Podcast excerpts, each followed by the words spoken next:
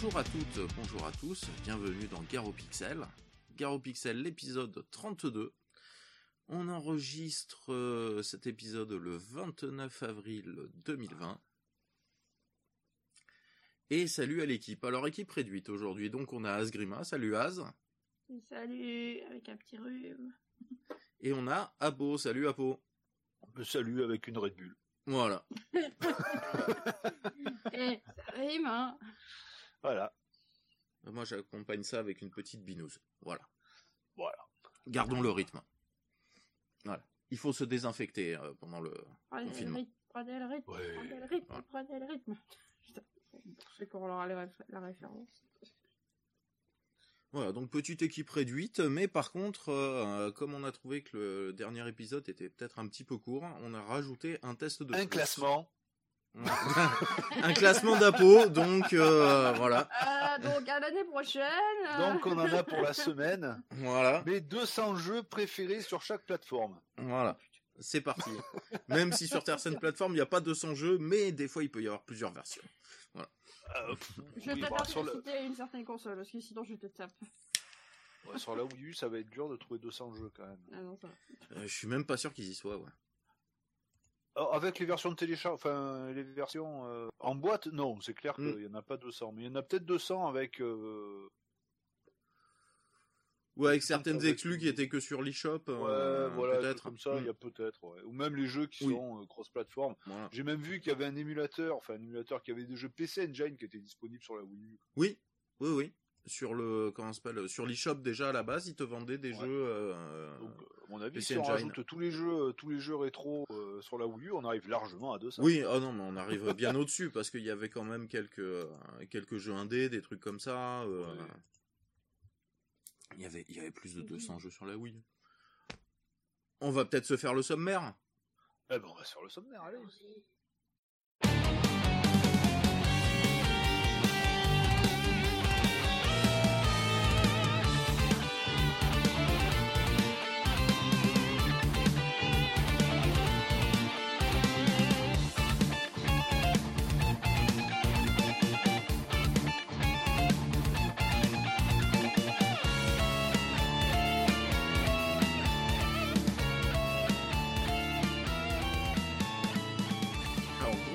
Euh, cette fois-ci, du coup, un peu plus gros que d'habitude. Donc on attaquera comme d'habitude avec les news. Euh, ça devrait pas prendre trop trop de temps vu qu'il s'est pas encore passé grand chose, grand chose. Il y a eu quelques petits trucs, mais euh, rien de rien de super violent à mon goût dans le monde du jeu vidéo. Après on enchaînera. Alors dans quel ordre on le fait? Tiens, bah allez, comme ça. On enchaînera avec le test de Dr Mario sur NES ou Famicom. On continuera avec euh, le test de Batman sur Game Boy. Après un gros morceau, parce que sachant qu'on va discuter dessus, Final Fantasy 1, alors euh, version PSP, la version 20e anniversaire euh, sur PSP, et euh, on finira avec un autre très gros morceau qui est Diablo 1 sur euh, PC. Et puis on finira vraiment avec euh, les remerciements et puis voilà. Vous avez vu un bon gros épisode en perspective normalement. Oui. On va pas s'ennuyer. On va, oui, c'est clair, on va pas s'ennuyer. De toute manière, on s'ennuie jamais, mais euh, Ah, bon, bon. Ça, vous allez en profiter. Je vais dire des conneries, je vais mal articuler. Et... euh, c'est très bien, mais ça fera plein de. Ah, Ben voilà, on a trouvé le bêtisier pour ça. Voilà. Merci, tu vas me faire un- gagner du temps pour le prochain bêtisier de cet été. Ouais. C'est nickel. Ce Je sera tout regroupé en un épisode. C'est c'est top. Bon allez, on va attaquer par les news.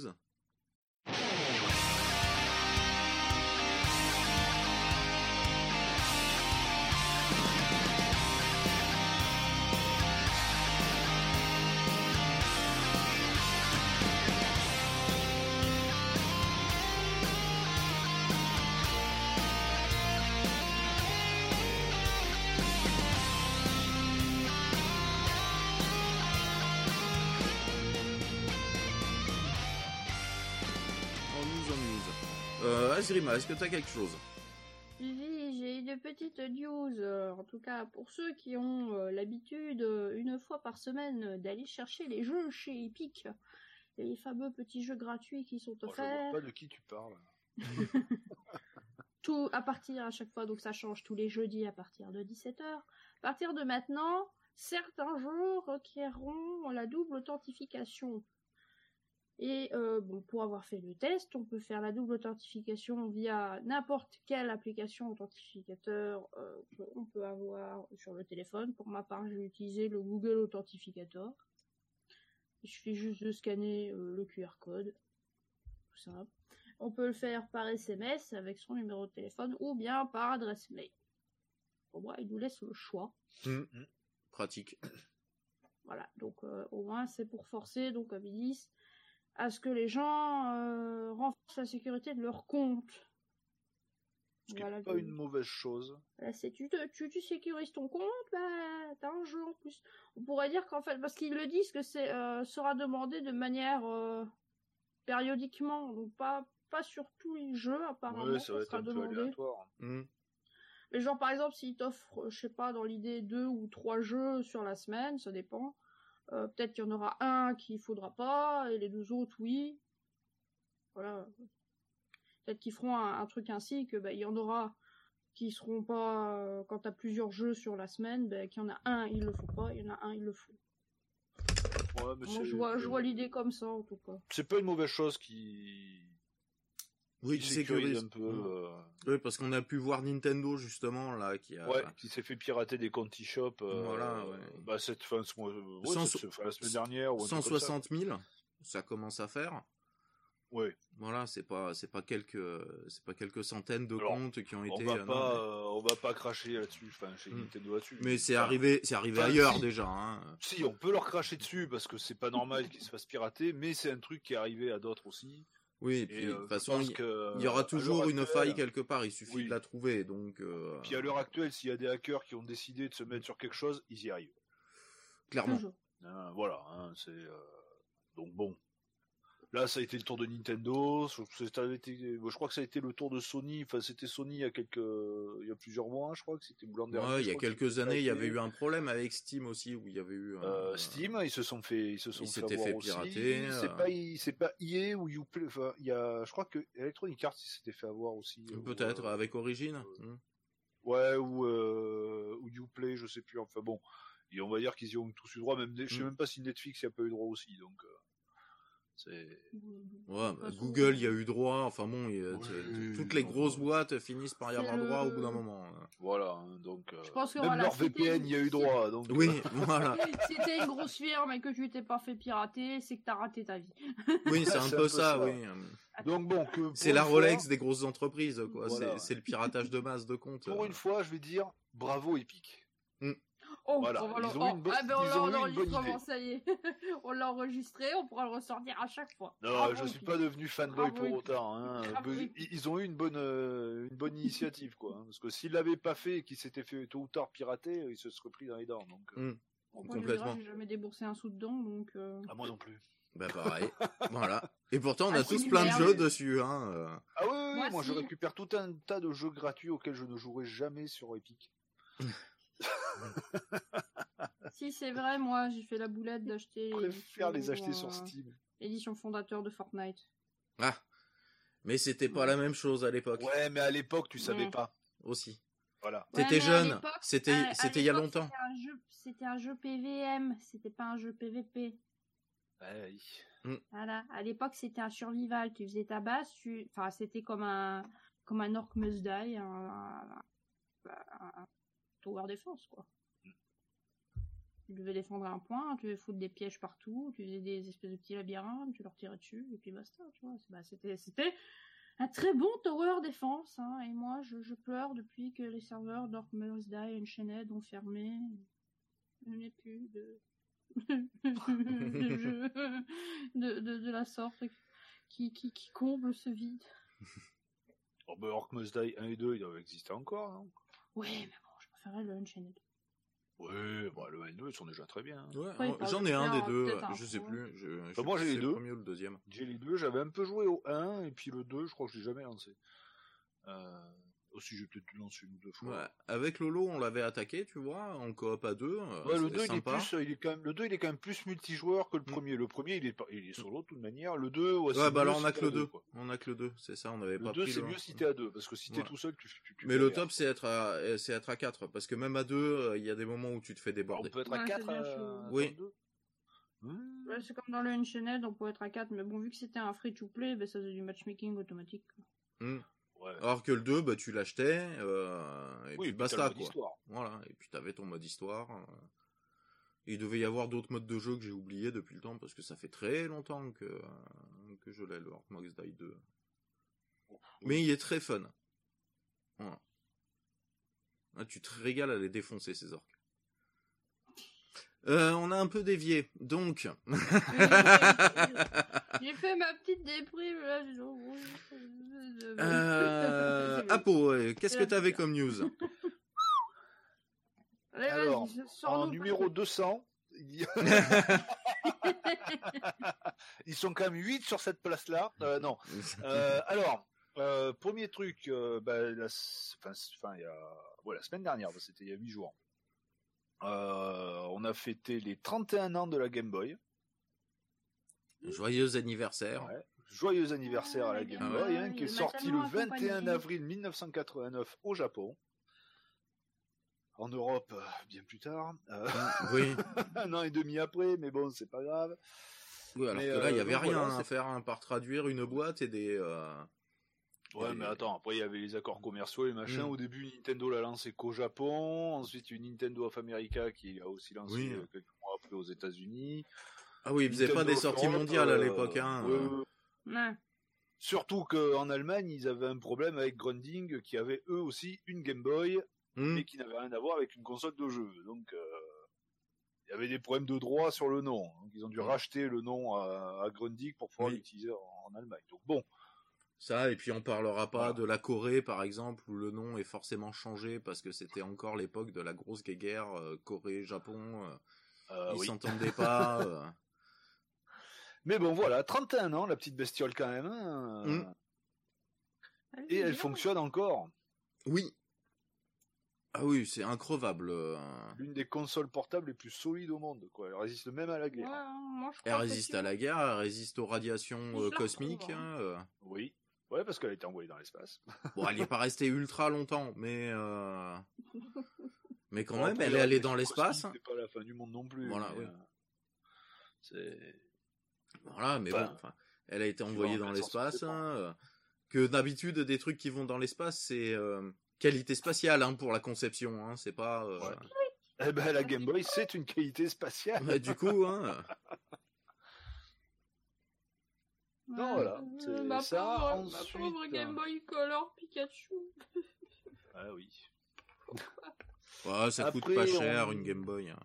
Ouais, non. Ah, les colors un petit peu plus cher quand même. Mais, euh, Euh, non, les colors, euh, les colors, elles coûtent moins cher que les que les Game Boy Oh, C'était la, c'était- la, pi- la jaune Pikachu avec le petit truc rouge qui s'allumait sur Oui. la joue. c'est- Ouais. Ouais, parce Une qu'après une jaune normale, t'en as pour euh, t'en as pour 20 balles, hein. Propre. euh. Ouais. Ouais, pourquoi je l'ai vendu? Bah, parce que- Ouais, avec le dos bleu en plus. C'était la Euh, façade, elle était jaune et le dos était bleu, non? Je sais plus. Je sais Il me semble. Oh, je crois, Je crois que je oui, sais pas. oui. Oh, ça doit être comme la je crois. 64 Pikachu, tout de même. Ouais, un peu dans ce genre-là, ouais. Ouais, Et après, il me reste ben, ma SP euh, tribal qui, je ne sais pas où est, chez ma grand-mère, quelque part. Ah, va falloir la retrouver. Moi, les Game Boy, je sais plus où les mettre. non, moi je j'en ai pas jamais- 50. hein. Je suis jamais passé par la Advance, moi. J'ai passé de la Color à la SP. Oh, j'ai la Fat, j'ai la Pocket, j'ai la Color, j'ai deux Advance, j'ai deux SP. Et pff, bon, il me faudra celle qui me manque. Hein. C'est une micro que je pense que la prochaine que je me paye, mais complet en boîte et j'en aurai pour la peau du cul. Ouais. Clairement, J'ai- parce que ça c'est aussi entre j'aimerais 200 bien. et- C'est entre, c'est entre 200 et 250 balles la console. Hmm. Importée du Japon. Ouais, ah, les jolies là, euh, les versions Famicom là, euh, Ouais, ben voilà. et doré, hein, voilà. Voilà, c'est t'as compris celle que je voilà. ouais, non mais Celle-là, elle est tellement magnifique. Parce que je pense que j'aurais plus de facilité de jouer. Bah, déjà, elle a un meilleur écran que l'ASP. Euh, parce que l'ASP, ça fait un peu terne avec le rétroéclairage. Euh, et surtout, elle a une meilleure prise en main pour moi. Donc, euh, Ouais. Par contre, si je dis pas de bêtises, les jeux de Game Boy et Game Boy Color passent plus dedans. Bah, comme une SP. Ouais, il y avait que dans la première GBA que c'était en... que c'était rétro-compatible. je crois. Euh, non, dans la SP. Non, dans la SP, si, aussi. Dans la SP, on peut mettre le jeu Game Boy. Non, mais il me semble que c'est, il y a que la micro où tu peux pas mettre les... Mm. C'était sur la première DS, on pouvait plus mettre les. Aussi. Mm. Les trucs. Donc ils ont dû faire le même système. C'était que, du GBA sur la première DS qu'on pouvait mettre. Mm. Ouais, ouais, tout à fait. Sur la SP, je me souviens, je mettais mes cartouches Game Boy Color. Bon, elles dépassaient, hein, ça... Oui. Bah, forcément. bah, mais ça fonctionnait. Trois fois plus grande, quoi. Trois fois plus longue. Donc. Euh. Ouais. Ah, c'est clair. Ensuite. vas-y, vas-y, vas-y. Continuons les news parce que sinon on va faire le podcast sur la Game Boy. Alors qu'on a déjà fait un podcast sur une Game Boy.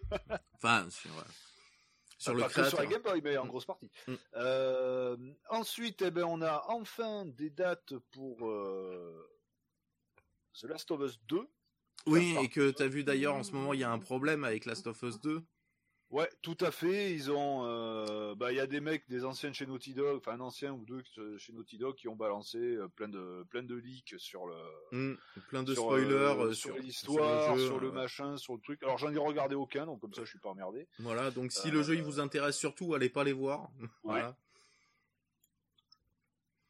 donc le jeu lui sera sortira le 19 juin mmh. de cette année. Et on a aussi une date pour euh, Ghost of Tsushima, euh, Tsushima pardon, euh, qui lui sortira le 17 juillet. Donc apparemment ils sont en train de chez, chez Sucker Punch, ils sont en train de de finaliser les trucs, ils font les derniers tests et les corrections des derniers petits bugs et trucs comme ça. Donc ils sont en train de. De base devait sortir le 26 juin, ils l'ont reporté. Ouais, tout à fait, tout à fait. Bon, en même temps, avec la période actuelle, c'est peut-être mieux aussi de déporter un petit peu. Oui. Mais bon, quand bah, même, depuis le temps qu'on se disait, quand est-ce qu'il va sortir ce jeu hein Parce que moi, quand je l'ai vu à l'E3, j'étais là. Ouais, ben moi, il m'intéresse aussi, le Ghost of Tsushima. J'avais pas regardé grand-chose dessus, mais là, finalement, il m'intéresse bien.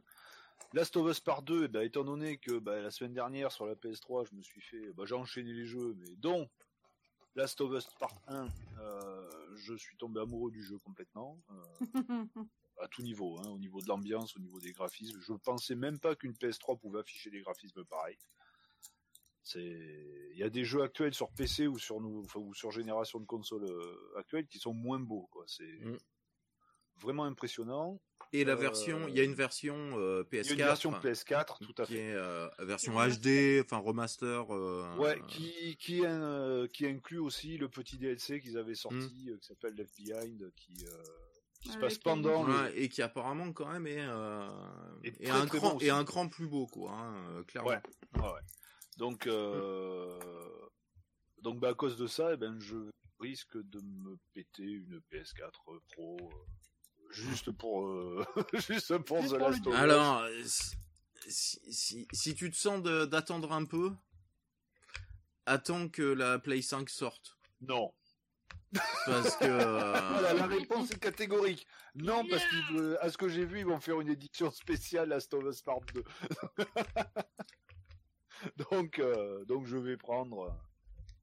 Je vais prendre. non, non, mais c'était pour que. Non, euh, c'était justement, c'était attendre, pas pour acheter la PS5, mais attendre que la PS5 sorte pour acheter ta Play 4 Pro qui va. Non, mais c'est la Play 4 Pro édition euh, Last of Us Part 2 que je vais hmm. prendre. D'accord. Il va prendre la euh, version euh, avec le. Ouais, remarque, c'est pas plus mal d'en prendre une neuve à ce moment-là Parce que hein. le, le jeu, il va tourner en seul, je crois qu'il est pas loin de 70 balles, quoi. Donc, euh, hmm. c'est oh, les gros blockbusters et les très bons jeux, hein. sur PS4 sont pas donnés, quoi.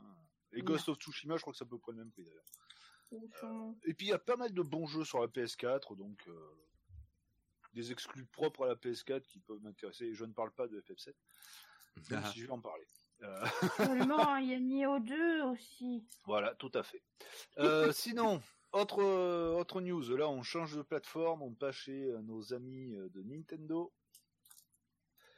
qui, à partir du 31 juillet de cette année, vont arrêter le eShop euh, pour la 3DS et pour euh, la Wii U. Alors pas partout dans le monde, hein, à peu près une, une quarantaine de pays et en grosse majeure partie des pays d'Amérique du Sud. Ce qui veut sûrement dire que dans, dans un an ou un an et demi, ils vont sûrement arrêter le eShop pour ces consoles-là définitivement. Oui. Euh, ça, À savoir que les ça, hein. gens qui ont acheté des jeux sur le eShop et qui ne sont pas installés sur la console, s'ils l'ont pas installé avant, ils n'auront plus accès à leur jeu. Voilà. Oh Ils auront perdu leur, euh, leur jeu Donc, euh, complètement. hein. Commencez à changer vos cartes mémoire euh, dans vos 3DS si vous en avez. Voilà. Si vous avez, enfin, si vous avez tous les jeux d'installer sur la Voilà, il n'y a pas de souci, mais, si, mais, euh, euh, si vous avez beaucoup de jeux euh, qui provenant du Pareil, shop si et vous avez encore euh, quelques crédits actifs, quelques Ouais, profitez-en, quelques ouais. euros actifs, Mm. achetez des trucs, même si c'est rien qui vous intéresse, enfin, histoire de pas paumer, je sais pas s'il vous reste 10 balles ou un truc comme ça. Moi, je sais qu'il me reste 15 euros dessus. Je vais me... moi j'ai jamais rien pris sur les shops. des vieux euh, jeux. Ah, moi, oui. que ce soit sur la Wii U ou sur la 3DS, j'ai jamais rien pris. moi, je me suis pris du Zelda, je me suis pris euh, du Castlevania, enfin bon, enfin, voilà, Ah. des bons jeux. quoi. Quand je suis sur la 3DS, je me suis peut-être pris euh, des démos. Après, sur la Wii U, j'ai jamais rien acheté. Mais pareil, les mises à jour ne seront plus possibles. Les jeux qui sont euh, qui dépendent du, du, eShop euh, bah, ne seront plus accessibles non plus. Euh, le multijoueur, euh, pas en local, hein, le multijoueur Oui. par internet, bah, sera plus accessible non plus. Voilà.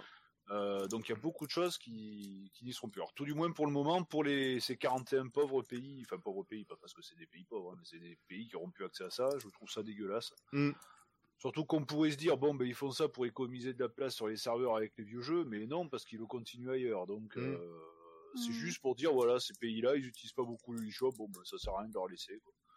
Oui, ouais, coup, ça fait un peu moins de maintenance, euh, un peu moins de traduction à faire, euh, et comme ça. alors, attention, la plupart, c'est les pays d'Amérique du Sud, c'est de Mm. c'est de, de l'espagnol ou du portugais. Quoi. Mm. c'est super les traductions, quoi. C'est, Voilà. Mais le... c'est, c'est juste, voilà, ils ont, parce qu'ils en ont rien à foutre.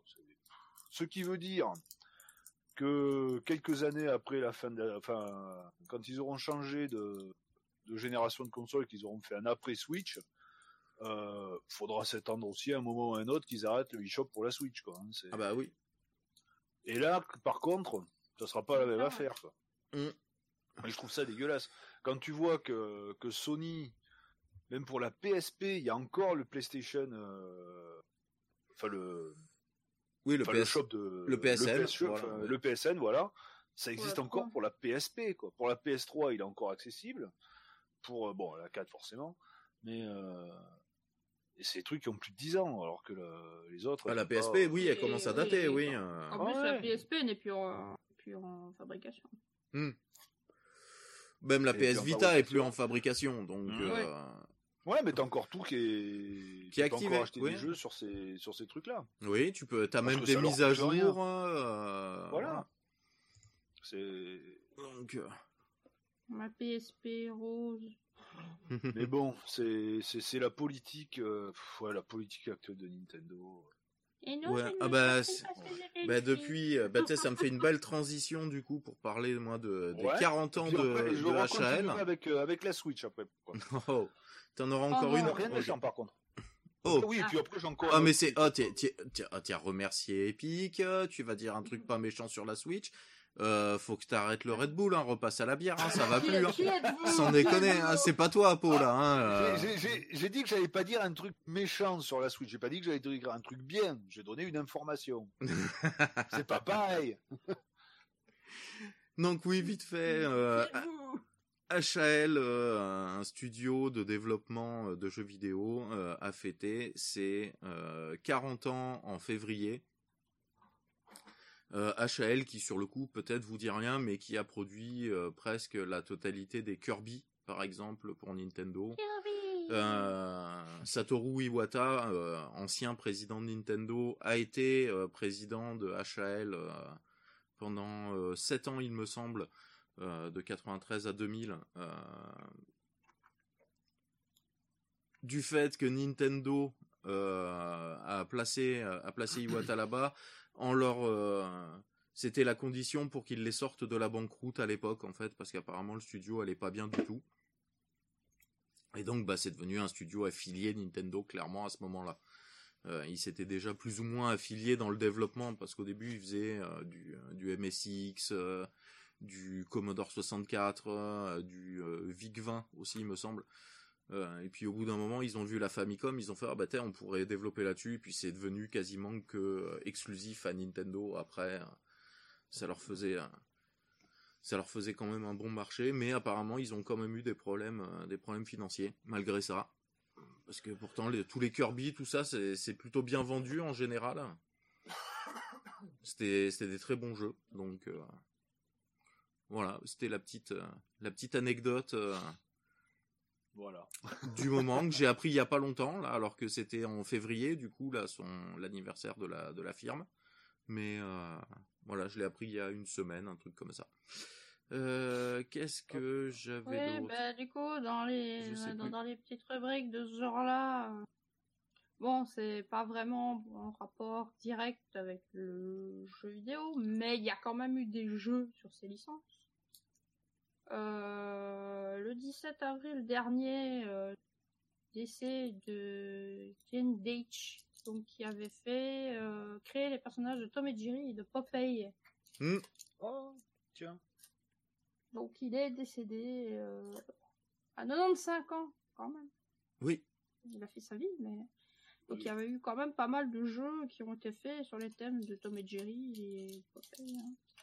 Oui, tout à fait. Bah, que, euh, sur, ma, sur ma play, euh, je jouais un jeu Tom Jerry. Il fallait oui, et puis même à que à la, base, Mario, enfin Donkey Kong, c'était Popeye. Oui, exactement quoi. C'est parce qu'il y a eu un problème de d'obtention de licence à l'époque et qu'ils ont vite reskiné.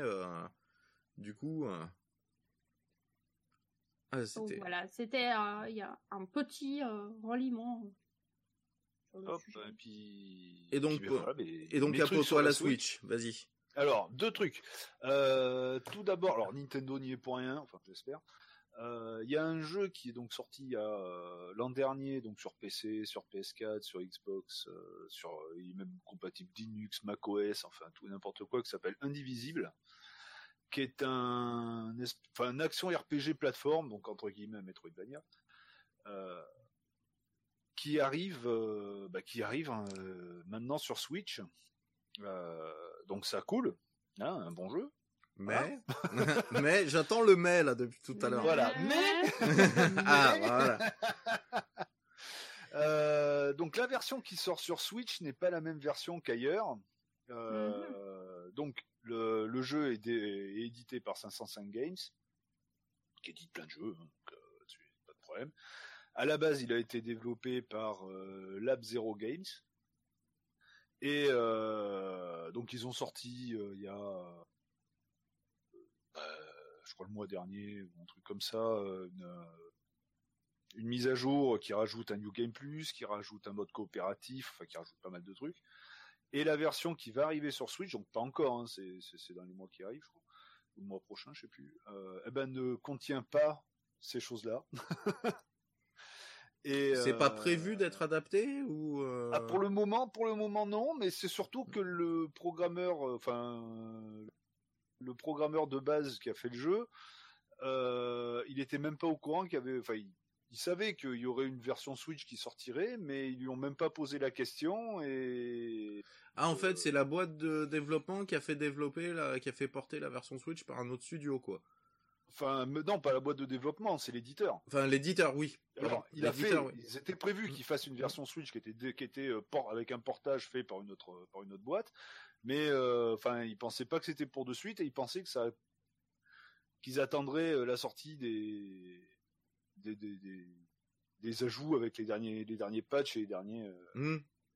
Les derniers add-ons, quoi. Mais en fait, non, ils ont balancé ça euh, brutalement comme ça. Donc le mec, bon, super. Ah ben merci. De... le mec, il a appris par la presse en plus que le jeu allait sortir euh, sur Switch, quoi. Hmm. C'est même pas. même pas 505 Games ou quelqu'un d'autre qui l'a prévenu, quoi. C'est il se lève le matin, il boit son café, il regarde son écran. Ah bah merde, on pourrait plus me le dire au moins. donc euh, super les gars. Euh, et ensuite deuxième truc euh, donc sur euh, Nintendo, donc il y a pas mal de rumeurs en ce moment sur une euh, Switch dual screen. euh, qui pourrait faire son apparition. Mhm. Ouais, euh, tout simplement, ça vient d'où cette euh, cette rumeur Euh, La dernière mise à jour qu'il y a eu sur euh, sur la Switch Lite et la Switch euh, normale, euh, il y a bah il y a toujours des mecs qui s'amusent à décortiquer tout ce qu'il y a dans dedans. hein. Mm. Et il y en a qui ont trouvé, euh, enfin il y en a un qui a trouvé surtout. euh, donc euh, plein de mises à jour, enfin des correctifs, des des trucs comme ça, et il a regardé les numéros de version de Switch qui étaient, qui étaient, comment dire, ah, j'ai trouvé pas le mot, concernés. Voilà. Donc à l'heure actuelle, il y a deux versions, il y a deux numéros de version de Switch. hein. Il y a celle pour la Switch classique et pour la Switch Lite. Mhm. Et dans le dans le patch note, il y a un troisième numéro de version de Switch qui est pas censé exister. Et dans les différentes euh, features qu'il y a sur le sur euh, enfin sur dans, dans la patch note quoi, hein, de, de la mise à jour de la Switch, euh, il y a des trucs euh, dual screen. D'accord.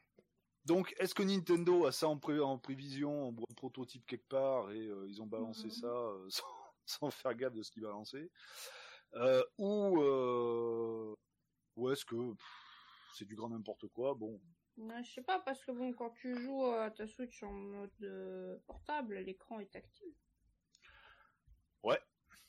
mais peut-être qu'ils veulent par Bon. la suite, étant donné qu'ils ont arrêté Faire une DS maxi, 3DS, une, une maxi 3DS du coup euh, bah, je sais pas. Alors, bon, bien entendu. Ou alors est-ce que ce soit du, un euh, vrai du dual screen mais- quand t'es euh, sur la télé? Que ce soit un, genre un espèce de firmware alternatif euh, Ouais, peut-être, hein, ou alors, euh, ou alors tout Je simplement. sais pas. euh, Parce qu'il y a quand même des jeux à gameplay DS asymétrique 3DS euh, dessus sur, ou pas? Euh, Je sais plus. J'en sais rien. Mais peut-être pouvoir jouer aux jeux DS, 3DS. Hmm. Sur. euh, Ouais, burp. Euh, ça c'est la bulle. Euh, sur, euh, sur la Switch, parce que bon, la console étant arrêtée, le eShop, bon, à terme, c'est mort. Mhm.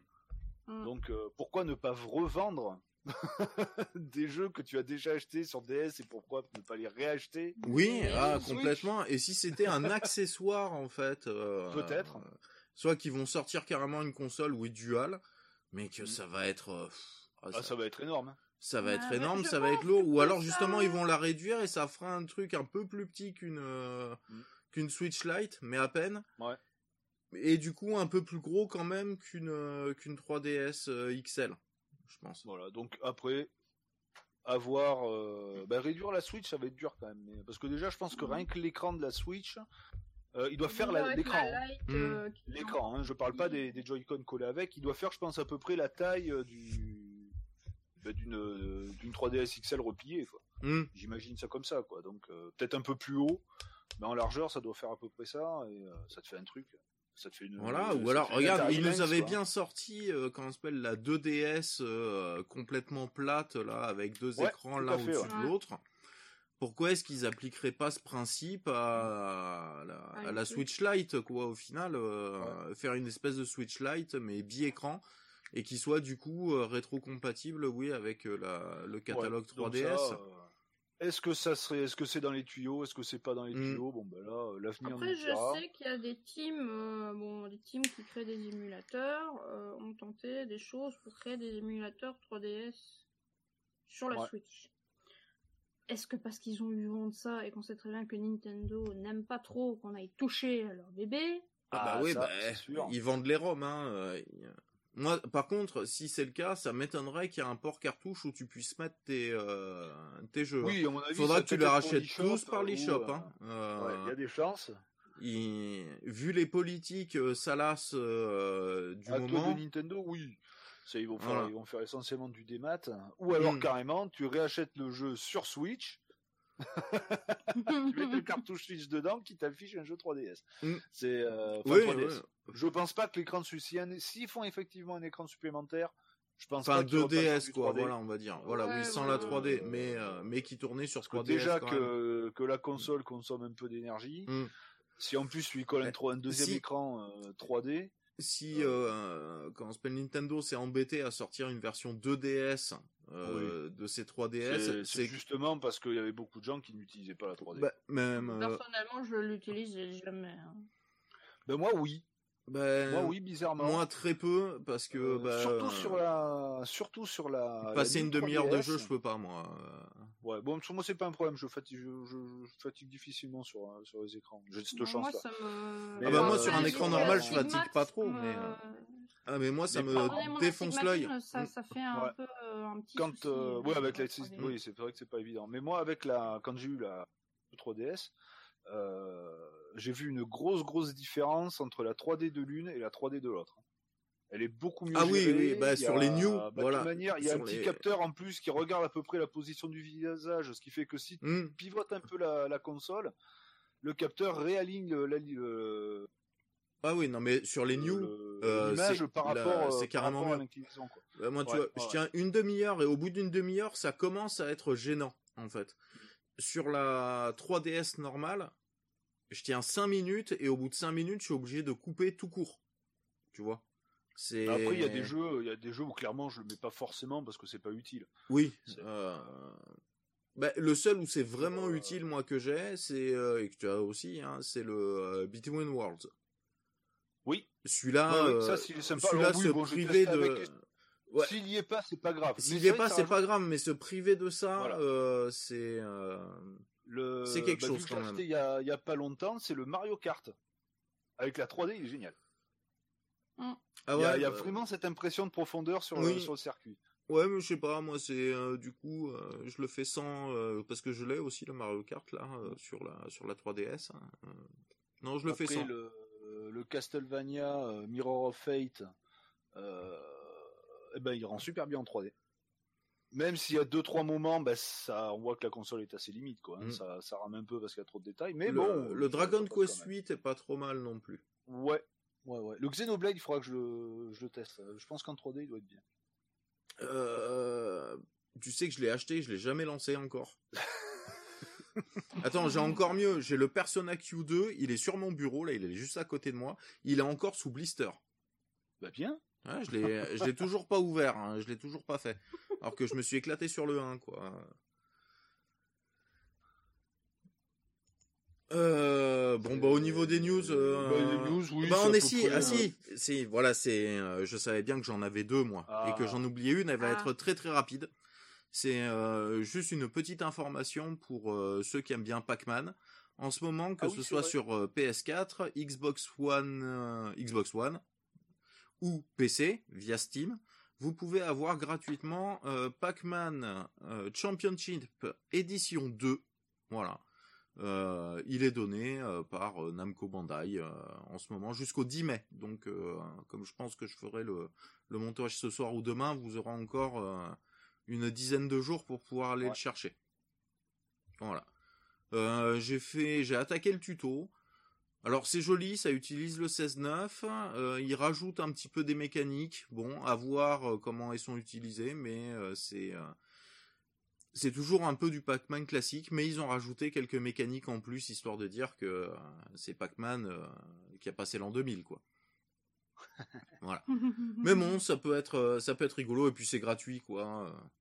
Donc bah profitez-en, c'est ça coûte rien. Le jeu est pas très gros. Euh, sur Steam, enfin pas très gros entre guillemets pour un Pac-Man. Euh, sur Steam par exemple, ça fait 1,2 giga à télécharger et 2,1 giga une fois installé. Voilà. Oui, ça, va. C'est pas c'est pas un très gros jeu, mais pour un Pac-Man, je trouve que c'est gros quand même. Mais bon, après oui, c'est en HD, c'est en 16.9, euh... voilà. Voilà, euh, c'était ma dernière petite news. Voici, j'en ai peut-être une, dernière, mais toute dernière qui va être toute petite aussi. Euh, pour le Neo Geo Arcade Stick Pro.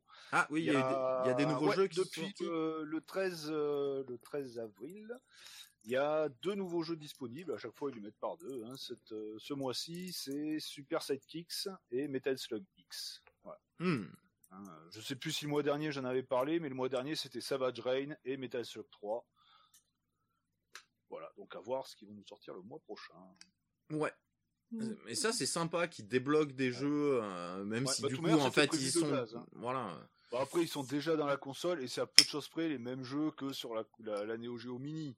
Oui. Mais c'est cool, moi je trouve qu'il est, il est fil au fur et à mesure, comme ça. Soit, putain, bah, ce mois-ci, tiens, qu'est-ce que j'ai en plus? Et puis gratos, il suffit de foutre ça Voilà, sur le- oui, tout mais- ça, euh. C'est quelque chose que j'aurais bien aimé, tu vois, sur euh, d'autres consoles mini comme la NES Mini Ouais. ou voire même comme Attends, euh, là, je- on j'avais- parle de Nintendo là. voilà. Mais même au final, ce que j'aurais aimé quand même dessus, parce que ça aurait pas été, je pense, trop chiant à faire vu qu'ils arrivent à le faire sur des petites consoles portables aussi, euh, ça aurait été un petit accès au eShop qui te permette rien que d'acheter des ROM à pas cher. Ouais. Euh, pour compléter ton truc, euh, parce qu'il y avait suffisamment de place dedans. Clairement, quand on voit Ah bah, largement, je voilà. crois que les mecs qui ont hacké la NES Mini ou la Super NES Mini, hein, c'est kiff Mm. kiff. hein.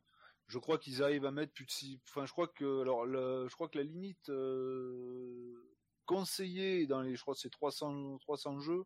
Il y en a qui arrivent à mettre plus de plus de 400 jeux dedans, quoi. Mm. Alors, euh, 400 jeunesse, il y a de quoi faire. hein. Voilà. Et que Donc, ça gère en plus les sauvegardes pour chaque jeu et tout quoi. Donc euh, c'est Ouais. bon, il y a de la place quoi. Ouais, ouais. Donc ils auraient pu, euh, ils auraient pu nous faire ça. Et je le dis que ce soit pour eux ou que ce soit d'ailleurs pour les autres. Hein, euh, Ah oui, tout à fait, hein, tout à fait. hein, il y aurait le même principe euh, sur la sur la Mega Drive Mini. je trouverais Ouais. ça excellent. Voilà. Mm. Après tu chopes si tes de ROM base, là, euh, tu chopes tes Drive ROM à, quel, quand même à beaucoup 2 plus euros, de 3 jeux euros, un truc comme ça. euh, La, la Mega Oui. Drive Mini a quand même beaucoup plus de jeux que les autres. hein. Oui, tout à fait. Et la PC Engine Mini qui va finir par arriver, Mm. en France ou du moins, euh, aussi. Sachant que euh, je suis tombé sur une vidéo de, de Florent Gorge et euh, où il avait un petit un invité. Enfin, c'était un de ses- ce qu'il appelle les derniers euh, derniers lives avant la fin, avant la fin du monde. Oui. Euh, sur le dernier, ben, il y a Benzaï qui le rejoint un petit peu pendant un moment. Euh, Benzaï qui allait partir sur un marathon pour, enfin, il y a un mar- enfin, pour aider au faire, de Faire des dons pour le coronavirus, voilà. Ils font, enfin, il y a plein de plein de gamers qui font du, du marathon euh, Mm. sur des vieux jeux et trucs comme ça. Et puis il allait pas tarder à prendre la, la relève, je pense, 5 ou ouais, 5, 6, 7 heures d'affilée, euh, jusqu'à ce qu'il y en ait un autre qui prenne, ainsi de suite. Et ils ont parlé un petit peu de la euh, de la PC Engine Mini et apparemment euh, il y a pas mal de jeux planqués dedans quoi. D'accord. Genre si on se met sur tel jeu, on appuie trois fois sur Select et paf ça lance un autre, enfin ça, ça, ça lance un autre jeu ou euh, donc Ah, ça, c'est rigolo, ça. qu'il y ait des, Ouais. y ait des jeux planqués. Mm. Ah, tu vois, j'avais bien aimé euh, déjà, enfin le sur euh, sur la Super NES Mini qui nous mettent, euh, qui finissent et qui nous mettent le, le, le Star Fox 2, tu vois par Ouais. exemple. Ça, j'avais trouvé ça très cool. Ce que j'avais pas trouvé cool, par contre, c'est qu'ils nous mettent que du coup 20 ROM dessus. Là, euh, Alors, là, ils avaient abusé dire- clairement. Euh, pour pour leur défense, c'est les premiers à vraiment avoir fait ça euh, aussi, légalement. ouais. oui. Mais bon, Voilà. ils avaient déjà réduit le Euh, nombre de ROM par rapport euh, à la à la Oui. qui en avait plus. Voilà. Donc Euh, euh, pour ça, euh, ils auraient pu en mettre euh, au, Mais ils auraient quand même pu en au mettre moins une trentaine, au moins plus, autant ouais, déjà, voilà. au moins autant que Ouais. ce qu'il y avait sur la NES Ouais. Mini. Pas euh, euh, forcément plus, mais au moins autant. Donc euh, ça va que Bon, aussi c'était pas- euh, ultra facilement craquable, voilà. et, Oui. C'est pas pire que Sony avec la PlayStation Mini. Quoi. hein. Oui, alors après, euh, bah, c'est eux qui ont le pompon. il y a hein, pratiquement euh. pas de jeux dessus. Bon, certes, les jeux ils prennent quand même 20 fois plus de place que les jeux Famicom. Oui, ou- alors là, je veux bien. Mais c'est bon, surtout sur le listing, plus, quoi. Il y a, y C'est le listing est pourri et l'émulation est à chier. Quoi. Oui, voilà. Et je parle pas de rendu d'image. Hein. Mm. Où là, on peut être fan du pixel perfect, de Oh non, mais enfin, elle est mauvaise. skyline euh, machin. Mais elle- c'est euh, le, le, le- la, la vitesse, les, les jeux vont moins vite que sur l'original, quoi. Et sur l'original PAL, je parle, hein. pas Mm. d'original euh, Ouais, en 60 Hz, ouais. hein. Non, non, c'est, Oui, parce qu'ils plus étaient lents pas- que sur. euh, Et ça saccade. Enfin bon, c'est c'est c'est à chier, quoi. Là, ils se sont ils se sont viandés complètement. Quoi. À l'époque, je me souviens, il y avait même des mecs qui avaient foutu donc sur la Super NES Mini, qui avaient foutu l'émulateur. Euh, Oui, de Play 1 et ça tournait mieux. des Oui. jeux Play 1 et ça tournait mieux que. Ouais, mais la le, le hardware au final de calcul, euh, il est surdimensionné, même si au final il y a un tout petit peu de lag. Euh, Il y a un tout petit lag comparé à comparé à l'original, Mais pour faire des petites sessions tranquilles, pour faire découvrir ça à ces gamins et tout, ça va très bien. Va Le très, fini, il est bon, les manettes, elles sont bonnes. euh, Enfin voilà. Oui. Le, le rapport qualité-prix, il est bon quand même là de chez euh, les consoles mini Nintendo, ça. euh, Ouais. Il y a, y a pas à redire quoi. Il y a que la longueur des câbles comme d'habitude où ils ont abusé. Ah bah, ils ont fait le truc. Hein. Voilà. Par Mais bon. la version japonaise, quoi. hein. Le... Mais bon, après, au niveau qualitatif, euh, c'est très bien. C'est c'est même un peu surdimensionné, même si ça l'utilise pas forcément à fond. Du coup, vu qu'il y a encore ce lag. Oh, bah, dedans, qui aurait pu être un peu réduit. Raspberry, hein. Mais euh, ouais, un peu plus puissant. Bon, après, le point 6, ça doit, euh, le point 6, ça doit être un Raspberry, mais les dernières versions, un truc comme ça. C'est c'est une variante, quoi. C'est pas le. Oui. Voilà. On va dire grossièrement. Si Laz était là, il nous expliquerait comme il faut, mais bon, il a Voilà. pas pu venir. Voilà. Euh, Ouais, parce que moi, Mais- euh, je suis. euh, Ouais, niveau niveau technique, euh, mais ça, au final, c'est pas si compliqué que ça. Les grandes lignes, les grandes lignes, c'est pas si compliqué que ça. Après, quand tu rentres vraiment dans la conception et tout, là, oui, il faut être Ouais. spécialisé. Mais dans les Ah, grandes bah, lignes, c'est euh, une fois qu'on t'a un peu initié au euh, truc, c'est pas c'est pas si compliqué quoi l'électronique. Mais ces, ces petites consoles mini, pour ceux qui sont juste, qui veulent juste faire un peu rejouer à des vieux jeux, juste pour le côté nostalgique, ça. Ah, et Ça puis va il y en a qui, qui sont euh, qui m'ont agréablement surpris, tu vois. euh, je Mm. craignais beaucoup le ben, justement la Neo Geo Mini. Et euh, quand j'ai pu l'essayer chez toi, euh, c'est une tuerie quoi. Ouais. Ah, Bah, enfin, chez Dave même, on l'avait euh, essayé chez oui, on l'avait Dave. testé chez, chez Dave, ouais. C'était l'a- ma version euh, collector euh, Onohamaru.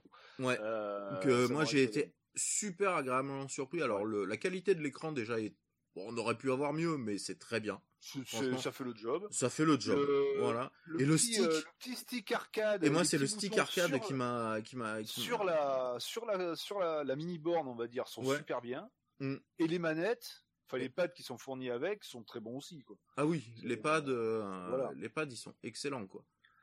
et euh, et puis vu que tu as pu aussi tester le stick arcade euh, Mm. SNK quand tu es venu Oui, qu'on peut considérer comme une console vraiment- mini aussi à côté. c'est une console mini parce que alors on peut s'en servir on peut le brancher sur la sur la Neo Geo Mini pour faire un stick ou on peut y jouer directement au Voilà, et on peut pas l'utiliser sur PC aussi si tu le branches en USB. non je sais plus ah si peut-être oui Je Je crois. sais- hein. non je sais plus enfin bon de toute manière c'est pas Bah, je sais plus, j'ai jamais su.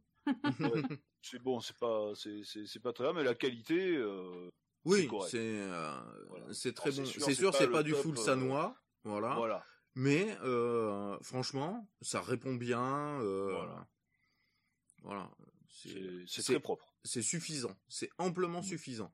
C'est pas top Ouais. qualité, c'est qualité. J'irais pas ce dire, c'est déjà mieux que le, le stick d'origine de la Neo Geo. Euh, Qui est très bien. alors, le stick en lui-même est bien. Moi, j'aime pas les boutons, en fait. Les boutons, euh, les boutons, ah ouais, des fois ça grince. les, les boutons, euh, c'est pas, euh, ça fait pas qualitatif, je trouve. euh, Mm. et que ce soit sur les deux versions, que ce soit sur le pad haricot ou le pad normal, euh, d'ailleurs. oui, bon, en même temps, eh, c'était euh, ce qui était fourni de base avec la console Oui. dans les années 90, quoi. hein, donc. Voilà. Il y a ça On aussi. peut reparler du stick arcade pour la NES. hein. Hmm. oui. Surtout que t'en as racheté un il y a pas si longtemps que ça. Oh, racheter un, non, j'en ai acheté un, oui, Mm. bon, c'était, il y a quoi, il y a Ouais, Il y a quelques mois, c'était avant que le Dave euh, il s'en aille. euh, qu'on Oui, bah, c'était la première fois que je suis allé chez David d'ailleurs. Mm. Donc ça doit dater de l'été dernier, un peu avant l'été, début de l'été dernier ou un truc comme ça. euh, Oh, bah, il y a un an, je crois quoi, que c'était, je crois ouais. que c'était avant d'aller au Hellfest. Mm. Il y a un peu moins d'un an. Et d'ailleurs, dans semaine prochaine, c'est il y a un an dans le podcast. Eh oui. Eh oui, eh oui, eh oui. Et ça sera bientôt pareil pour Asgrima. Oui aussi. ouais. Que ma voix vous casse les oreilles. Ah, Là, c'est ton Euh, nez surtout. Mais euh, Ah, Ouais, ah, il nous casse pas trop les oreilles, mais Non, non, non. bon, on va peut-être passer au premier test du Sur, coup. euh, Je pense sur là. Mario. ouais. Ouais, sur Dr Mario. Allez, c'est parti, Dr Mario.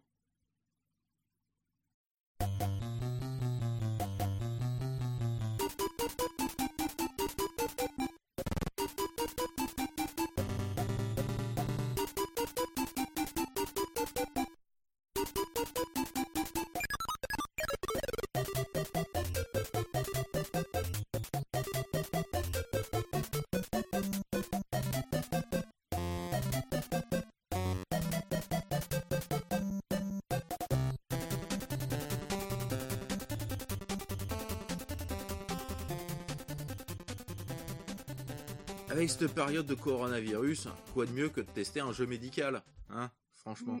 Oh, oh, oh. Oh. Docteur Mario, une des références dans le dans le puzzle game, euh, dans le monde du jeu vidéo, clairement. Euh, Oh, je croyais que c'était Tetris. oui, mais euh, franchement, il marque bien, il a bien marqué, euh, il a bien marqué son époque. Il y en a eu des versions après euh, sur euh, énormément de consoles. Ouais, chose que je ne pensais pas d'ailleurs. Oui, que euh, Mm. on n'avait pas forcément fait attention, hein, ouais, clairement. Sur euh, iOS et Android. Ouais, ça c'est toute dernière en plus, mais euh, Ouais. mais ils ont ils ont sorti quasiment sur toutes leurs consoles quoi. C'est- Voilà, il y en a même eu un sur Play's Choice. Donc, Mm. euh, la console que je sais même plus ce que c'est. Ah, C'est un système de jeux vidéo pour borne d'arcade, d'accord. Ok. Euh, le Play Choice 10, ouais. Mm. Ouais. Ils l'ont même fait sur, enfin, sur le Satellaview, il avait même sorti. Alors, date de sortie, c'était sorti quand ça? C'était sorti relativement tard euh, pour euh, pour la Famicom, en tout cas la NES. C'était sorti en 1990. C'était sorti euh, quasiment en même temps sur Game Boy et sur NES. Mm.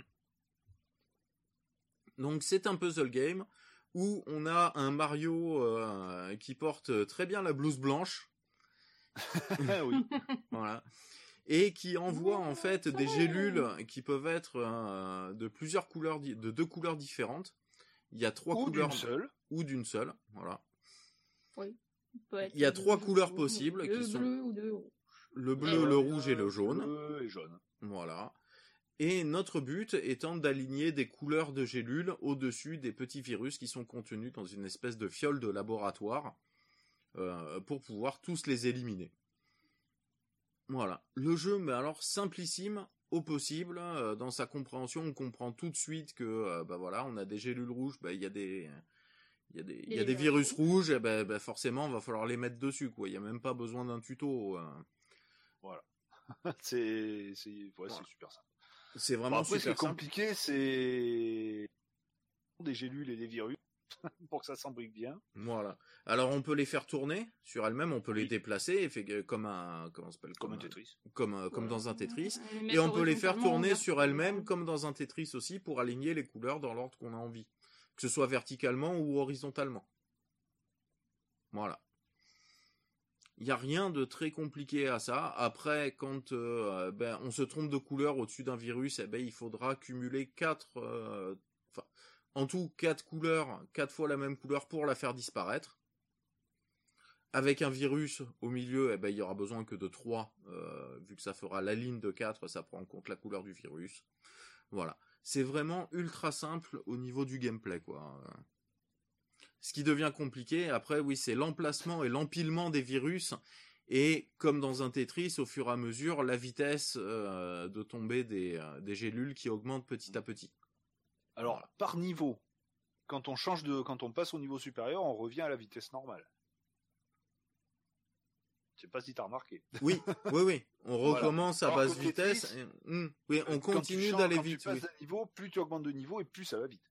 Enfin, tu recommences à la vitesse que tu as sélectionnée Oui. en début Oui. de partie, parce qu'il y Il y a, a lente, normale ou rapide. Et rapide. ça, doit être, euh, ça doit être imbouffable. Oh, euh, Alors déjà en lente, euh, des fois mon cerveau il buguait. alors- Ah, ce qui est magnifique à voir, c'est justement les compétitions de Dr Mario.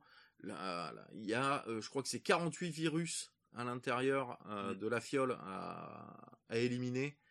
T'as d'ailleurs ça, on en a pas encore parlé. Quand euh, quand on commence au niveau 1, on a que 3 virus dans la fiole.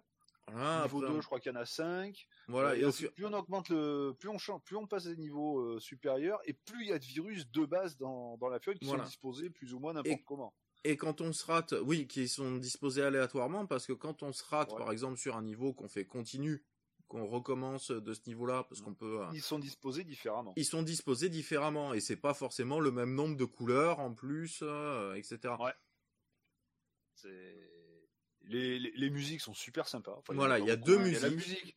Il y a la musique d'intro, voilà, il y a trois musiques, voilà. qui est même déjà très sympa elle-même. Oui. Bon, elle met un petit peu de temps à mais elle est sympa. Et ensuite, les deux musiques de jeu Ah sont, ouais. sont vraiment. euh, pff, ouais, enfin voilà, qu'on peut pas dire il y en a une qui est mieux que l'autre, elles sont toutes les deux super. Quoi. Mm. C'est ça, c'est génial. Petit truc qu'on n'a pas dit. euh, il a été développé à la- à l'époque par le Nintendo Recherche et Développement 1 Oui, et le jeu a été le game designer du jeu c'était Gunpei Yokoi évidemment. Voilà. Et son producteur le producteur du jeu c'était euh, Takahiro euh, Harada hein, qui était aussi Inconnu de chez Nintendo, oui. Et le compositeur des musiques, il avait fait quoi d'autre comme musique? Il me semble qu'il en avait fait quelques-unes.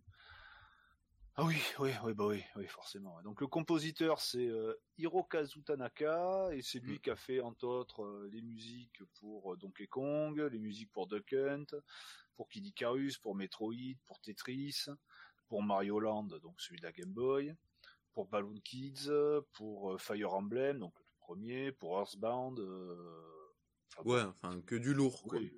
Oui, oui, oui, voilà, hein, c'est pas. euh, Voilà, c'est pas Joel Rigolo qui est venu, euh, qui est venu bricoler. hein. C'est pas- Bon, non, en même temps, à cette époque-là, euh, on les retrouvait partout, les gars.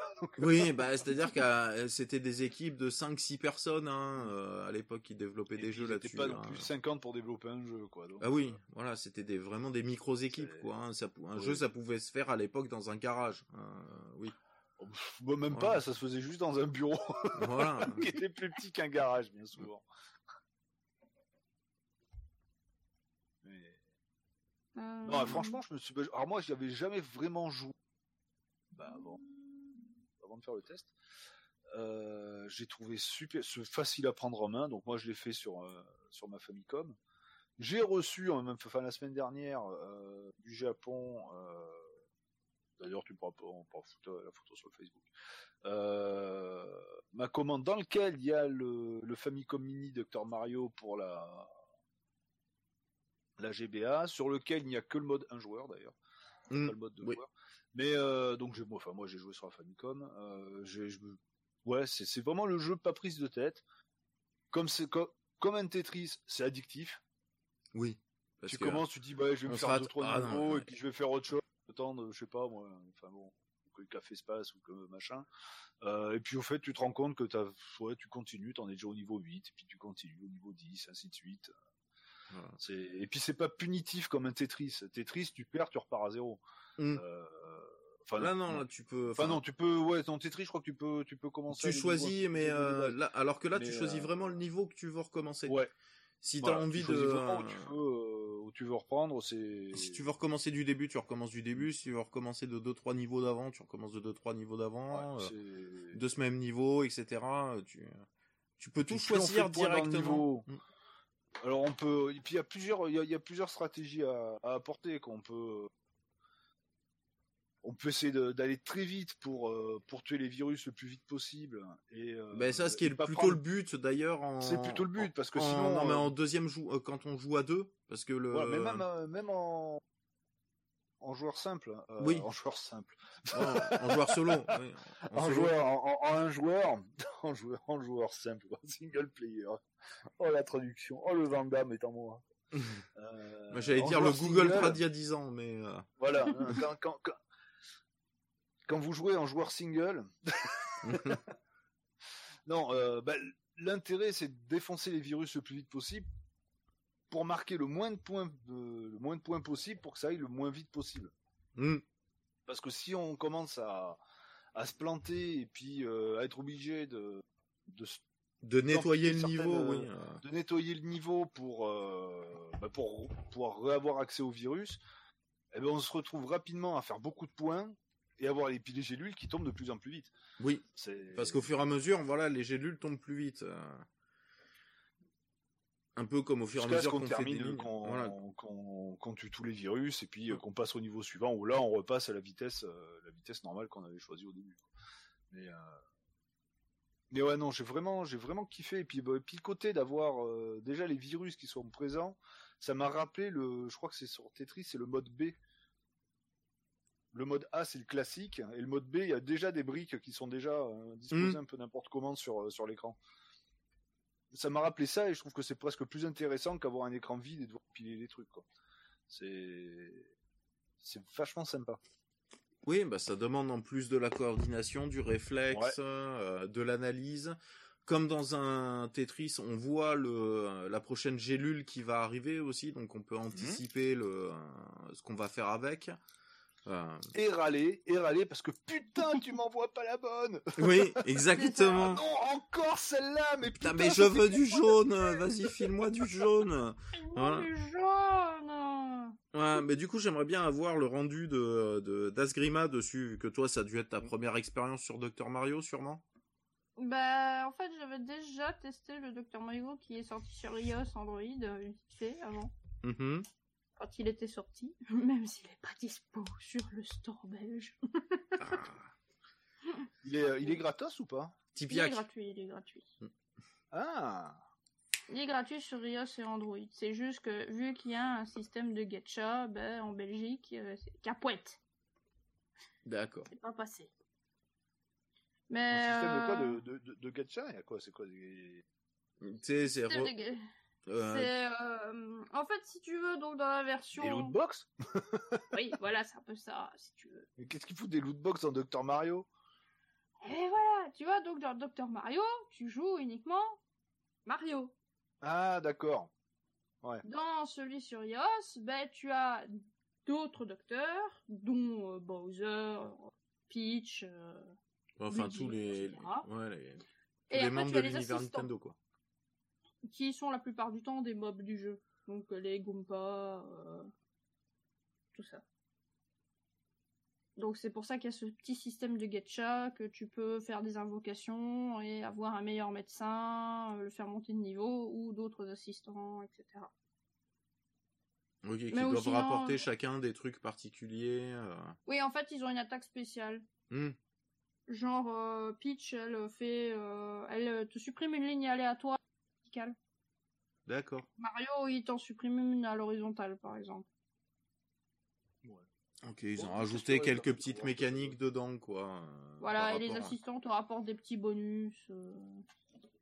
Alors 5% de chance de pas, de pas user une pilule parce que tu as un nombre de pilules euh, bien Ah là, t'es limité en nombre de pilules que tu peux utiliser pour euh, vider le niveau. Ouais. D'accord. Oui, que ça, euh, c'était pas le cas là. Euh, ta pilule infinie euh, dans le dans la version originale. Oui, te rajoute énormément aussi de petites contraintes. Donc oui, il y a les briques, mais ils te font des choses aussi où t'as le virus qui est protégé par par une espèce de bulle ou je sais pas quoi. Donc faut d'abord faire péter la bulle. Enfin, ils ont rajouté. Dr Mario World, ça doit être ça. Ouais, c'est ça. Oh là, oui, on l'entend bien. ouais, mais ça c'était c'était pas prévu. Par contre, le truc euh, voilà qui est différent, c'est euh, bon voilà quand moi je l'ai testé le, le celui vrai, l'original, voilà. Mhm. Voilà l'original.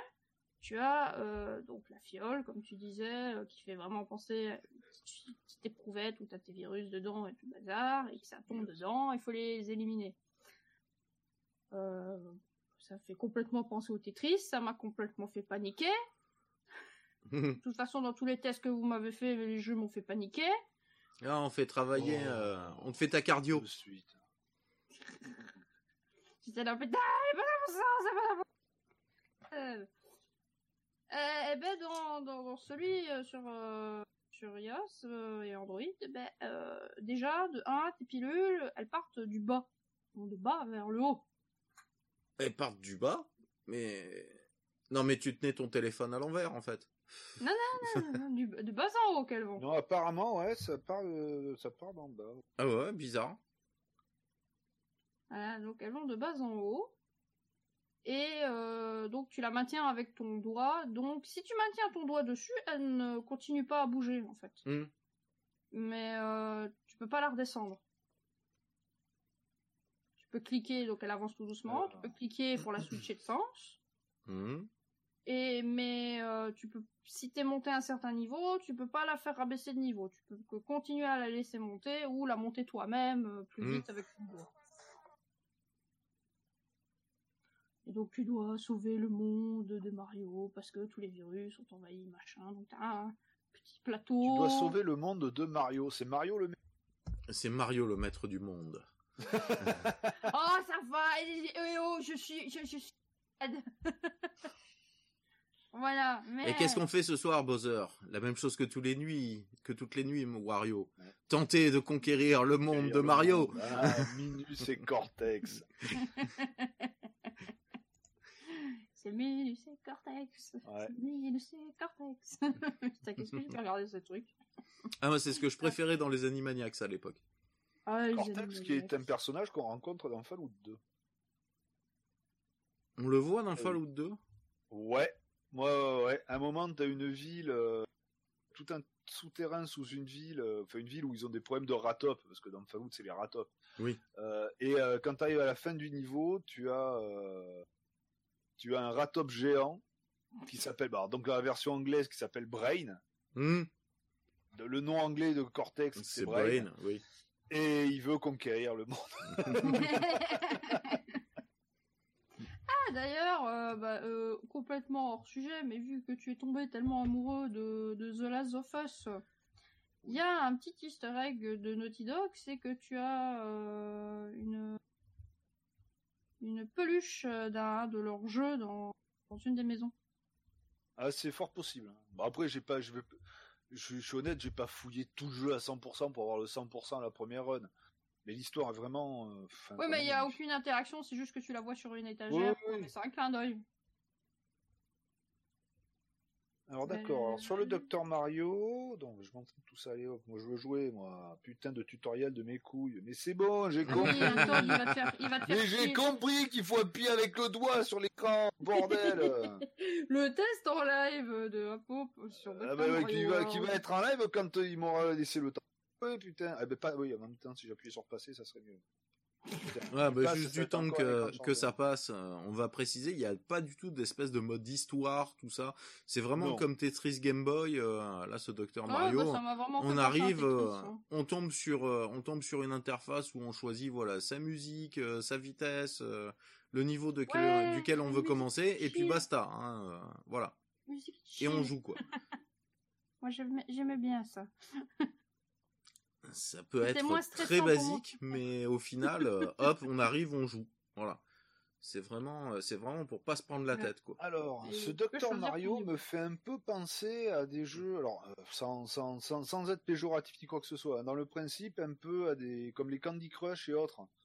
Euh, C'est-à-dire t'as une petite, t'as une map avec un chemin euh, genre jeu de bois euh, qui se balade jusqu'à je sais pas combien de niveaux. Euh, quand tu finis les niveaux, tu peux avoir un, deux ou trois étoiles avec un score euh, et tu passes au niveau suivant, Mm. ainsi de suite. Euh, c'est bah, graphiquement, enfin bon, graphiquement, c'est Docteur Mario qu'on va pas demander. Euh, quoi que, enfin, Doom, Doom éternel quoi.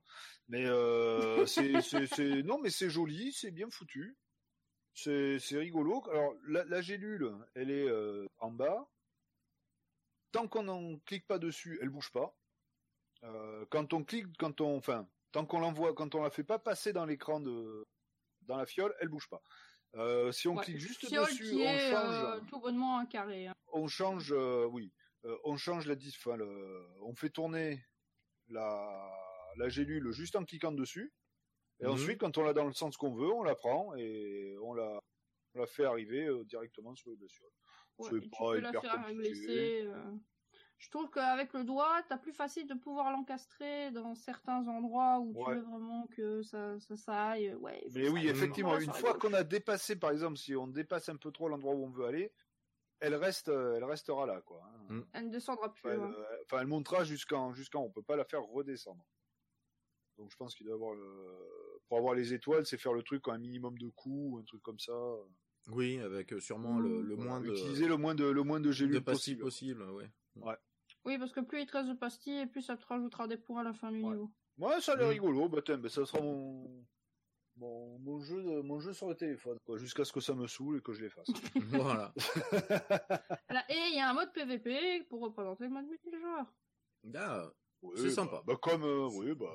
C'est sympa. Donc, alors, attends, là, Donc, je suis. à force quoi, de faire des, mondes à force de comment, de péter des, des virus. des, des- ouais, des virus, des microbes. euh, dans ta partie à toi, au bout d'un moment tu charges une jauge ou tu vas envoyer euh, Ouais, des merdes à l'autre en face. un euh, boulet, enfin ça c'est un, un peu comme un boulet de canon que tu as chargé et en fait c'est un boulet de canon rempli de virus que tu envoies chez ton ennemi. D'accord. Ouais, bah, je, me je, je, je me regarderai ça. Alors comment on quitte un source Voilà, alors que le principe dans le mode deux joueurs euh, sur le Dr Mario original, c'est juste, enfin le, c'est euh, le premier qui euh, Ah. Qui euh, qui euh, qui détruit tous les virus à gagner. Et Mm. apparemment, c'est juste aléatoire euh, quand euh, il y a des euh, il y a des bouts de gélules qui tombent dans notre euh, dans notre écran. C'est pas parce que t'as détruit trois virus que hop ça va envoyer quelque chose à l'adversaire. Parce que ça Ah, arrive euh, souvent en même temps aux deux, ma- aux, aux deux joueurs. euh, Donc euh, j'ai pas ça j'ai pas bien saisi le, le principe de quand est-ce qu'elles arrivent ces petits ces bouts de gélules dans- qui peuvent te casser du coup ta, toute ta stratégie euh, que t'avais mis en place. Tiens, je vais d'abord faire celui-là, hop, après j'ai tous les jaunes, ils vont tomber. Parce que voilà, ce qu'il faut savoir aussi, c'est que quand, euh, si vous avez jamais joué à Dr Mario, une gélule, vous empilez sur un, sur un bord, sur un, virus rouge par exemple, vous empilez euh, des, des gélules qui sont bah, euh, rouges d'un côté mais toutes jaunes de l'autre par exemple. Eh ben tout le jaune, en fait, quand le rouge va disparaître avec les, euh, avec le virus, quand ça va faire le combo de 4 que ça va disparaître, hop, les jaunes, eux, vont pas disparaître, mais vont continuer par gravité à descendre. Jusqu'à s'arrêter, ben, soit au sol, soit s'ils rencontrent un virus, ils s'arrêteront dessus. Donc on peut prévoir des combos comme ça, euh, genre hop, je fais, euh, je mets que des, des gélules de tel type de ce côté, comme ça quand le rouge, hop, il est mort, ça le fait, euh, ça fait descendre tous les jaunes à côté, ça tombe sur un jaune, hop, et ça me détruit un autre virus aussi en même temps, qui était en contrebas. Et on peut prévoir des combos comme ça. Et il y a le, exactement le même système dans, dans le WoW. Mais, les gélules se séparent. Un jeu alors que- qui est euh, qui est très très bon et que qui se résume en une phrase, hein, euh, facile à prendre en main mais dur à maîtriser quoi. Voilà. Un Ouais. bon jeu, donc. Voilà, easy to play, hard to master. Voilà, mais un très très bon jeu quoi. À essayer en tout cas si vous avez jamais essayé un Dr Mario. Ouais. euh, Ouais, ouais. que vous êtes Si pas allergique à Tetris ou à des Columns ou des trucs un petit peu dans le genre, quoi, voilà, de ce genre de puzzle game, euh, c'est franchement à essayer, quoi. Surtout que ça va, euh, tu peux choisir ton, ton niveau euh, sur le Dr Mario, donc... euh, Oui, ce Oui, qui est bien, c'est qu'après, si tu veux, dire un, oui. deux, si tu trois, veux quatre. rattaquer du début, tu rattaques du début, mais si tu veux t'entraîner sur du euh, sur du haut niveau d'entrée, tu peux directement. Au bout d'un moment, Euh, hein, euh, c'est trop dur. euh, Puis on euh, peut changer la vitesse. Voilà. Si, si on perd sur un niveau, on peut, ben, on revient à l'écran de sélection, donc on peut rechoisir le niveau qu'on a. on Bah, a ça nous laisse déjà d'origine sur le niveau où on a perdu. Voilà. Euh, Voilà. Quand on revient à l'écran de sélection. Donc on peut repartir de celui-là directement, de toute façon. ouais, Et comme on a dit tout à l'heure, en plus, c'est pas exactement le même vu que le placement, le nombre par Ouais. contre de virus sera forcément bon, fixe. Par contre, c'est leur placement et leur type qui sera euh, qui sera différent euh, d'une partie sur l'autre. Et puis si on a mis en vitesse un peu trop élevée, ben, on peut descendre de- d'un cran. Voilà. Enfin, Tout à fait. sauf quand on est en vitesse slow, où là, on peut pas aller plus loin.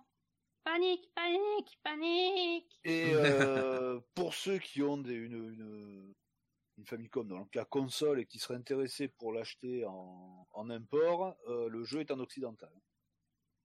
Oui, le jeu est tout en anglais. Là, le peu qu'il y a, c'est Voilà, en il anglais. pas, Euh, il est pas en Il y a pas japonais du tout. Et en La plus, version- comme c'est un jeu qui a très bien marché, il coûte euh, il coûte rien. Il coûte pas grand chose. Voilà, il la coûte version Famicom Mini de la GBA, il y a deux, deux trucs en euh, au tout début en, en japonais, un tout petit menu, alors je sais pas, de, je sais pas ce qu'il y avait marqué dedans. Et après tout le reste c'est en occidental, quoi. Donc euh, ils ont repris exactement le jeu. Parce qu'il y en a pour moins de 5 euros la cartouche Jap en loose et à Ouais. peu près euh, entre 5 et 10 balles suivant les euh, où vous allez chercher euh, pour l'avoir complet en boîte et propre en plus, très propre quoi, pas mint mais un, un 7-8 sur 10 quoi, facilement en qualité euh, de, de la boîte, cartouche et celui-là il se trouve, il se trouve Il se trouve vraiment à pas cher quoi, facilement. quoi. Donc nous après vous le savez, on est très avec Apo, on est très sur l'import. Euh, Oh moi je suis pas très, enfin si je suis import et je suis aussi pas import du tout. Hein. Ouais, moi je suis moins pas import du tout. euh, À part, Parce euh, que moi il je y, a suis pas des- a import des jeux que pour les bah, pour les RPG ou au moins avoir des versions US, parce que bon, euh, faut bien pouvoir les faire, quoi. Et du RPG en Jap, c'est voilà, c'est pas faisable, c'est pas faisable. Mais par contre, après tout ce que je peux avoir qui se joue euh, sans avoir besoin de grandes connaissances en Jap ou alors vraiment pas du tout, euh, si je peux l'avoir en, en 60 Hz Jap, euh, surtout bah, c'est ce qui est cartouche, euh, surtout pour les cartouches et les premiers jeux CD, j'essaie de l'avoir là, quoi, clairement. Pour, pour J'aime bien bah avoir les deux versions. oui, il y en a. Hein, Le collectionneur fou. tu as la collectionnite aiguë. Oh, m'en parle pas. Euh... moi, après, en PAL, il y a certains jeux que j'aime, mais parce qu'ils sont sortis qu'en PAL. Ouais. Euh, genre le Mr. Nuts. Euh, enfin, s'il est sorti en Jap, le Mr. Nuts, mais euh, mais à la base, comme c'est un jeu français et tout, et qu'il a été quand même bien opti et tout, qui rame pas du cul sur le sur la Super NES. Voilà, celui-là, ça me dérange pas de l'avoir en, en pâle. En plus, ça me rappelle l'époque où je l'avais acheté quand j'étais minot. C'est un peu plus nostalgique. Ouais, oui. Ben moi, c'est ça avec la NES, quoi. Les jeux NES, bah, j'ai la Famicom. Donc j'ai des jeux sur la Famicom que j'ai sur la NES. bah tu vois, moi je rêvais de l'avoir, j'ai jamais eu la NES quand j'étais gamin. j'ai commencé par avoir une NES là il y a quelques années euh, et à me faire ma, à commencer ma petite collecte. Et puis euh, je crois que c'est avant que, ouais, c'est un, an avant qu'on commence le podcast avec Laz, il m'a offert une Famicom. Et là, en fait, j'ai fait, ok, c'est bon, euh, j'arrête la, j'arrête la NES et je prends euh, tous mes jeux, je les prends sur Famicom. Et à part les jeux bah, qui n'existent pas sur Famicom, qui sont qu'en version PAL ou en version US, hein, bah, euh, c'est pour ça aussi que j'ai chopé l'adaptateur pour mettre les jeux justement PAL et US sur Famicom. Je prends tout en Jap. En plus, les boîtes bah, prennent beaucoup moins de place, ah les cartouches prennent beaucoup moins de place. Et 90% du temps, les les jaquettes sont sont plus belles. Ouais. Ouais. Ça c'est clair. Ouais. Donc et et en plus il y a il y a y a un petit côté économique aussi parce que bah, souvent les versions japonaises sont moins chères. Ah, elle coûte moins cher que les versions les versions Europe. Hein. Mais après moi cette bon la Famicom je l'adore. Et puis surtout avec bah, avec le disque système que j'ai en dessous. Enfin bon mmh. c'est c'est excellent. Bon, toi, il est pas en dessous, il est à côté. ah bah, ah vu bah, que j'ai une Twin aussi, voilà, euh, j'ai une voilà, Twin. Hein, voilà, monsieur a une Twin Famicom. bah, c'est, je me suis longtemps, euh, bah, j'ai adoré là quand j'ai découvert la Twin Famicom, j'ai fait, il me faudra, il m'en faudra une un jour. Mais au début, j'étais quand même chaud pour me prendre le disque système comme t'as fait toi euh, en dessous qui va avec la, la Famicom de base quoi. même si une, une Twin, je m'en prendrais une, un de ces quatre. Et euh, mais c'est le, en fait, c'est qu'un jour, je suis tombé, bah, euh, c'était un, c'était fin janvier, il s'est mis à neiger qu'il en pouvait plus chez moi. Je voulais sortir ce jour-là, mais il, a neigé pendant la nuit, donc j'ai ouvert le, la porte le matin, j'ai regardé, il y avait 15 cm de neige. Je fais bon bah ok on va rester à la maison. Reste à la maison. Voilà. et euh, et j'ai commencé à, à aller traîner sur eBay, à regarder des trucs de rétro gaming, machin, à regarder un peu le prix des, des Twin Famicom à ce moment-là. Et il y a, y a un vendeur français qui faisait son pack euh, avec euh, un disque système euh, pas terrible, c'était un jeu de Mahjong, mais qui permettait au moins de tester le lecteur de la console, plus une bonne dizaine de jeux en cartouche en loose à côté, avec des bons titres en plus. plus une manette qui vient se connecter à part pour euh, pour une grosse centaine d'euros. Euh, c'était pas en boîte, voilà, c'était tout en loose. Par contre, il y avait tout, la console était nickel, elle était propre, machin. Et puis c'était, c'était pas un vendeur, euh, c'était pas une boutique eBay, c'était vraiment un vendeur collectionneur qui revendait ses doublons ou les trucs parce qu'il voulait partir plus sur une collection autre, genre Neo Geo, machin. Et, puis ah ben finalement ben tout ce qui est Famicom, allez hop, je le vire, je préfère me concentrer sur Neo Geo. Voilà, il, se reconcentre sur certaines choses et du coup il revend des parties de sa collection. Oh, comme ses doublons, voilà. Du coup, c'était en super état. Euh, j'ai pas cherché à comprendre quoi. J'ai pris le, je l'ai acheté en achat immédiat et, quelques jours après je l'avais. Même si la Twin, je la trouve sympa, je trouve qu'elle a pas le charme de l'original. le l'espèce de Oui. vieux côté, euh, le, le- le côté Ah mais j'adore le côté, euh, euh, comment s'appelle, le côté bricolage où tu rajoutes un, un bout Ouais. sur un bout sur un bout, comme le comme le côté Sega là avec euh, bah, le Sega CD plus le 32X, Ouais. euh, voilà, où pareil comme le, le le le premier lecteur CD de la PC Engine où il fallait le, le unit port plus le lecteur Ouais. CD plus une PC Engine blanche ou grise après, euh, voilà. Mais euh, pour Ça ouais, j'aime bien ce, ce, ce cette ce espèce de d'add-on euh, hardware. Voilà, euh, ce- ce- ce- cet aspect, mais qui fait vraiment, mais, enfin, bah, vieux parce que c'est vieux, hein, on peut Mm. pas dire le contraire, hein, qui fait très archaïque et ça j'aime bien. ouais. Je, je préfère, je préfère ça à un truc déjà tout beau, tout fait, tout propre. Euh, c'est qui est plus pratique, bien souvent même plus fiable. Mais je Mm. connais, je préfère la, la version euh, Ah bah, euh, en pièces rapportées, quoi. Tu vois, par exemple, le. euh, alors j'adorerais parce qu'elle est magnifique. Euh, c'est- alors je me souviens plus comment elle s'appelle celle-là. Elle a un nom particulier. Euh, c'est la la Mega Drive qui est sortie. euh, alors quasiment qu'au Japon. Je crois qu'il y en a eu un petit peu aux États-Unis, mais très très peu. Qui te regroupe, euh, qui te fait en une seule machine le euh, le Mega CD plus la Mega Drive. oui. Voilà. Ouais, Il n'y a pas le 32X dessus. Tu peux le rajouter. Voilà, ça marche. Mais euh, après, par contre, faut savoir un truc, c'est que tu peux plus ouvrir le lecteur de CD si tu rajoutes le 32X. Donc il faut enlever le, lec- le 32X si tu dois mettre un CD dedans, si tu as le, les deux en même Alors temps. après, Voilà. Elle est magnifique, euh, mais mon, mon, ce que j'aimerais moi, comme euh, à la maison, c'est avoir là, j'ai une euh, Mega Drive Jap. c'est le méga CD pour la Mega Drive.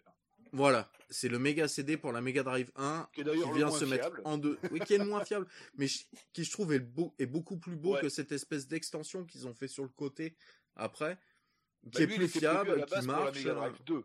Hmm. Oui, et qui a même un adaptateur pouvait- pour le mettre avec mettre la Mega Drive l'adaptateur 1. dessous pour, euh, pour la Mega Drive Pour 1, l'élargir, euh, parce que la pour Mega Drive l'élargir. 1 était plus, mais, plus large. Mais sinon, Mm. c'était euh, c'était quand même euh, ouais la première version, mais celui-là il vaut une blinde. quoi. Ah oui, celui-là, il vaut carrément une blinde, quoi. C'est le prix d'un jeu Neo Geo presque. Euh, oui, oui, d'un bon jeu Neo Geo quand même, hein, parce qu'il y en a pour plusieurs centaines d'euros, hein, si je me trompe pas. hein. Ah oui, c'est 2 300 Ouais. enfin c'est 300 400 euros quoi selon Mm. les versions. Et alors en version boîte complète, alors là, Oui. c'est au-delà quoi. Bon, on va peut-être passer sur le deuxième test. Ouais, alors juste avant de passer au deuxième test, Vas-y, euh, vas-y. vu qu'on a parlé de Lootbox il y a deux secondes, c'est bah, une dernière news que, que je me souvenais plus, je viens de m'en rappeler. Donc, merci Az Tu m'as est, je te fais te rappeler. Voilà. tu es ma mémoire. Euh, donc oui, par rapport au lootbox, alors c'est, euh, j'allais dire pratiquement mondial, hein, parce que euh, pour nous en Europe c'est PEGI, au Japon je sais plus comment ça s'appelle, aux USA ils ont un autre système. C'est les le SBN. Voilà, euh, le SRB, le SRB. Le. SRB et Ouais. puis au Japon je sais plus, mais enfin bon bref. Euh, donc tout du moins ces trois organismes là, ils vont faire mettre euh, ben, un nouveau petit code, comme il y a le 18 le Oui, euh, le pour les lootbox. pour voilà pour dire que dans ce jeu il y a des microtransactions ou dans tel jeu ou dans tel truc il y aura des microtransactions voilà. chose qui n'était pas le cas avant euh, ou quand on achetait un jeu ou quand on téléchargeait un jeu sur le téléphone bon en même temps télécharger un jeu sur le téléphone s'il n'y a pas de microtransactions c'est pas un jeu Euh, Euh, oui, hein, la preuve. Hein, euh, voilà Dr. mais euh, voilà c'est euh, avec euh, avec ça au moins de suite si on prend la boîte d'un jeu ou qu'on regarde sur Steam le machin ou peu importe on voit les icônes ah ben tiens dans celui-là il y a de la microtransaction ok je suis au courant voilà Voilà. Hmm. donc ça c'est euh, c'est un bon truc qu'ils ont fait je. Ça ça manquait c'est bien c'est bien qu'ils l'aient fait quoi. bon Oui, enfin, il est, ouais, il était temps qu'il s'adapte parce que ça fait un Voilà. moment que. euh, oui bah ça fait un moment qu'il y a une microtransaction mais au moins Voilà. maintenant voilà même parents face ou euh, ou autre à leurs gamins ils pourront voir s'il y a des microtransactions ou Hmm. pas quoi voilà bon non mais c'est bien, c'est à moi je suis totalement d'accord pour le justement ce système de rating qu'au moins voilà, il y ait un un truc euh, que les parents puissent pas acheter un jeu 18 plus à leur gamin de 12 ans euh, voilà. oui ouais voilà tout à fait hein, Ou au moins Ouais. soit soit informé machin rapidement voilà, informé euh, de ce voilà. que de, de ce qu'ils achètent alors après il y a des fois ça peut être un peu surnoté quoi hein, c'est Oui, il y a des trucs qui des fois sont un petit peu surnotés, il y a des fois ils sont rarement sous-notés d'ailleurs hein, mais euh, oui c'est surnoté en général C'est en général c'est surnoté, mais bon. c'est euh, c'est quand même pas plus mal parce que euh, oui, c'est clair Oui. que tu payes pas à ton gamin de 10 ans un, un GTA 5 ou Ah bon, après, là, quand je Voilà. vois, par exemple, sur Doom Eternal, ils ont plus et violence. Je comprends pas. Hmm. il est pas violent comme jeu. c'est non, il est pas violent. Par contre, ce que je viens de voir, eh ben, euh, eh ben, eh ben, eh ben, c'est les 10 ans de Serious Sam Second Encounter. tiens. Ouais, beaucoup Pour la d'anniversaires version, en ce pour la moment, version ouais. acheté, pour la version euh, HD. hein. 2020, l'année des anniversaires et du confinement. Ouais, ouais, ouais, ouais, ouais, putain, on parle pas. Euh, enfin bref, Il va- il on va pouvoir passer Oui, à Batman. à Batman. Batman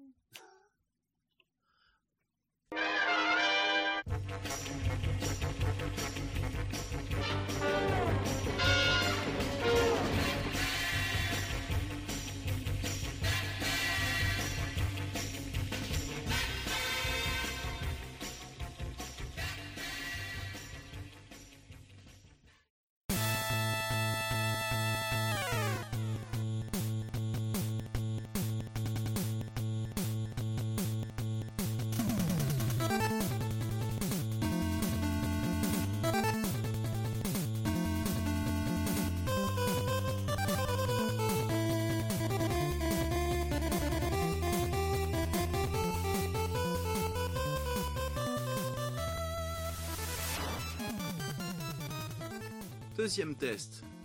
Alors, le deuxième test, qu'est-ce qu'on avait pris déjà? On avait pris le Batman. Batman sur Game Boy. Oh, le- genre le mec il se souvient même plus. Ouais, genre le mec il se souvient plus, voilà. Oh là Oh là là, mais qu'est-ce qu'on avait bien pu prendre? Oh là là, c'est pas marqué pile en face de moi. La magie du direct. Ouais. Toujours, toujours. Voilà. Enfin, du légiféré pour vous, hein, mais, euh, oui. mais ça, ça Euh, sera Pour pas nous, coupé. on enfile tout. Hein. Alors, un deuxième jeu, je crois qu'on teste sur la Game Boy. Le premier, euh, ça avait été euh, Pokémon Rouge. Donc, et c'était il y a un gros moment. C'est vrai qu'on n'était pas revenu sur la console, la première console portable de Nintendo euh, multi-cartouche, hein, avec cartouche qui change, parce qu'en console portable, on, on pourrait parler des Game Watch, mais euh, mais là, c'est vraie console euh, de jeu euh, avec son vrai écran et tout. Et là, donc, un jeu d'action plateforme. Sur Wikipédia, ils appellent ça un run and gun. Je suis. Oui. Je le vois plus comme un jeu Oui. de plateforme. Moi, En je le vois temps- plus comme un action plateforme que comme un run and Oui. gun parce que. Après, de euh, toute manière, la seule arme qu'on a, c'est une arme de tir. Oui, tout à fait, mais je vois plus euh, un contrat où on passe plus de temps à tirer qu'à faire de la plateforme, comme un run and gun, alors que là, je trouve qu'il y a quand même pas mal de phases de plateforme Ouais. et du tir aussi pour pour euh, pour éviter Ouais, les ennemis, certes. penser clairement à Mais, Mario, euh, à Mario Bros. hein. Mais oui, en plus, euh, clairement, quand on le voit euh, graphiquement, ça fait très euh, Super Mario Land. Ouais, il m'a fait beaucoup penser à ça, le, euh, quand, euh, Oui, quand même au niveau découvert. graphisme, ça m'a fait quand même Oui. un peu penser à. Mario Avec le côté euh, le Mario qui est tout petit dans Super Mario Land 1 comparé au suivant là où il est beaucoup plus gros, son sprite est beaucoup plus gros. Là son son sprite est assez petit mais suffisamment détaillé, ça va bien. Donc c'est un jeu donc sorti sur Game Boy à la base au Japon en décembre 89. Après en Amérique du Nord il est sorti en février 90 et nous on a eu pour la fin de l'année 90 en septembre, le 14 septembre exactement. C'est un jeu qu'un seul joueur, voilà, il n'y a pas de mode coop, euh, il n'y a pas, il a rien, euh, on peut pas utiliser le câble Link de l'époque pour euh, avec ce jeu. Euh, un jeu qui est pas forcément très très long, mais euh, qui quand même euh, est un, un minimum retort pour ceux qui sont pas des grands des grands aficionados des jeux de plateforme, tels que moi par exemple. Ou plutôt moins. J'ai quand même réussi à passer le premier boss. J'ai quand même réussi à crever dès le premier, dès le premier stage. Oui, mais ça, c'est un jeu de plateforme de, de Mm. cette époque-là, donc c'est quand même assez facile. euh. Ça, et pour ta, pour, euh, pour être gentil, euh, parce que c'est quand même c'est quand même vrai, la gestion du saut est un petit peu particulière. Euh, le, le Batman euh, des fois est pas euh, glisse un petit peu ou Bah, il y a une, euh, il y a une légère inertie sur, Ouais. sur le personnage. il y a une Bah, très légère inertie. de, de l'époque, on prenait Mm. le Mario, il y a une très légère inertie, même le Super Mario Bros 1 Hmm. euh, sur sur Famicom ou sur NES a une inertie. Oui, tout à euh, fait. mais- un peu le- Et son, son inertie, elle est un peu plus, euh, c'est un peu plus lunaire. Moi, je, je dirais euh, à cause, euh, on a l'impression qu'ils l'ont fait un petit peu exprès à cause de la cape. Au Ouais, final, comme si la fait, cape aidait à planer ou ralentissait un petit peu à certains moments. Euh, du coup, c'est pour ça que le saut fait un petit peu lunaire, donc il est un petit peu particulier à prendre en main. Sinon, après, une fois qu'on l'a pris en main, le, euh, le Batman, on en fait quasiment ce qu'on veut. Après, voilà, moi, j'ai commencé à paniquer sur les plateformes. J'étais là. Et alors, tu fais gauche, droite, gauche, droite, gauche, droite, gauche, droite. Et après, bah, au final, tu te pètes en bas du cube. Et en plus, après, j'ai une amélioration qui faisait que mes, mes, mes balles, elles faisaient boing, boing, boing. J'étais là, mais putain, j'arrive pas à toucher l'ennemi, ça boing au-dessus. Ouais, parce que dans le jeu, voilà, donc comme c'est vrai qu'on peut le qualifier de run and gun à ce niveau-là. En fait, on peut faire évoluer sa, son arme de plusieurs manières différentes. Mm. Euh, alors, il y a le tir normal qui est qualifié de N, euh, qui tire ben, jusqu'au bout euh, de l'écran, mais par contre qui est assez lent entre deux tirs. Après, on a le tir S qui est le tir short qui tire euh, beaucoup moins loin. Il va pas jusqu'au bout de l'écran. Par contre, on peut enchaîner beaucoup plus de tirs les uns à la suite des autres. La cadence de tir est, euh, grandement euh, plus élevée que le tir normal.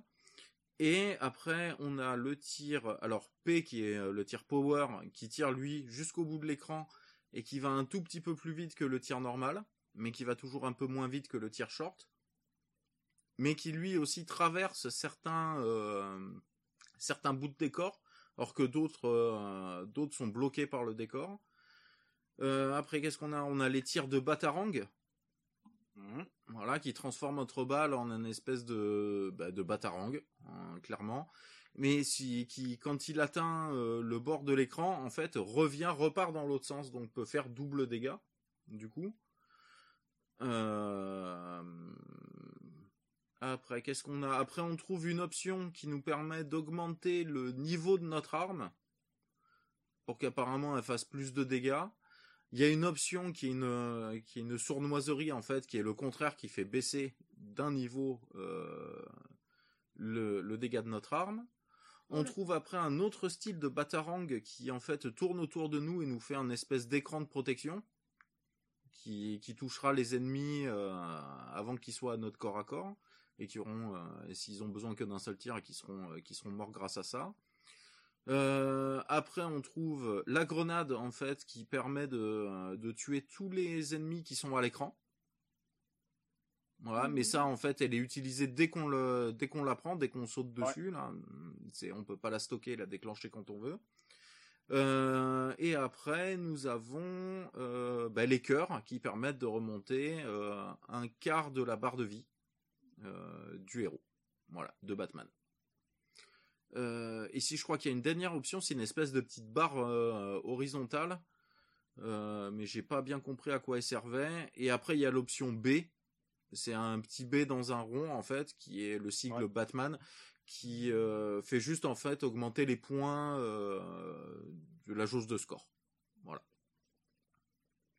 Donc quand même pas mal d'options à, à voir. Euh, et surtout, euh, le, le- quand on change de type d'arme, qu'on passe par exemple du normal, parce qu'on commence avec le normal, qu'on passe au S, si on veut rester sur le, sur le tir euh, court, avec le S, il faut pas prendre d'autres options comme le re 1 normal, re 1 power, etc. Sinon, ça Ouais. nous change le, ça nous change notre arme directement. Et on n'a aucun moyen de la sélectionner après. C'est pas, un... on les a pas en stock. Voilà.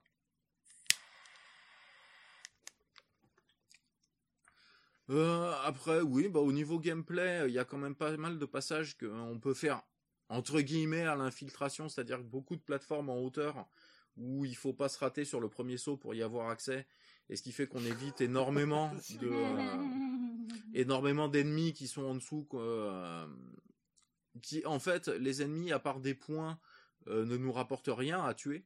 Au final, si ce n'est bah, la facilité de passer à un moment, parce qu'on est vraiment obligé de les tuer à ce moment-là. Mais sinon, en fait, ils rapportent, ils rapportent que des points. Les options ne se trouvent que dans des espèces de petits carrés, et c'est ça qui fait vachement penser, je trouve, à, à Super Mario Land. On dirait les petits carrés de Super Mario Land qu'on détruit avec la tête à Mario d'habitude. Ouais, ces petits carrés noirs. Euh... Voilà, euh, les petits carrés. Alors, voilà, il y en a, il y en a. La plupart sont gris, euh, sont gris clair, on va dire. Euh, et ceux-là, c'est les cailloux normaux bah, que quand on va détruire, bah, il y a rien dedans. Par contre, il y a des cailloux qui sont un tout petit peu plus foncés. On voit bien quand même la différence. Euh, et c'est dans cela que se trouvent les options. Les options sont marquées. On n'est pas obligé de détruire tous les carrés pour savoir euh, dans lequel c'est. On sait déjà d'origine dans lequel il y aura une option. Après, tant qu'on l'a pas détruit, on ne sait pas quelle option il y a dedans. Voilà. Ah, j'ai oublié de préciser d'ailleurs dans les items qu'on peut trouver, il y a aussi un portrait de Batman qui donne une vie. Qui donne une vie supplémentaire. Voilà. Mais qui par contre, si on meurt, euh, on chope la vie, on meurt un peu plus loin dans le niveau sans le finir, on recommence au début du niveau, la vie ne sera plus présente, par contre, à l'endroit où elle était. C'est une des seules options qui repop pas. Euh... Bah, dites-moi un peu vous ce que vous en avez pensé. Il faillit mourir. Il failli mourir. ah, tu vois l'astuce du euh, déjà. Euh... Euh, tu peux sauter par au-dessus euh, pour, pas, pour éviter les ennemis. Bah, euh, j'ai pas fait parce que moi la plateforme. Euh... Secours. Ah. À chaque fois, on a l'impression que tu joues ta vie. Quoi. Oui. oui mais, oh, bah, une fois, tu verras, je te ferai euh, un streaming sur Crash Bandicoot euh, Insane Trilogy. Là, tu vas me voir comment je vais paniquer. Tu vas faire quoi? Un stream? Quand? Donne-moi la date Donne, je, je, réserve la journée. Là. euh, si tu veux, je le lance après. J'ai un peu de temps. En plus, je suis bloqué sur un niveau, justement, à cause des sauts. Que je crève juste à la fin et que j'ai là. Donc, euh, ouais, je suis complètement paniquée par la plateforme. Du coup, je suis passée par le bas et je me suis fait shooter par les ennemis. Au départ, toi, je vois juste des ennemis à la con, ils tirent pas et tout. Je dis, bon, bah, je vais les shooter, machin, tranquille. Puis tu commences à avoir des ennemis qui tirent. Je dis, oh, ah, bah, forcément, ils te ah voient pas, ils tirent pas. Je dis, non, mais oh! C'est quoi cette merde? du coup, j'ai commencé à paniquer. Eh ben, attends, et c'est pas une réunion de copains d'avant là, c'est Batman quand même, hein. Euh, donc forcément, hein, les méchants, ils sont méchants. Hein. Ils ont pas de honte, hein, ils te tirent dessus. Hein. Bon, ah, bah, après l'IA, l'IA est un peu con, ils font des allers-retours. S'ils te voient, ils te tirent dessus. S'ils te voient pas, ils te tirent pas dessus. Oui. Voilà. Euh... J'ai déjà eu des fois qui essayent de me tirer dessus, continue à avancer, ils tombent dans le vide. Oui, voilà, oui. Oui, ça, il y en a aussi qui se, enfin, je veux dire, qui se jettent dans le vide. Oui. Oui, qui se suicide. Euh... Il, s'auto-suicide. Oui, euh, j'adore cette expression, il s'auto-suicide. Et... Ouais, si ce n'est, ouais, euh, les, comment ça s'appelle, les, le, le, premier boss, les ennemis en eux-mêmes, à part leur placement, souvent, euh, souvent après d'ailleurs dans l'usine, là, euh, ils sont des fois planqués un peu par le décor et tout, donc soit faut être très réactif, soit bah on se prend le, on se prend un petit dégât, mais au moins on a, euh, on a une jauge de vie. Ça, ça fait plaisir aussi. C'est pas juste un contact, euh, un contact et on meurt. Ça c'est vachement pratique. Les ennemis sont pas très très coriaces. En tout cas sur le premier monde, le deuxième, ben, je suis mort peu de temps après. Euh... Bah c'est c'est les mêmes ennemis définitive, mais enfin peu de choses près. Mais euh... je crois que je mais ils ont, euh, mais après c'est au niveau des plateformes, c'est l'agencement du niveau qui est plus ou moins dur. Mm. Ah, pour sortir, euh, pour sortir du niveau, il y a une porte. Ça fait très penser mm. du coup aussi à Mario Land. à Mario. où on sélectionnait la porte du A, la porte du beau, bon, euh, la, la porte du bas, la porte du beau, la porte du haut, voilà, ça sera mieux. Du beau, bah, Voilà. du beau, Du beau, voilà. c'est beau. La porte du bonus, voilà, parce que c'était euh, c'était là qu'on pouvait avoir le bonus dans Oh. Super Mario Land. Mais là, bon, bah, il y a juste une porte en bas, quoi, euh, que bah, soit on peut directement franchir parce qu'elle est déjà ouverte, soit si elle est fermée, on tire dedans et hop, ça s'ouvre. Voilà. Euh, et après, bah, moi, je suis pas allé beaucoup plus loin que le que le premier boss. Toi, t'es allé un peu plus loin à Pau. Et surtout, Ouais, tu m'as dit ouais. que t'avais vu un un Et playthrough. surtout, j'ai regardé comme j'ai. je- Voilà. Enfin, je vais pas dire que j'avais pas la patience parce que le jeu est très très bon. hein. Honnêtement, euh... bah, j'ai surtout pas hyper joué parce que j'ai joué surtout sur émulation et puis bon, j'ai pas les mêmes ressentis que sur la console, mais je pense que celui-là, bah, il faudra qu'il aille dans la collecte. Euh... Donc oui, à la fin du donc du premier monde, il y a trois, euh, un peu à la Mario d'ailleurs, hein, encore une fois.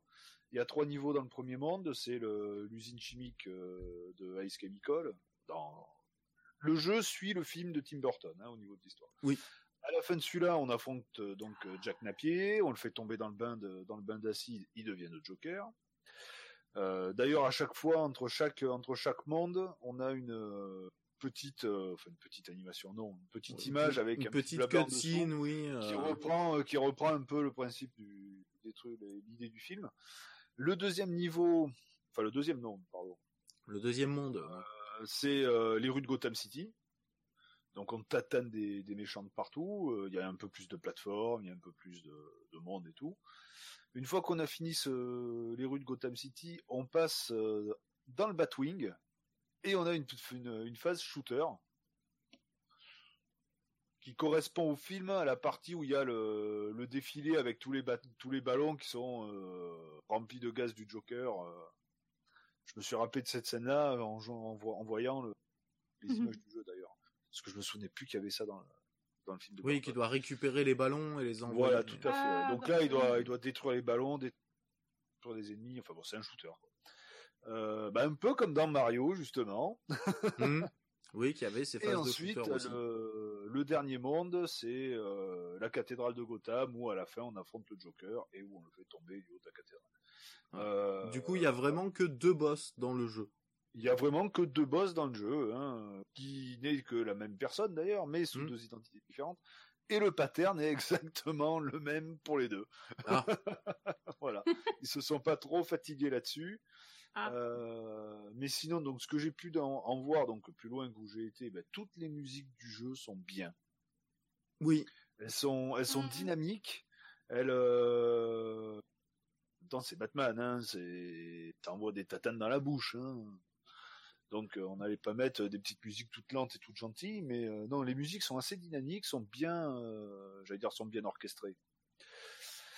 Avec des, en 8 bits, hein, mais, euh, oui, mais elles rendent toutes bien. Ça a été très dur La- pour moi la- de la choisir mélodie- la, la- les, les mélodies sont vraiment que j'allais prendre pour le jingle. Mm. C'est euh...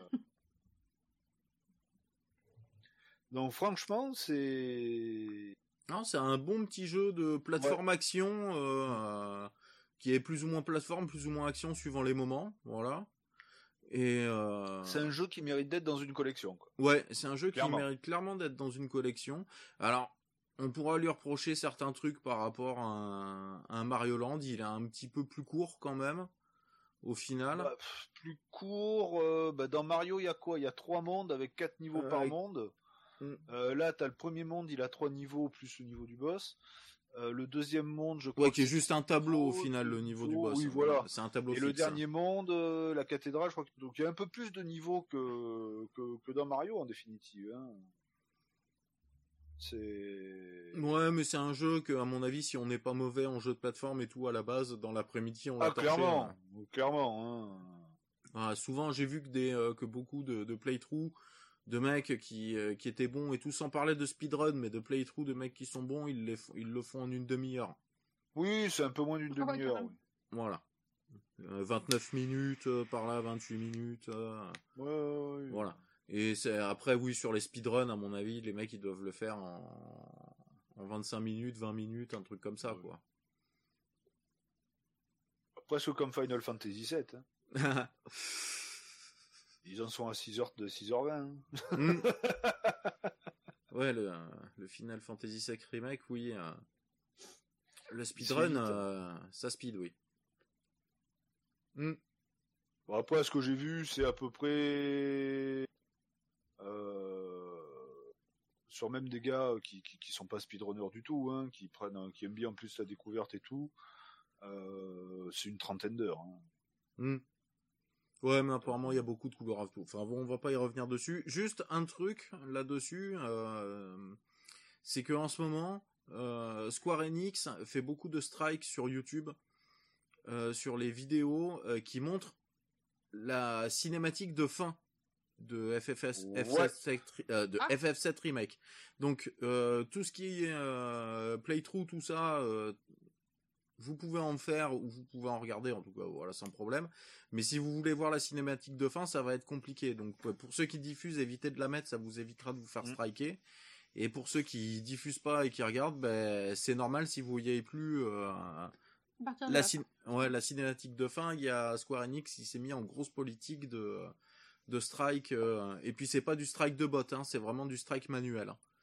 Euh, sur YouTube en tout cas, je sais pas comment ça va se passer sur Twitch euh, pour les mecs qui font ça en live et tout, mais je pense qu'ils vont avoir, ils vont peut-être avoir des euh, des soucis par euh, par Square Enix, donc euh, voilà. Donc si euh, vous regardez qu'à partir de maintenant des let's play de, de ça, euh, vous attendez pas à voir la fin, c'est normal. Voilà.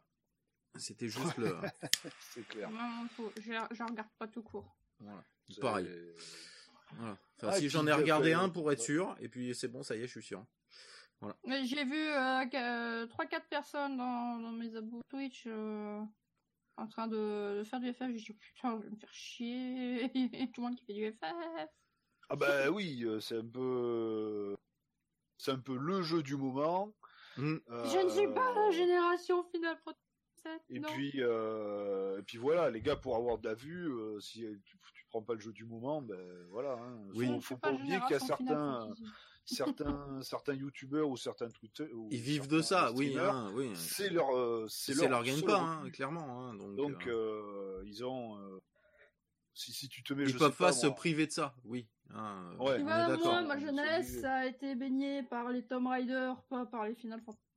Je pense qu'ils gagnent plus d'argent, même si le jeu, ils le trouvent moyen en jouant à Final Fantasy qu'en jouant à Batman Game Boy, quoi. Oui. Qui est peut-être même un meilleur jeu. bon, après, je suis pas fan des FF, hein, donc euh, voilà. Mais, euh, Eh ben, ah d'ailleurs, Kev, Ça nous fait une très belle transition, Tout à euh, fait, toute mais naturelle. Mais t'as pas fini, t'as encore un truc oui. à dire sur le Batman? Vas-y. Alors, Non, sur. FF. Euh, sur Sur FF7, euh, il y a les. Crois enfin, l'un des, des patrons, de, enfin, des patrons, des chefs concepteurs du jeu, euh, qui a dit, donc, il commence à parler de FF euh, Remake, FF7 Remake Part 2, euh, en disant qu'il préférait faire des jeux, pour les suites, hein, plus courts, mais plus souvent. Oui. Euh, bah, qui J'espère moins dire- cher aussi.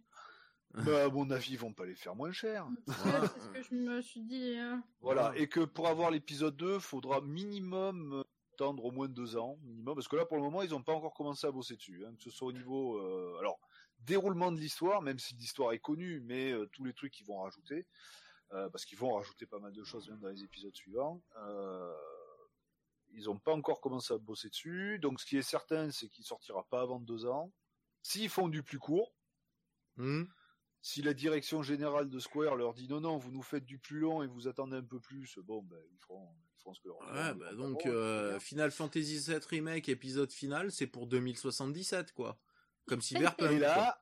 Voilà. donc le prochain, c'est sûr, c'est PS5. Le suivant, ça sera peut-être PS5 pour le 3.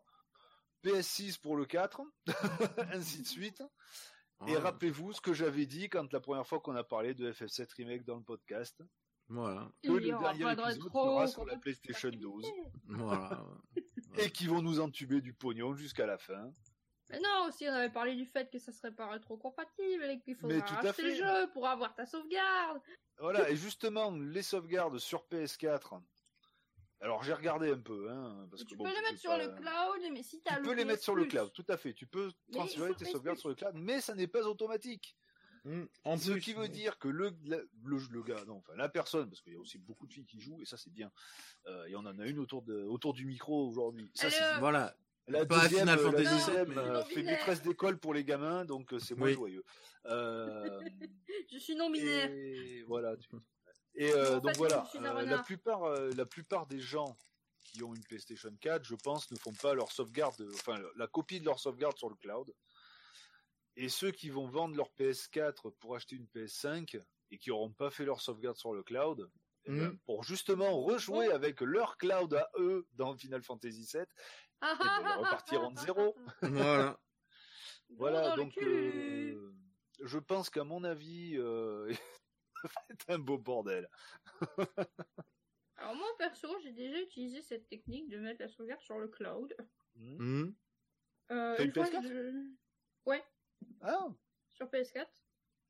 Et euh, en fait, euh, une fois, je devais aller euh, passer trois jours chez ma sœur euh, pour euh, garder son chien. Mhm. jusque-là. Et euh, ben, pour pas me faire chier, vu qu'elle avait une PS4 aussi, ben, euh, et que j'étais en train de jouer un, un jeu à ce moment-là. Oui, t'as créé ton, t'as recréé ton compte à toi et t'as pu te retélécharger tes. euh, Voilà, j'ai foutu ma sauvegarde de- à la maison sur le cloud avant de partir, et après quand je suis arrivé chez elle, j'ai retéléchargé ma sauvegarde, j'ai joué tranquille sur le reste de mon C'était Ah non, ça oui, ça j'imagine Voilà. que leur système Ouais, mais de, de, F, de- de de, cloud de Play fonctionne 4 à Play bien. 4. Voilà. Après, est-ce qu'il, est- est-ce que les, De Play 4 à Play 5, ouais, est-ce que tout Je sera bien pas. compatible? Euh, Ça si serait logique que oui, mais bon. Si ça fonctionne de Play 3 à Play 4. Hmm. bah après il faudrait voir s'il y Euh, a des jeux qui sont que, compa- Mais il n'y a euh, pas de jeu compatible de la Play 3 à la Play 4.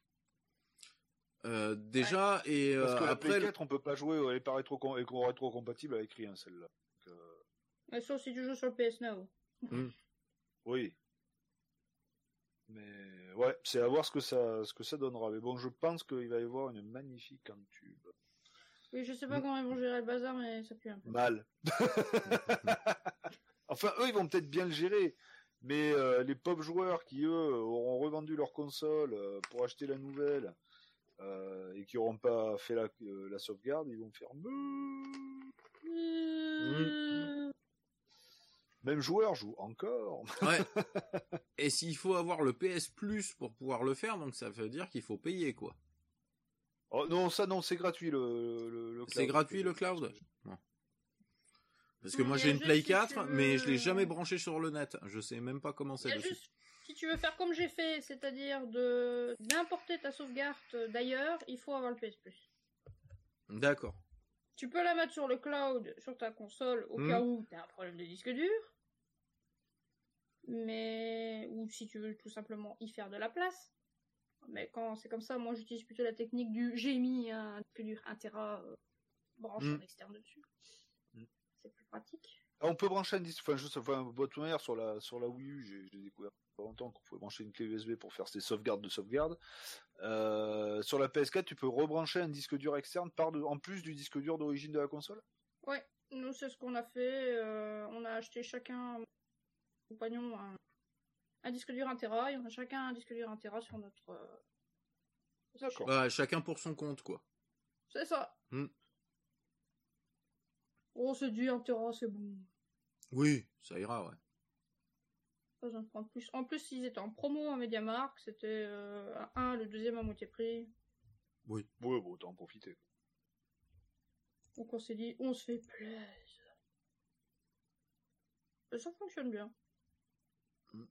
Par contre, il ne sert qu'à ça, hein, parce que tu dois le formater, la, la- que ça fait une, une- un formatage spécial quand tu le branches dessus. Oui, Donc, ça doit pas être qu'à ça. doit pas être une FAT NTFS ou une FAT 32 comme, euh, Non, c'est, comme, euh, les- comme sur les ordi, quoi. Ça va être une FAT bien spécifique au Ça doit système être une. FAT, Ce que, ce que, Je ce qu'il pas, ce être- choquant. Ça hein. doit être un exFAT Plutôt ou quelque chose comme Un ça. truc Linux, euh, sûrement. euh.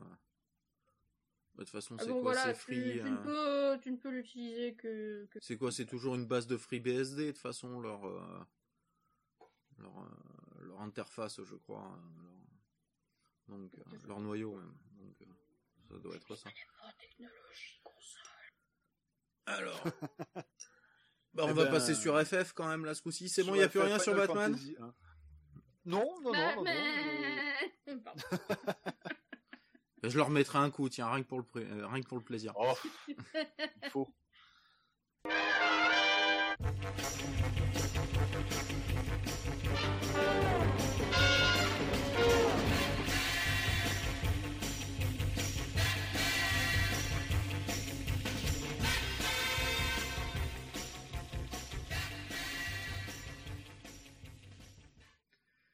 Allez, on va passer sur ce FF.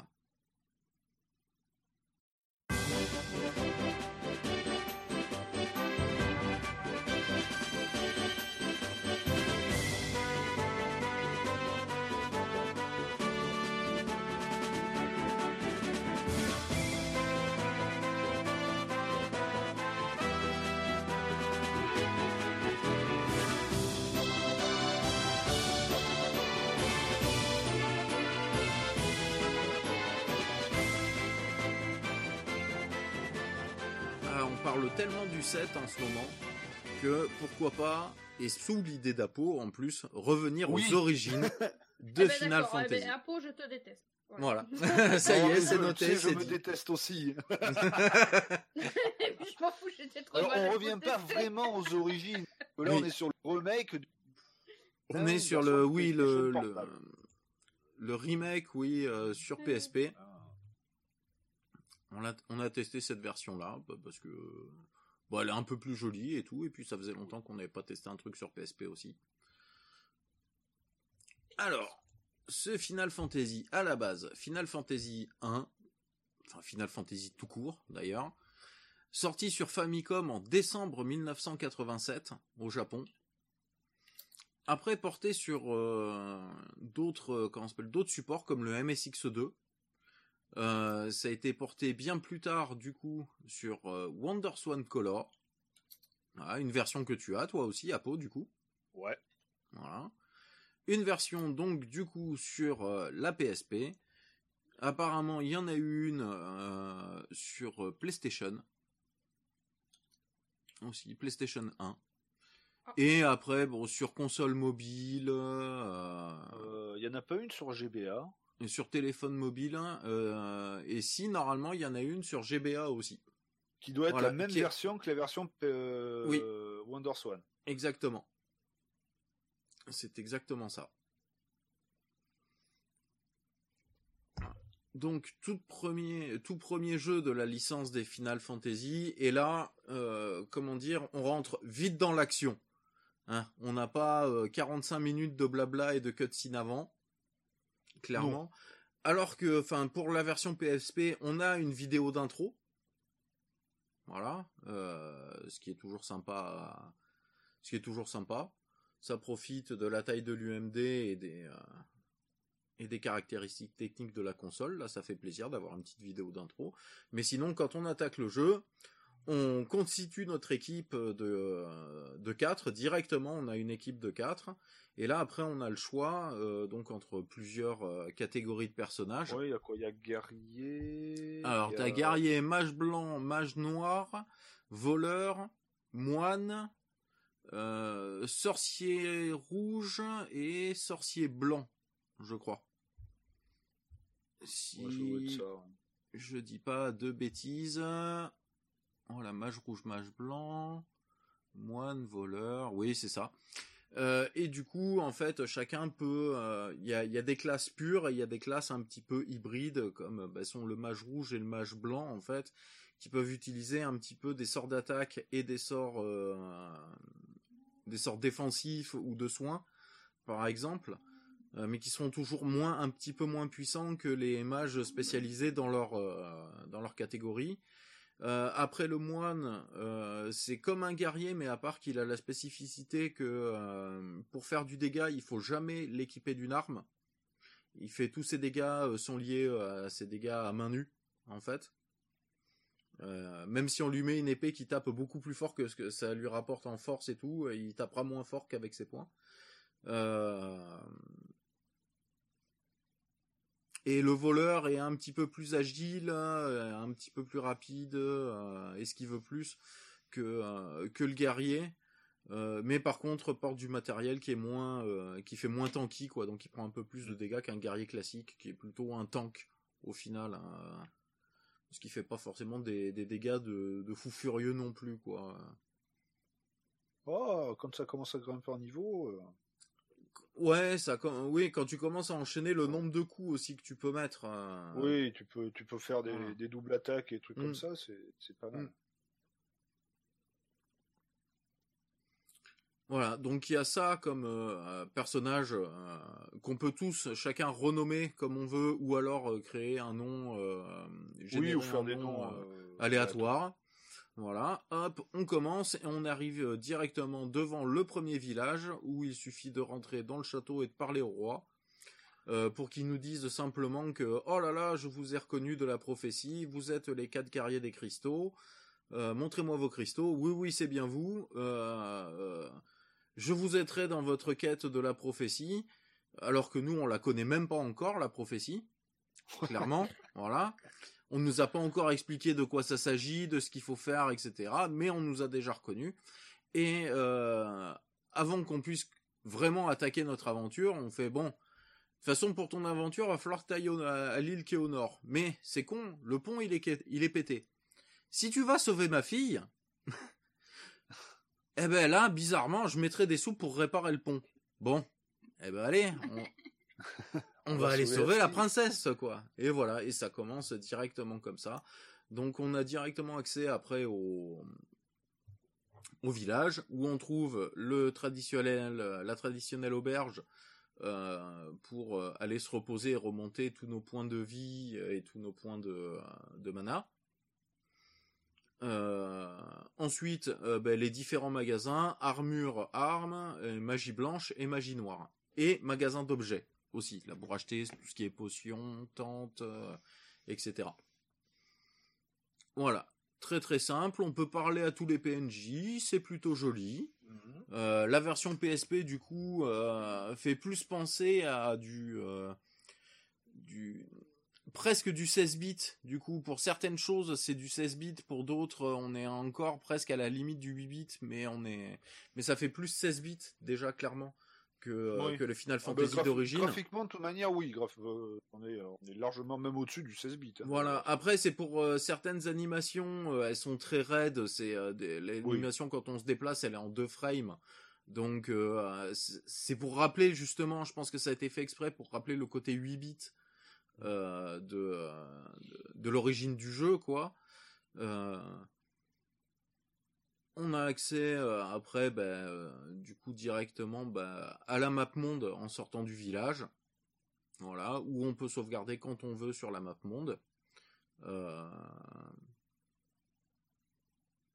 Et puis ben, après, c'est un JRPG quoi, hein, clairement. Donc on fait beaucoup de petits combats autour de la ville déjà pour être d'un niveau suffisant pour euh, tenter d'aller euh, libérer la princesse parce que si on y va euh, directement en sortant du village, on arrive ah, péniblement au niveau 3 et encore je suis même pas sûr devant le boss et du coup on se fait défoncer la mouille clairement. Pour y aller tranquillou, faut faut y aller niveau 4 5.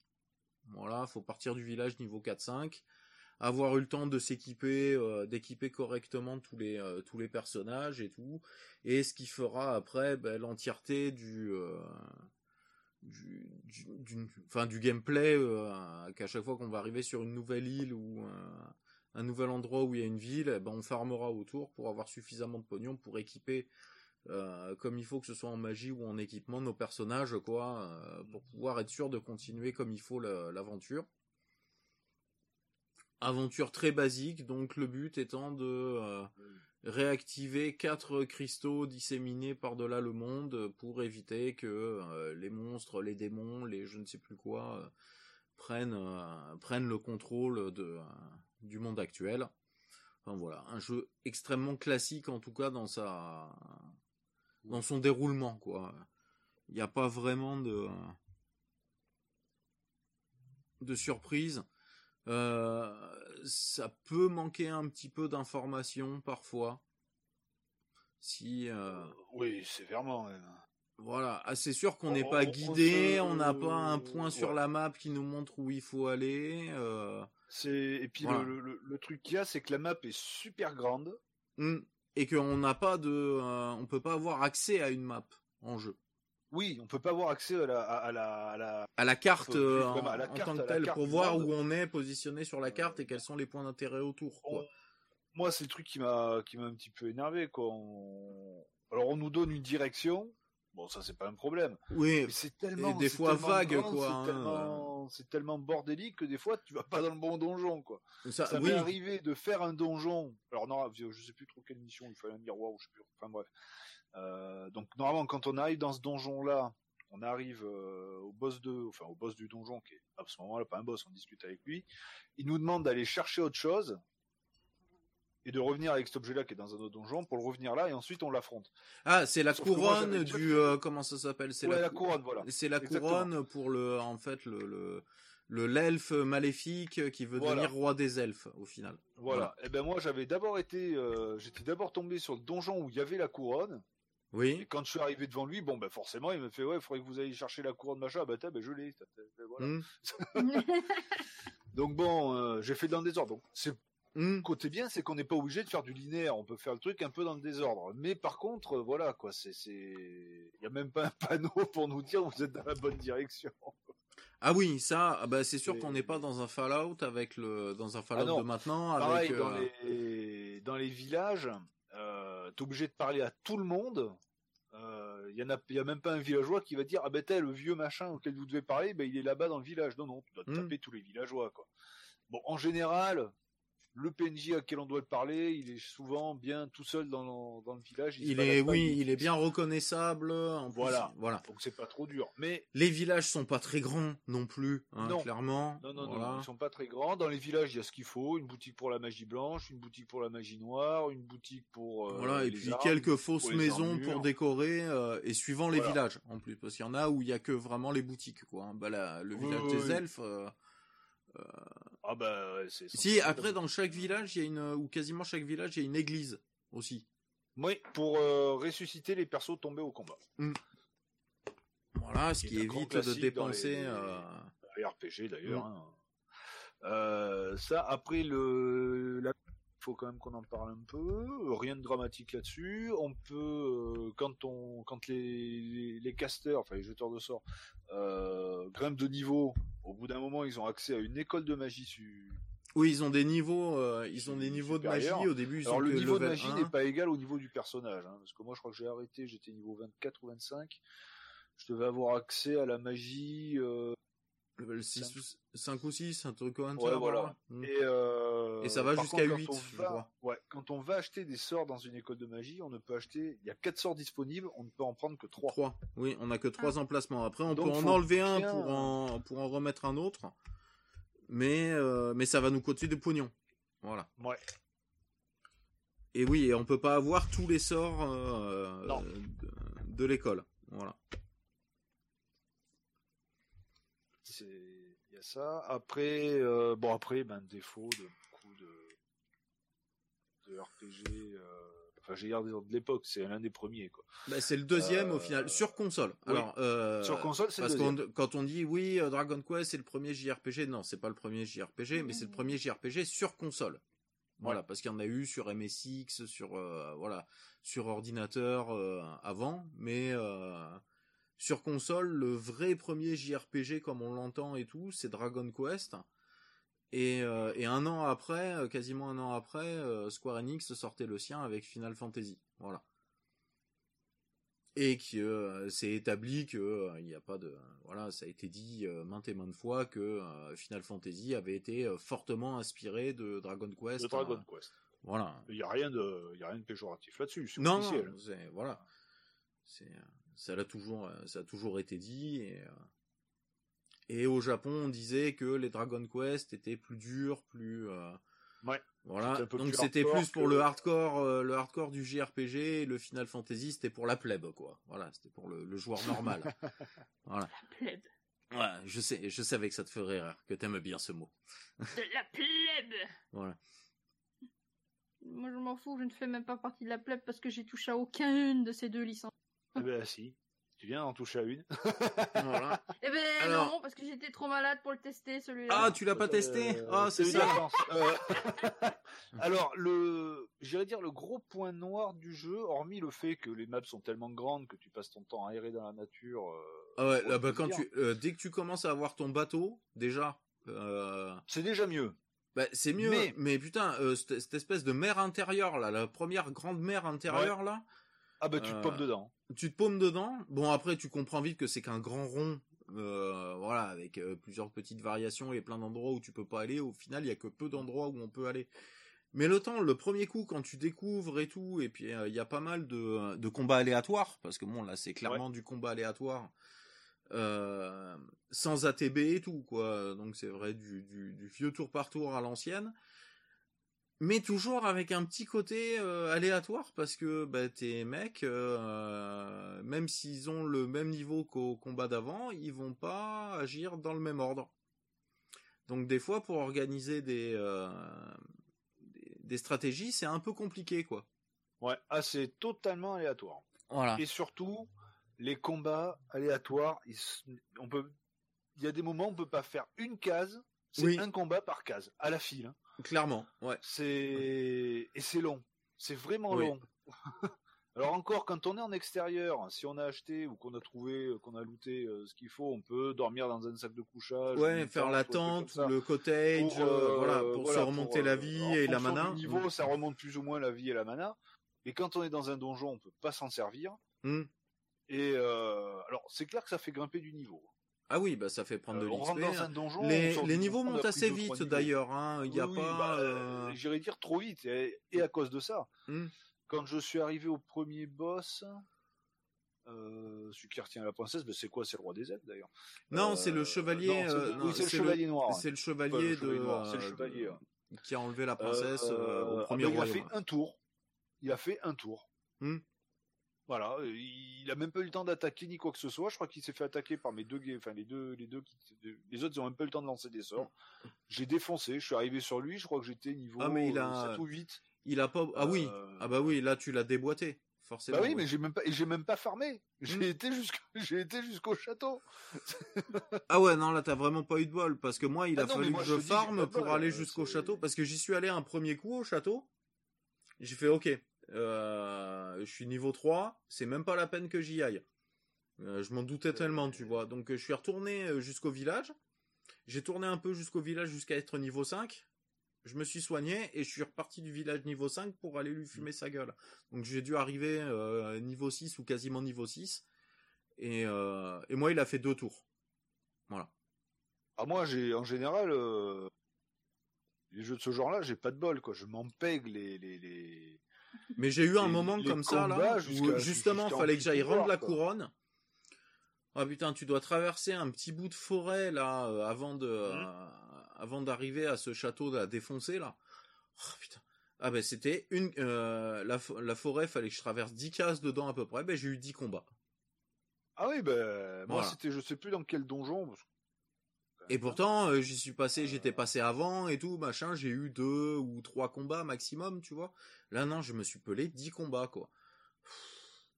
C'est, Ah, c'est relou, Vraiment, euh, ouais, non, c'est vraiment. Et en plus, là, ça va parce que euh, du coup, j'avais j'avais bien XP là autour de chez les elfes parce que je trouvais les ennemis un peu un peu résistants, donc j'avais bien fait de l'XP. Donc au final, j'y suis arrivé, il me manquait quasiment rien en vie. J'ai utilisé un petit peu de magie de mon de mon mage blanc, euh, bah, de mon sorcier blanc là, su- enfin, ou je sais pas, enfin juste celui qui fait de euh, qui est spécialisé dans le soin. Ouais. J'ai utilisé 10 points de magie pour remonter la vie à tout le monde et on a roulé sur le boss. hein. Après, hein, c'était vraiment pas le souci quoi. Parce que le, le château en lui-même, il y a rien. C'est tu vas voir directement le boss. T'as pas d'ennemis avant. Ah non, non, non. Dans celui-là, euh, je me suis arrêté un petit peu après ça d'ailleurs.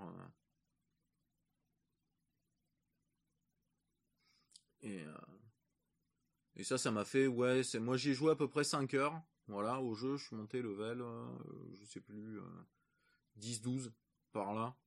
Moi, je suis arrivé, euh, enfin, j'étais au village des elfes, j'étais euh, après dans la zone suivante, et puis après, j'ai été perdu parce que je savais pas. ben moi, si je suis pas passé dans la zone suivante. Je suis pas reparti Après, je suis de chez les elfes si je suis passé dans la zone suivante, ou à un moment, tu vas dans une mine.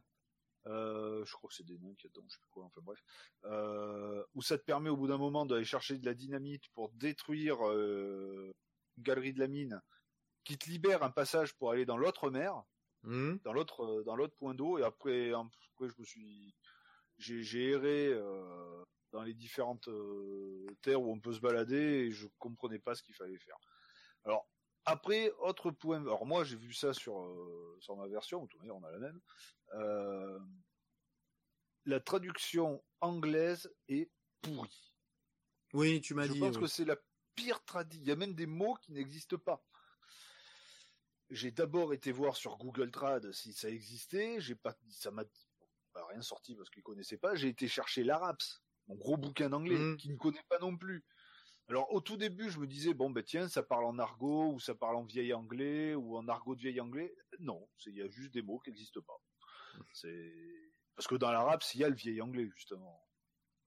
Après, il y a des, des termes qui n'ont pas été bien traduits, comme par exemple au bout d'un mot, plein de fois dans le jeu, il parle des, des, des quatre amis, the four friends, qui en fait c'est pas les personnages joueurs, hein, c'est les quatre méchants.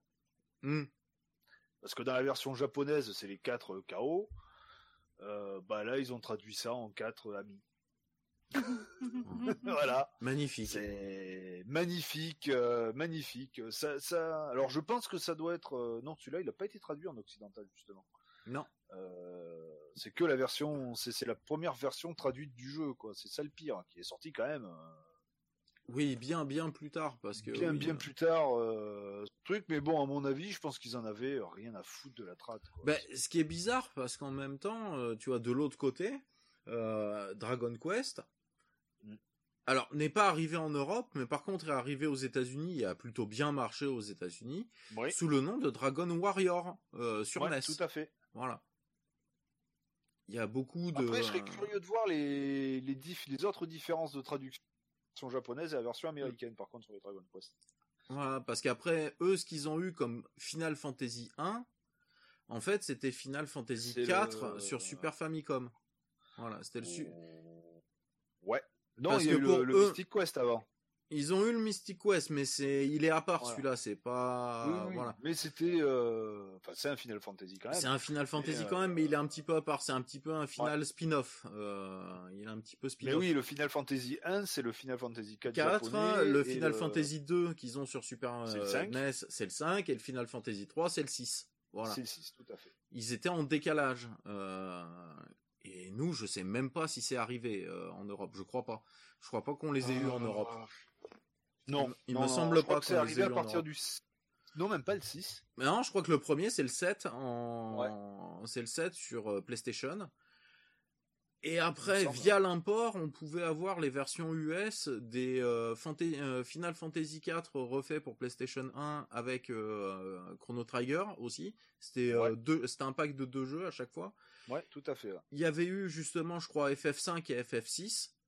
Mhm. Et il y avait eu, euh, du coup, je crois que c'est de là que ça vient, FF1 et FF2. Euh... Chrono Trigger, je crois qu'il avait été en pâle, lui, il me semble, mais je suis pas sûr. Peut-être à très peu d'exemplaires, je sais plus. Euh... Enfin bref. Mm. Euh... Mais ouais, je crois que le premier Final Fantasy officiellement en Occident, c'était le 7, ouais, il me semble. Oui, et après, euh, ben, sûrement, ça doit être celui sur GBA ou un truc comme ça qui est arrivé en Occident aussi. Euh. Oui. Ah, mais sinon, euh, oui, c'est vrai que les premiers Final Fantasy, si on n'utilisait pas l'émulation pour choper une ROM, ouais, tout à fait, une ROM traduite, enfin la ROM US, ou une, ROM US ou une ROM traduite en français, bah, on n'y avait pas accès, quoi. Ah, totalement. Alors après, ça permet de comprendre aussi un peu pourquoi le Final Fantasy VII et adulé par énormément de personnes. Oui, parce que c'est le, le, parce que c'est leur premier. Oui, c'est leur premier euh, Final Fantasy euh, en version euh, en version traduite quoi. voilà, chose bah, avant il n'y en avait pas eu quoi, donc mm. c'est c'est un peu pour ça qu'il y a beaucoup de, de joueurs qui pour eux Final Fantasy VII c'est le meilleur RPG du monde, parce qu'aussi pour beaucoup c'est leur premier. Ah bah, moi, ça a été mon premier, hein, euh, clairement. Et qui a, euh, qui a beaucoup de, de, trucs, comme la première fois qu'on joue chose comme ça, surtout si on a aimé ce jeu-là, on a le souvenir de l'époque qui est pas forcément oui, vrai, quoi. Voilà, non mais enjolivé, mais avec ce côté super sympa de découverte, de tu fais oh non, oh c'est énorme. La première fois que tu vois dans FF7 les euh, les invoques, tu fais ah ouais quand même. Voilà c'est pas euh, c'est ça changeait clairement euh, de euh, du rendu d'un d'un 2D où t'as tes mecs de profil, d'un- t'as des deux, deux camps d'Égyptiens qui se battent quoi. Et Parce oui. que- voilà, parce que c'est ça, hein, clairement. Hein, même si graphiquement, et des effets, tout ça, avec surtout les 16 bits, ont été ont été rajoutés, mais sinon, c'est ça quoi. Hein, c'est des Égyptiens qui se foutent sur la gueule. Hein, euh, Ah oui, clairement. Hein. Voilà. Clairement. Mais bon, j'ai euh, joué que 5 heures. Je sais pas si je continuerai, mais les 5 heures que j'ai passées, je me suis quand même euh, bien régalé moi dessus. J'ai pas trop je- fait ça en soufflant. Moi, je le, je, je continuerai pas parce que rien que moi, c'est le, le gros problème que j'ai. Alors, certes, bon, le côté où tu te balades, tu sais pas où t'es, t'es perdu, c'est un truc. Mais c'est le combat aléatoire. Ça, je supporte pas. Hmm. C'est- J'ai j'ai beaucoup, beaucoup, beaucoup de mal avec, euh, avec les combats aléatoires parce que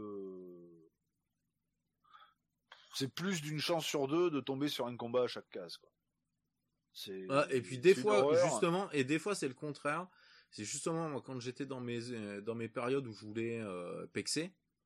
Ah ben là, tu trouves personne. Et ben là, bizarrement, oui, euh, c'est des fois. Alors des fois, tu vas enchaîner Allô, trois combats d'affilée comme ça, et tu vas faire ah putain trop bien.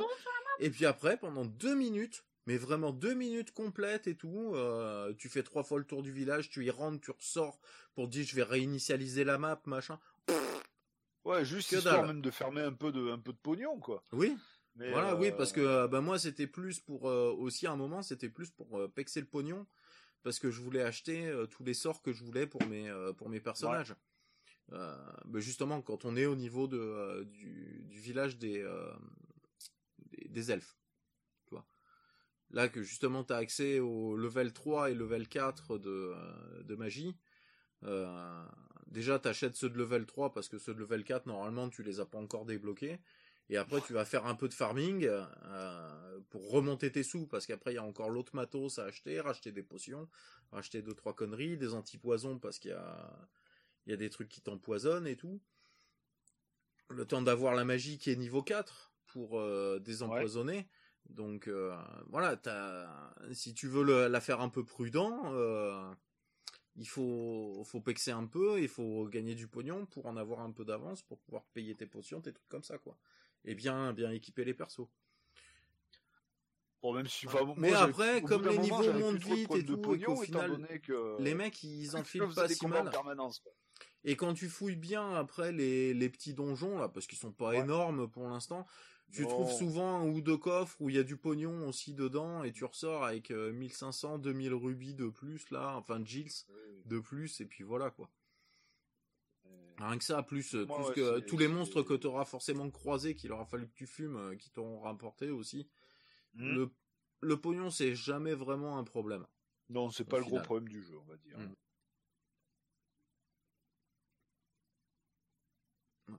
Mais moi franchement ça m'a fait plaisir quand même d'y rejouer. Euh, Ah bah moi, Et j'aurais aimé bah, pouvoir, j'étais obligé de le faire en émulation en plus. Parce que j'ai Ouais. la- l'alimentation euh, de ma PSP, euh, la batterie, Ah c'est oui, la batterie d'origine que j'ai dessus là, a- donc euh, elle tient rien, euh, elle tient rien du tout. Et euh, si Ah, je le, je suis obligé d'y jouer euh, connecté, euh, euh, connecté à la, à la prise d'alim quoi. Et, Là, tiens, j'ai le même avec ma rose. et de toute façon, je vais en commander des batteries euh, pour ma PSP. Je peux même y jouer avec juste le câble branché, retirer la batterie, ça fonctionne. Ouais, moi le problème c'est que c'est mon Alim qui euh, qui est morte. Elle marche plus. Elle sort plus rien. J'ai beau la brancher, euh, il se passe rien. Donc euh, Ah bah moi c'est le même en fait. hein. Je mets la batterie dedans. Enfin le. ah bon j'ai essayé en enlevant la batterie, en la remettant, machin, tout ça, il y a rien qui se passe. Ben moi en fait. Donc c'est vraiment le courant qui arrive pas et j'ai plus de Si je laisse la batterie j'ai plus de dedans, testeur de, conti- de conductivité. si Ouais. je laisse la batterie dedans, Donc, elle s'allume pas. Hmm. Je suis obligée d'enlever la batterie, de mettre le câble euh, du chargeur Ok, alors c'est que ta batterie elle est vraiment morte. hein. pour Ouais, la l'allumer est et après remettre la batterie. Mais euh, quand euh, quand j'en commanderai que pour moi, je t'en commanderai une de batterie. Mais non, faut déjà que je retrouve où elle est. Je sais pas où elle est. Ouais, et perdue. que si et que tu me dises aussi quelle version c'est de ta console parce que euh, Parce qu'elle est, elle est perdue quelque part au fin fond. Je sais pas si c'est les mêmes tailles de batterie pour les 2000 et les 3000 que pour les 1000. Que moi j'ai une 1000, j'ai une euh, première édition. J'ai la première version blanche en Europe. En plus, elle a été bidouillée. Ah bah, c'est une PSP quoi. Une PSP pas bidouillée, c'est pas une PSP. ah, pareil, la mienne elle est bidouillée aussi. Hein. Quand je trouve des bons UMD, je les prends, mais après quand il faut tester un jeu,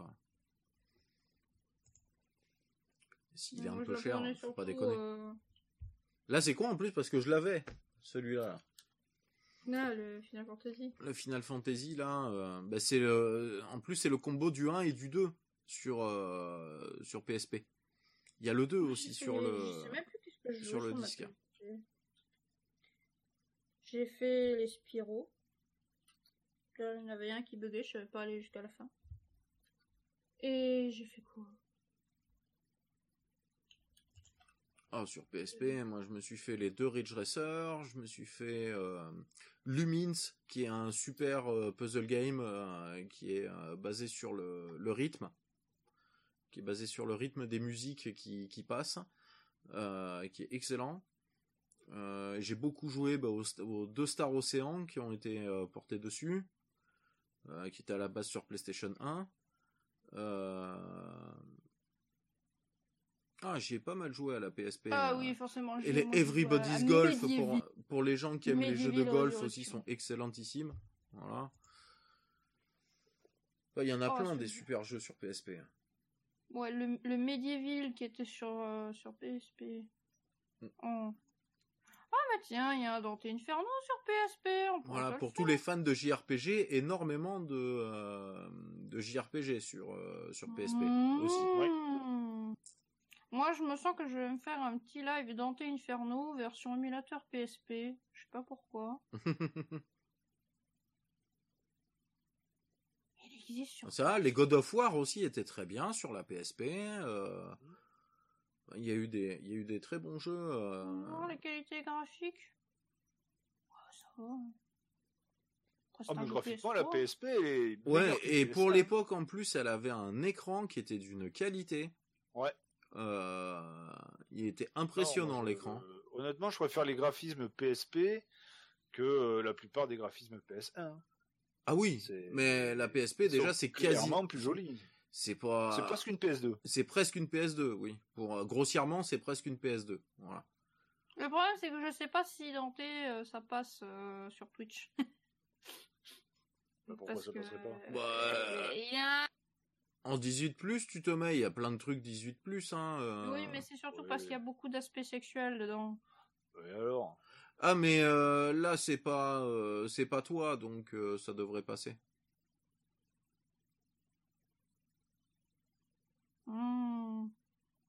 mais regardez ça, c'est moyen de me choper hmm. là en émulateur PC. Non, non, non, ça sent. Ça... Au pire, t'envoies un mail à Twitch, hein.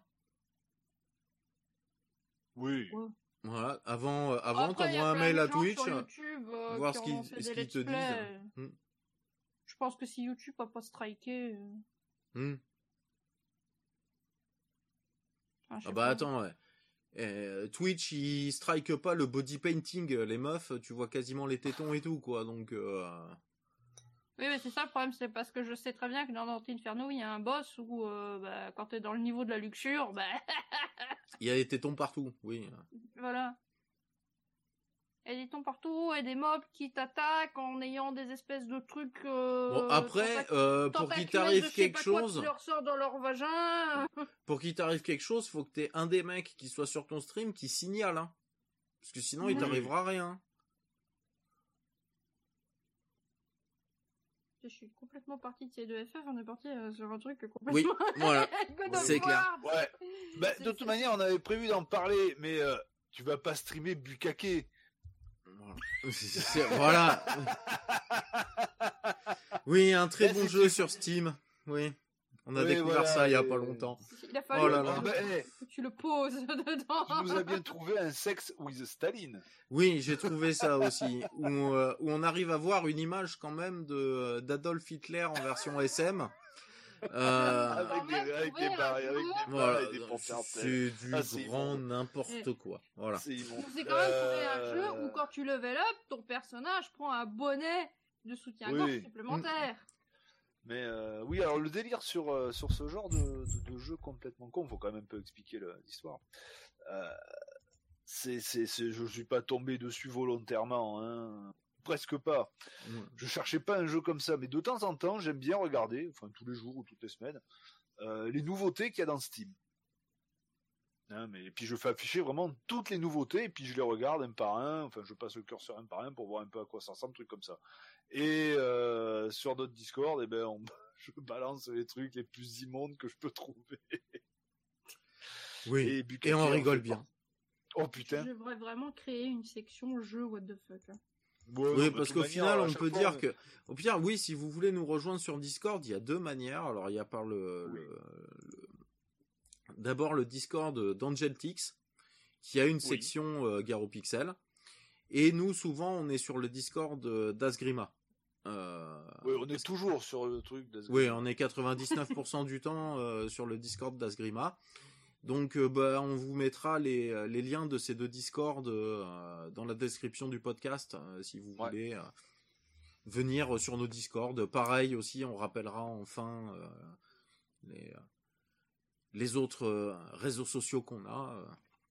parce que il n'y a pas de souci, vous venez, vous voulez nous suivre ou taper la discute, il n'y a pas de problème, ça nous fera très plaisir de vous répondre. Je pourrais vous mettre les pires jeux de l'univers. Les pires Ah. films et les pires vidéos. Voilà, et puis en plus, là aujourd'hui, j'ai passé les codes euh, à Apo euh, de, de Facebook, donc vous risquez de d'avoir des des posts un peu Euh, pas de différents. truc du style Bukake, hein, mais Non, non. On va éviter de se faire striker que- sur Facebook aussi. Ouais, non, mais, mais puis déjà, il n'y a même pas d'intérêt, quoi. C'est, Mm. euh, c'est- je veux dire, comment est-ce qu'ils ont pu inventer un jeu pareil? Il en faut pour tous les goûts, mais surtout, comment est-ce qu'on peut acheter un jeu pareil? Voilà, oui, clairement. Bon allez, on parle.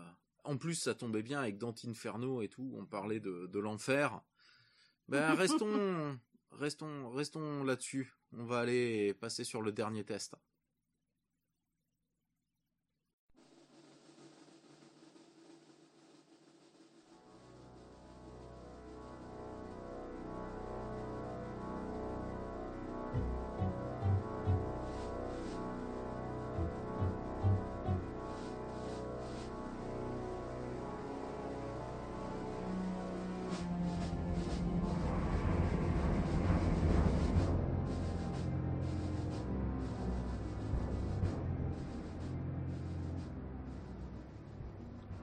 Diablo 1. Ah, Diablo 1. J'y ai- J'y ai Euh, passé des heures. Mais non, il est très beau pour son époque. Il, en, il est très bien. Il, est plus joli que le 2, d'ailleurs. Oui, oui. Il est Enfin, plus joli les que le deux. Non, alors, plus joli, oui et non. Les graphismes sont un peu plus fins. Ben, enfin, oui, moi, graphiquement, je préfère le 1 au 2. oui, Euh, moi aussi. hein, Voilà. Pour, rien que Voilà. pour l'aspect euh, bien, Voilà. bien glauque. Et, euh, Clairement. Donc, euh, Diablo 1, édité par Sierra Entertainment à la base. Euh, Ça, c'est attends. l'extension, c'est Hellfire. Ah oui, c'est Hellfire, pardon, putain, je suis pas sur le. Ah, je suis pas sur le bon Mais qu'il est con Mais qu'il est. Jeu con. développé, jeu édité par Blizzard Entertainment et développé par Blizzard North. Car oui, Diablo 1 n'a pas été fait par Blizzard Entertainment. C'est Oui, presque c'est- un jeu indé.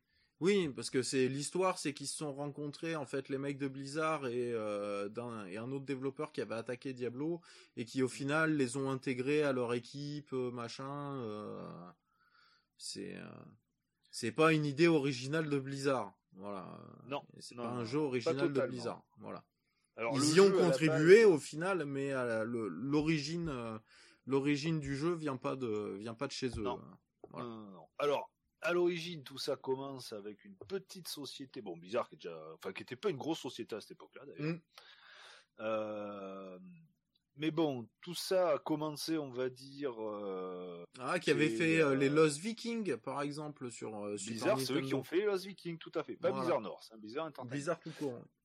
Mais bon, Diablo, ça a, commandé, ça a commencé chez Condor Software, une société euh, créée par euh, Max Schaeffer, Eric Schaeffer et David Brevik.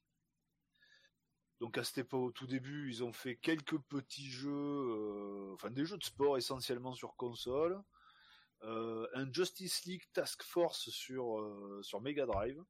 Ah, Oui, oui, oui. Oui. Et est-ce que Voilà. tu sais si le jeu est bien? Non. J'ai pas dit qu'il Non, pas tu bien. sais pas Je ou non, il est pas bien. Non, je sais pas. Ah, Mais je, bon, je crois que c'est un style un peu beat'em up ou truc comme ça, donc ça doit être, enfin tout du moins c'est du platformer un peu beat'em up, donc euh, je pense que ça doit être quand même rigolo. Euh, et Max Schaeffer, pendant ses études, avait commencé à penser à un jeu, euh, un jeu médiéval fantastique, euh, où on incarnait ouais, un espèce de magicien, et puis c'était un truc fait sous DOS. hein. Enfin, il pensait que faire le projet sous DOS.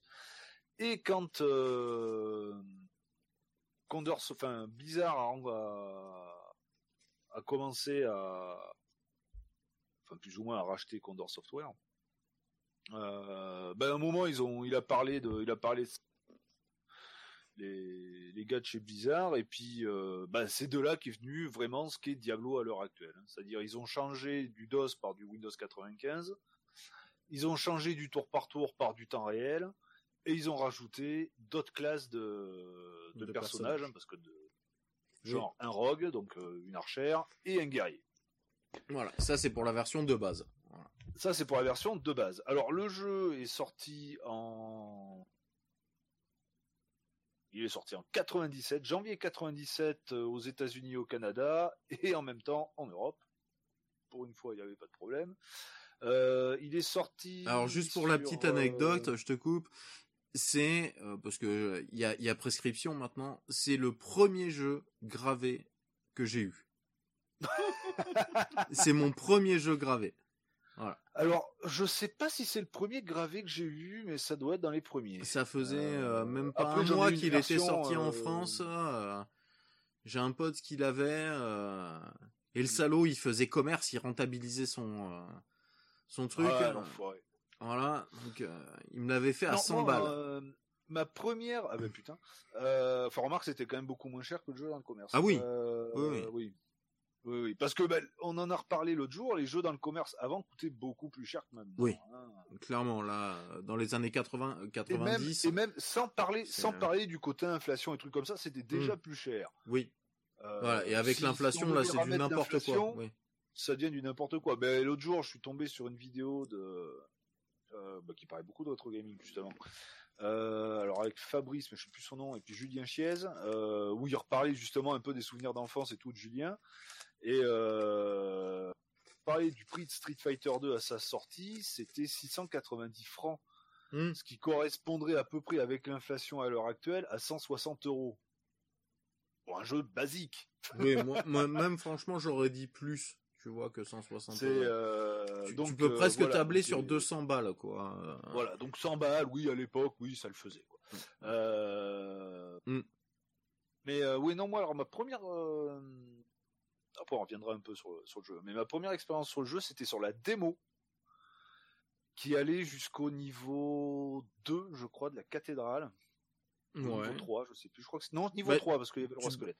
Euh, Et, euh, et on pouvait jouer par contre la classe qu'on voulait. Hein. On n'était pas, li- enfin, pas limité en expérience. De manière, comme il y avait trois niveaux de mob à tuer. euh, Oui, bah oui, parce que les mobs repopent pas. euh, Ouais. En, en mode so- en mode solo, hein, en multijoueur, Mm. c'est autre chose.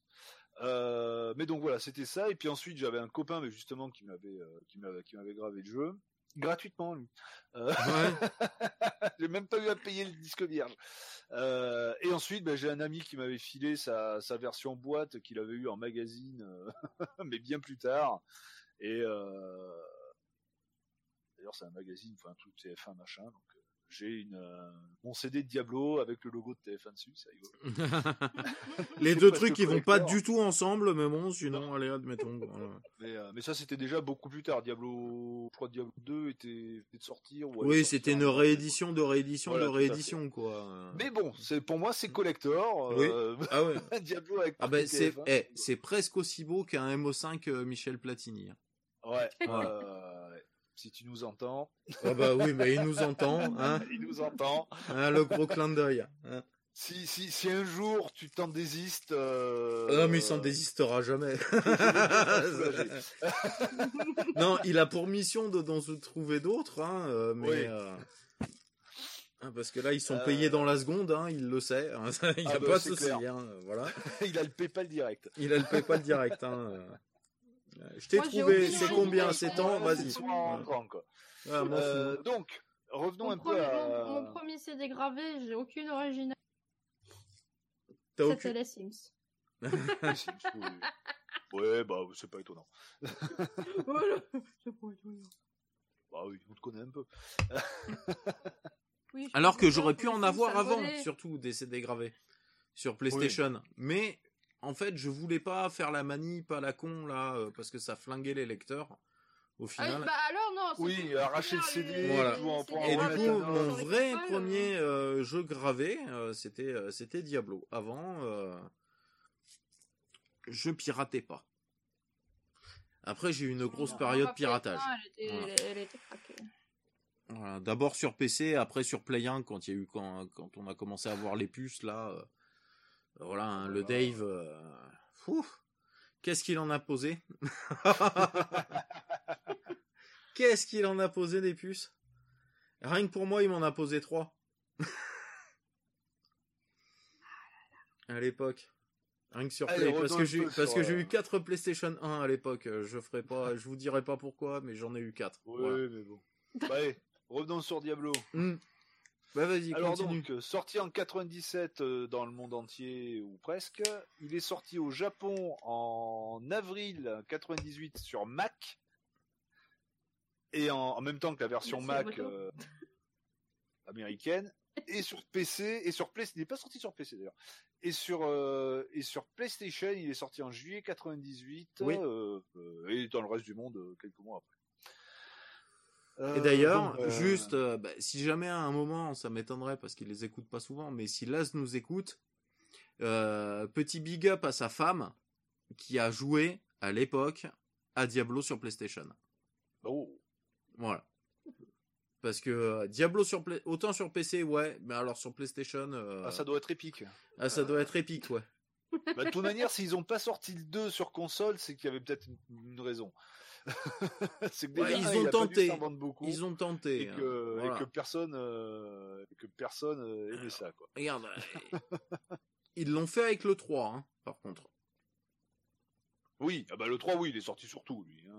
Mm. Mais en même temps, ils ont le gameplay était. Euh, Ouais, mais ils ont adapté un gameplay particulier pour la version Voilà. console. Il est pas sorti en même temps, il est sorti beaucoup plus tard. euh, Oui, oui, etc. non, ils ont, Voilà. ils ont, ils ont, j'irais dire, pas testé la version console, mais je pense qu'il est très jouable.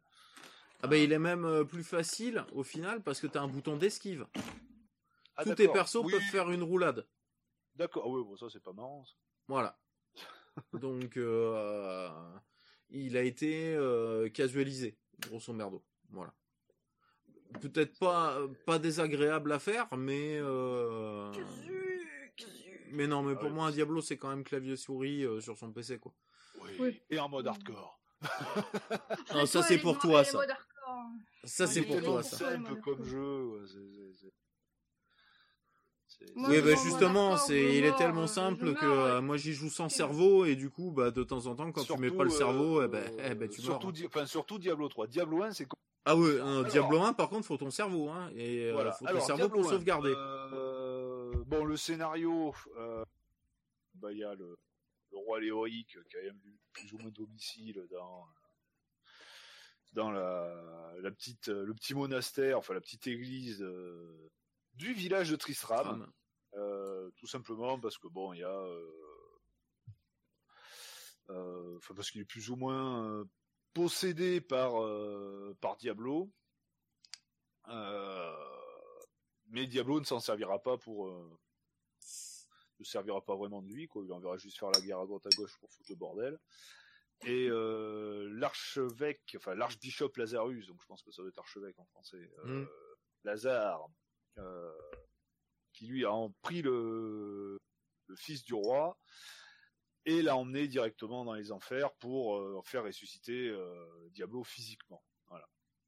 Ou tout du moins s'en servir pour, pour le faire revenir physiquement. Euh, de là, Laza, euh, Léoric revient, il devient complètement fou, ses chevaliers les plus proches euh, l'exécutent, sont maudits au passage, enfin bon, on va dire qu'ils crèvent tous. quoi. Euh, quelque temps après, un héros arrive en ville, Et quand et il arrive en personnage qu'on joue. ville, Voilà, tout à fait. Qui Eh ben, il y a pas grand euh, monde sur les trottoirs d'ailleurs, hein, quand il arrive. Non, en ville, non, hein. non. Dans le village, il n'y a pas grand monde et euh, part bah, justement pour euh, arrêter un peu la malédiction, euh, la malédiction de qui se qui s'abat un peu sur le village. Euh, Il y a bah, donc trois personnages jouables dans le jeu de base. Hein. Je parlerai de l'extension un peu plus tard parce qu'il y a Mm. un dossier aussi sur l'extension. Oui, Euh, parce que c'est pas Blizzard directement qui l'a fait. non, non, non, et ça a été un vrai merdier. Oui. Euh, elle est pas mauvaise, mais voilà. Euh, donc, on peut jouer trois héros, un guerrier, donc avec les atouts qui sont plus en force que le reste, oui. une, une rogue euh, qui elle est plus en dextérité, et un mage qui bizarrement C'est est très faible en force, mais qui est balèze en magie. Voilà. Euh, les caractéristiques d'ailleurs, il y en a quatre la force, la dextérité, la vitalité et la magie. Voilà. Et on répartit nos points comme on on, répar- veut. à chaque niveau, on, répond à 5 points à répartir où on veut. Mm. À savoir qu'il y a des level cap. Euh, par exemple, le guerrier, il a, je crois que c'est, crois que c'est 250 en maximum qu'il peut avoir en force ou 150, je sais plus. Non, c'est Et en 250 magie- et c'est moins pour les autres. euh, si- Voilà, c'est 250 et en magie c'est 40 ou non 45. Le mage, c'est l'inverse. Il peut aller jusqu'à 250 en magie, mais que 45 en, en force. Euh, la rogue, elle peut monter en 250 en, euh, en dext. Et je crois que c'est peut-être l'un des plus équilibrés, je crois, parce que après, je crois que la troisième compétence c'est 80 et ainsi de suite. Enfin bref. Euh, Voilà. donc on et les par fait- contre, on n'est pas limité en vitalité, on peut mettre autant de points qu'on veut. au- Voilà. Non, non, si, je crois qu'on a. Y a level ou cap 250 aussi maximum en vitalité, Ouais, ou comme ça, ça. ouais. ou 200, enfin bref, Mm. euh, on a, il y a des level cap, Mm. mais bon, qui sont bien divers par rapport aux différents, aux différentes classes. Au niveau de la magie, toutes les classes peuvent apprendre des sorts. Oui, parce qu'en fait, il suffit de, euh, bah, soit de les acheter, un livre, voilà, ou soit on achète un bouquin à la marchande de, bou- de, de- de magie, soit on en trouve un dans le donjon. On apprend le sort. Il faut un certain nombre de points de magie pour pouvoir apprendre le sort. C'est pour ça que le, le guerrier peut avoir Enfin, un certain nombre de points d'intelligence, voilà, oui, euh, Voilà. et en plus euh, un certain nombre de points de mana, des fois rien que pour les utiliser Voilà. aussi. tout à fait. Voilà. Et euh, Donc ils sont liés de toute façon à l'intelligence, donc normalement on doit pouvoir. Les sorts, on peut augmenter leur niveau tout simplement en apprenant un autre, un autre bouquin, le, enfin, Mm. une, une nouvelle fois le bouquin de sort, voilà. ainsi de suite jusqu'à niveau 15 par sort. Et il y a quatre magies, enfin quatre écoles, euh, enfin quatre niveaux de d'école de magie. Euh, quatre onglets, voilà, quatre onglets de magie. Euh, ça, euh, le le labyrinthe, les niveaux sont générés aléatoirement à chaque partie. Oui, Voilà. Ainsi les que certaines quêtes. Certaines quêtes aussi. comme la quête hein, du la boucher. quête euh. La première qu'on peut rencontrer, c'est la quête justement du boucher. Euh, on rencontre un mec agonisant à l'entrée de la cathédrale, enfin à l'entrée de la cathédrale de, de l'église. Moi, c'est celle que j'ai vue. Ben, Voilà. tu sais quoi, moi, à l'époque, alors juste pour faire un petit rétro, à l'époque, en fait, toutes les parties que j'ai attaquées, je l'ai eu. J'ai jamais eu une partie où je l'ai jamais eu, en fait. Et du coup, quand Elle j'ai appris plus tard qu'elle, euh, que c'était pas une quête euh, obligatoire, en fait, qui était un truc dans la quête principale, j'étais presque choqué. Et quand, Mhm. euh, parce que moi j'ai rejoué, euh, comme toi d'ailleurs, sur sur GOG, sur Ouais. la version GOG là du 1 refait avec extension Hellfire. Bah, la toute première que j'ai faite, eh ben je l'ai pas eu. voilà. Moi à l'époque, c'était- pas forcément eu. Ben non, pas- à l'époque je l'ai je l'ai eu à chaque fois. Bon, en même temps, je l'ai poncé. Quoi. Donc, Mm. euh, Mais euh, pareil, au... alors les quêtes annexes, il y en a plusieurs. Donc il y a celle du boucher qu'on peut avoir ou pas. Elles sont toutes aléatoires. Mm. Il y a euh, quoi que non, il y a peut-être. Oh, si, si, si, elles sont toutes aléatoires. Euh, à chaque euh, fois qu'on finit une quête, eh ben, on a un objet unique, qui est d'ailleurs quasiment la seule façon d'avoir des objets uniques dans le jeu. Mhm. Parce qu'on a soit Oui. les objets normaux qui sont blancs, magiques qui sont bleus et uniques. Et uniques qui sont jaunes. Du. Euh, dorés même. ouais, dorés. Voilà. Euh, Il y en a une et- avec le, euh, pareil avec l'armure là euh, dorée là qu'on peut Ouais, garder un moment. euh. Voilà, hein, c'est euh, un event qu'il y a Mm. dans, le, dans un des niveaux. Il peut y être, il peut ne pas y être. Il y a. euh, Et ça je l'ai pas Le- eu à tous les coups boucher. par contre celui-là. Ouais, tout à fait, ouais. Le boucher, on le rencontre au niveau 2 du. Enfin, au deuxième, euh, deuxième niveau du, du labyrinthe. De la descente, ouais, du labyrinthe. ouais. À savoir que quand on ouvre la porte du boucher, là, ça est facile à reconnaître. C'est un grand carré. enfin, un grand carré, un petit carré plutôt, dans lequel il est dedans. Et quand on ouvre la porte, il y a des cadavres euh, pendus au plafond. Enfin, un truc, c'est, c'est, c'est, d'un glauque absolu. Même l'entrée, il y a Et des on a une pics, espèce de voilà. gros démon qui nous fonce dessus en criant Fresh meat. Voilà. Viande Et là, on fraîche. a tout compris. Et bah, si on se fait toucher, on se fait OS parce que bah, Oui. on arrive là, on est niveau 2 ou niveau 3. Ah bah, faut faire quelques niveaux en dessous avant de remonter, aller lui péter Voilà. sa mouille, hein, clairement. hein. faut être au moins niveau 6 ou 7 pour pouvoir Ouais, et équipé, un peu équipé. Équipé, pas, euh, voilà, hein. et même pas forcément l'avoir au cac. Hein. Oui. C'est parce qu'il fait très très mal. Par contre, quand on le tue, on a le hachoir du boucher qui fait qui est une arme à deux mains qui fait énormément de dégâts, Mm. mais qui a pas beaucoup de résistance, qui fait qu'elle s'use très vite et faut la faire réparer assez souvent. Oui, Mais que là, il y a une histoire de résistance dans le. Ouais. Et quand un Oui. objet est détruit, il est il est réparable. Oui. Euh, Mais il est réparable. Ça coûte détruit, il cher, se mais est déséquipe. euh, Oui, il se déséquipe directement, il est dans l'inventaire. Euh, l'inventaire, parlons-en, il n'y a pas énormément de place, ce qui est normal. c'est Non, par contre, il y a beaucoup de raccourcis. Donc, euh, tu vas mettre dans tes raccourcis euh, de 1 à 8 ou de 1 à 9, je sais plus. Euh, Ouais, 1 à 9. Euh, il y en a, non, il y en a 8, donc oui, il y a Il y huit en a 8, raccourcis, ouais, c'est de 1 à 8, alors. Voilà. Les potions, Les potions, ou. comment s'appelle? Oui, les potions, de toute façon, en règle les générale, potions, les parchemins, Voilà. tout ce qui peut prendre une case, hein, en Mhm. général. Euh, après, au niveau des Ah, armes, et bon, bah, qui, il y a- il y a du coup, ne sont plus dans ton inventaire, ils sont dans ta barre de raccourcis. Ce qui est un micro-inventaire de 8 de plus, on va dire. Voilà. ce qui est pas mal. Oui. Après, en mode solo, tout du moins, euh, bah, l'argent, quand on trouve de l'or sur les mobs ou quand on est euh, ou quand on vend des objets,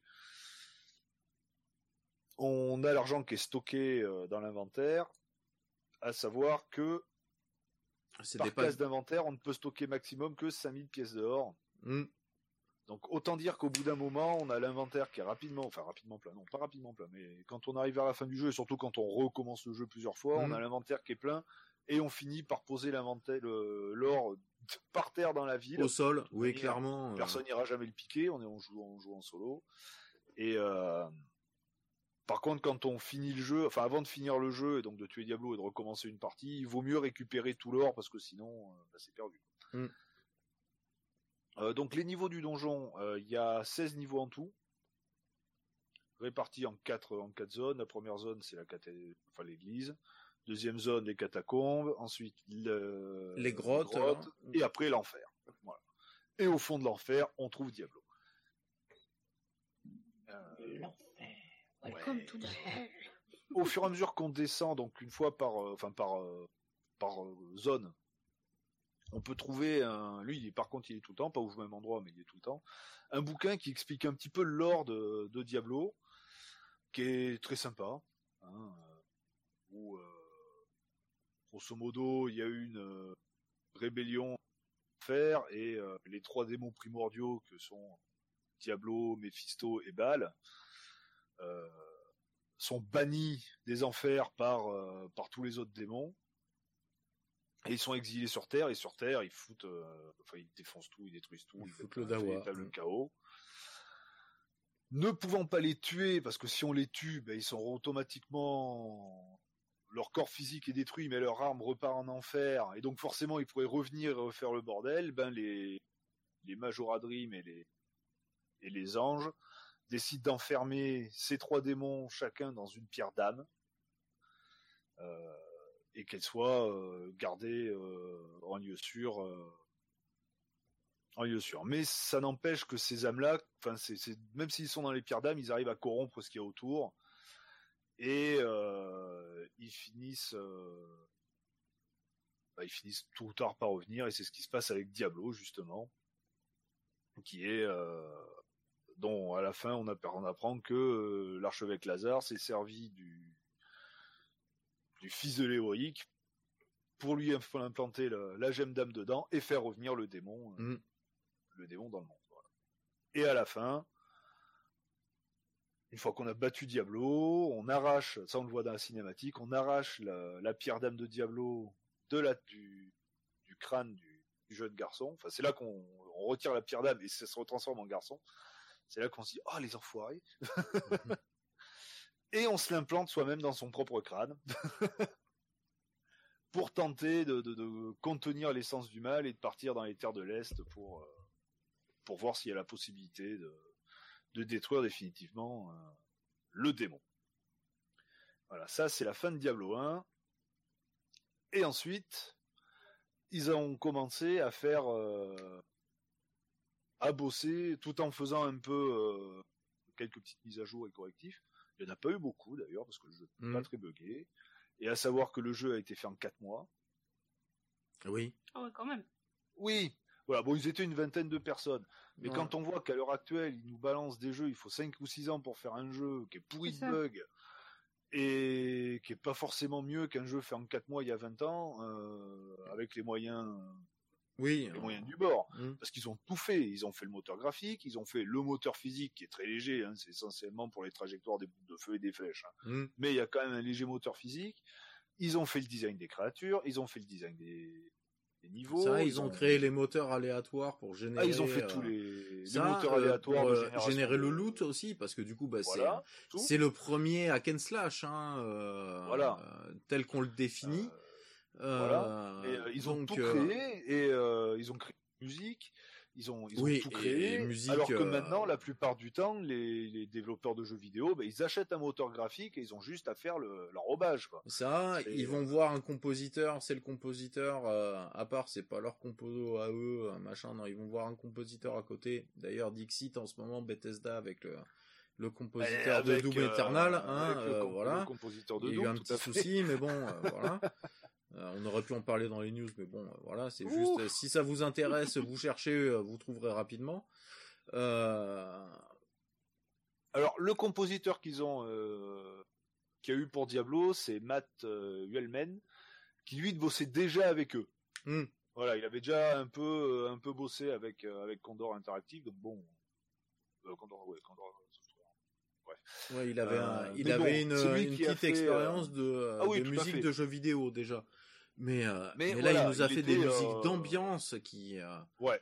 qui pètent tout, Après, quoi. donc pendant ce quoi. ils ont après la sortie de Diablo 2, bah, Blizzard leur a demandé de commencer à bosser sur Diablo, enfin de Diablo 1, ils ont commencé à bosser sur Diablo 2. Même s'ils voulaient faire une petite extension, mais comme ils n'avaient pas le temps, et ben Blizzard a dit on va la faire faire par quelqu'un d'autre. Et ils l'ont fait faire par Synergic Software. Voilà. Et comme ils n'avaient pas en plus envie de l'éditer, ils ont dit bon ben vous l'éditerez euh, chez quelqu'un d'autre aussi.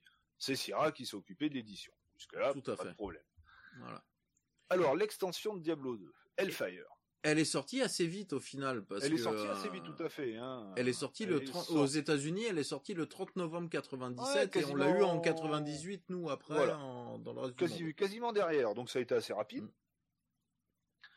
Euh, donc ils bossaient, euh, ils juste, une fois qu'ils avaient fini le boulot, le montrer à Blizzard pour voir si ça collait avec ce qu'ils avaient fait, et ensuite c'était bon. Alors l'extension se passe pas après le jeu, mais plus ou moins pendant. Il y a un autre démon qui apparaît euh, à Tristram, qui s'appelle Nakrul, qui est, je crois, le premier général de Diablo, un truc comme ça. Bon, le jeu, c'est, enfin, l'extension est en deux zones. Il y a une espèce de, gros nid avec des espèces de, bestioles qui font un peu style alien. Et une fois qu'on trouve euh, comment ouvrir, avec à la fin de ça, on trouve comment euh, l'objet qui permet d'ouvrir euh, le- l'espèce de, catacombe dans laquelle se trouve au fond. Euh, Il y a beaucoup de choses qui ont déplu à Blizzard là-dedans. Euh, déjà dans les quêtes annexes, il y a une quête où il y a une petite fille qui a perdu son nounours et il faut aller le récupérer dans l'espèce de nid. Euh, ils trouvaient que ça collait pas du tout et puis ils ont dit ouais non mais ça vous le changez, vous le virez, euh, ils l'ont pas fait. ils ont gardé le nounours. Euh, Il y avait Un d'autres classes. nounours dans Diablo. Voilà ouais tout à fait. Ouais. Allez chercher un nounours pour une petite fille. Non c'est surtout ça le truc. Ouais, encore, je pense que c'est parti de là le délire dans euh, Diablo 3 euh, euh, du pays des licornes et des nounours quoi. Alors pas tout à fait. Ça c'est encore autre chose. C'est vrai qu'il y a quand même cette histoire aussi. Voilà. Le monde des vaches aussi. Ouais mais Ah, ça le monde des vaches, chose ça c'est autre chose. Ça c'est tiré d'un fake euh, sur le jeu, Ouais. comme quoi en faisant Ouais, ouais, certaines Il y avait un choses, fake, il y a euh, eu un gros fake qui circulait C'était comme sur quoi il y avait un niveau secret avec des vaches euh, Voilà, dans Diablo 1. Mm. Qui n'a jamais existé, et les existé, développeurs euh, l'ont intégré à Diablo 2 en clin d'œil. Ben, c'est pareil, le personnage d'Akuma dans euh, comment ça s'appelle dans Street Fighter 2. À la base, c'est ça. C'est euh, dans les salles Ouais. d'arcade, il y a des fausses rumeurs qui étaient parties, comme quoi en faisant tel truc, on pouvait avoir un perso caché et tout, euh, qui alors y était pas du tout. Et du coup, c'était arrivé aux oreilles de Nintendo, ils ont euh, de Capcom, ils ont kiffé. Et, euh, et ils ont rajouté après, c'est dans le Street Fighter 2, je sais plus quoi, X. C'est dans le 2 Non, c'est Euh, dans le Street Fighter. euh, C'est un 2X machin, enfin c'est celui où il y a tous les autres boss aussi. Ouais, enfin il est sur, Euh, il est sur Super NES. Hein, Et t'as, euh, mais c'est sur- celui, oui, où t'as accès avec tous les bah, Bison, Saga. euh, voilà, c'est comme le turbo, voilà, c'est comme le turbo, mais c'est encore une autre version sur euh, sur arcade. En faisant, choisissant euh, certaines euh, certains persos et en appuyant sur trois boutons euh, sur les trois points, en finissant par Ryu, tu débloquais Akuma. Ouais. En fait, ils l'ont mis qu'à partir de là.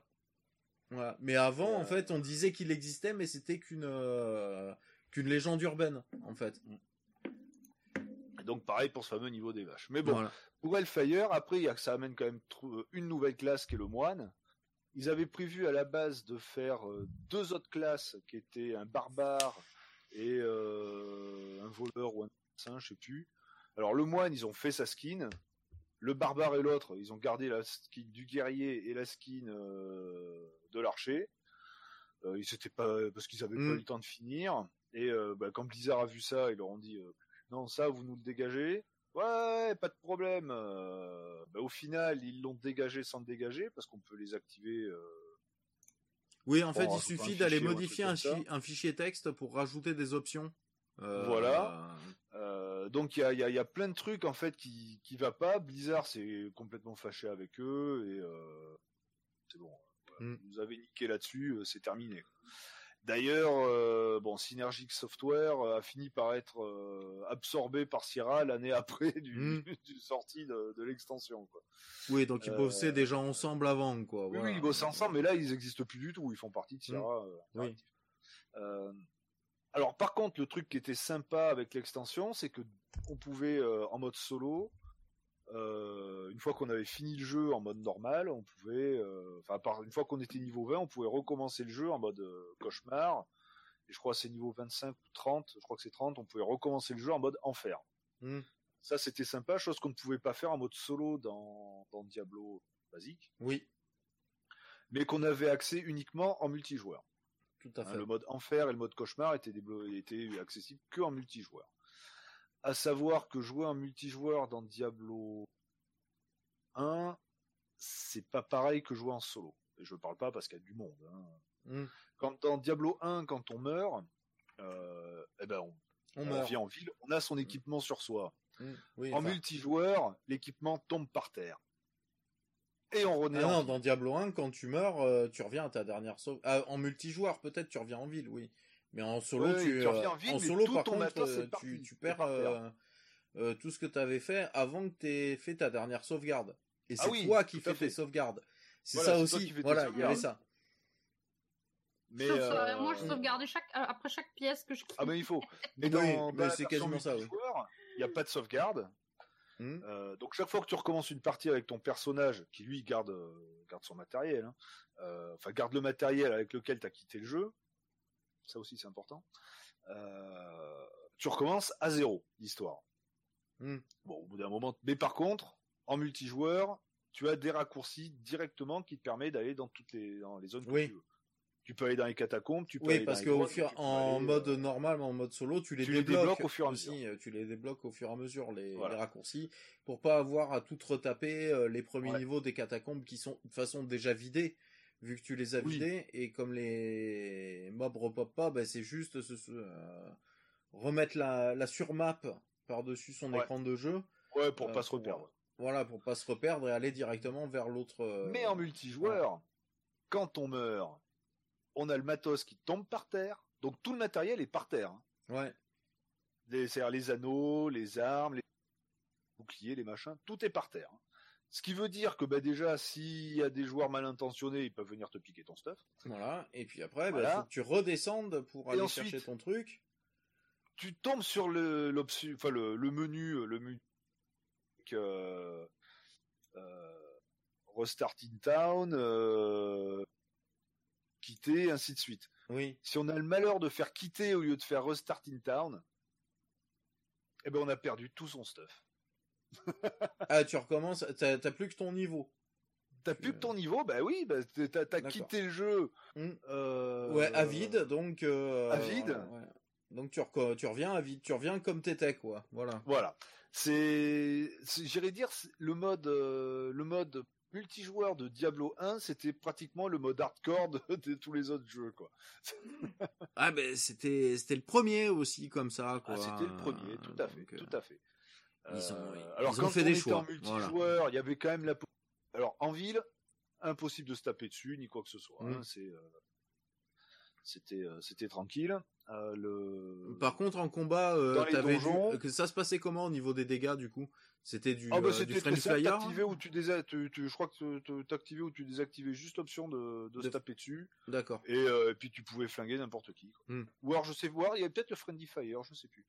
Euh, j'ai, un gros, euh, j'ai un gros, euh, un gros doute là-dessus.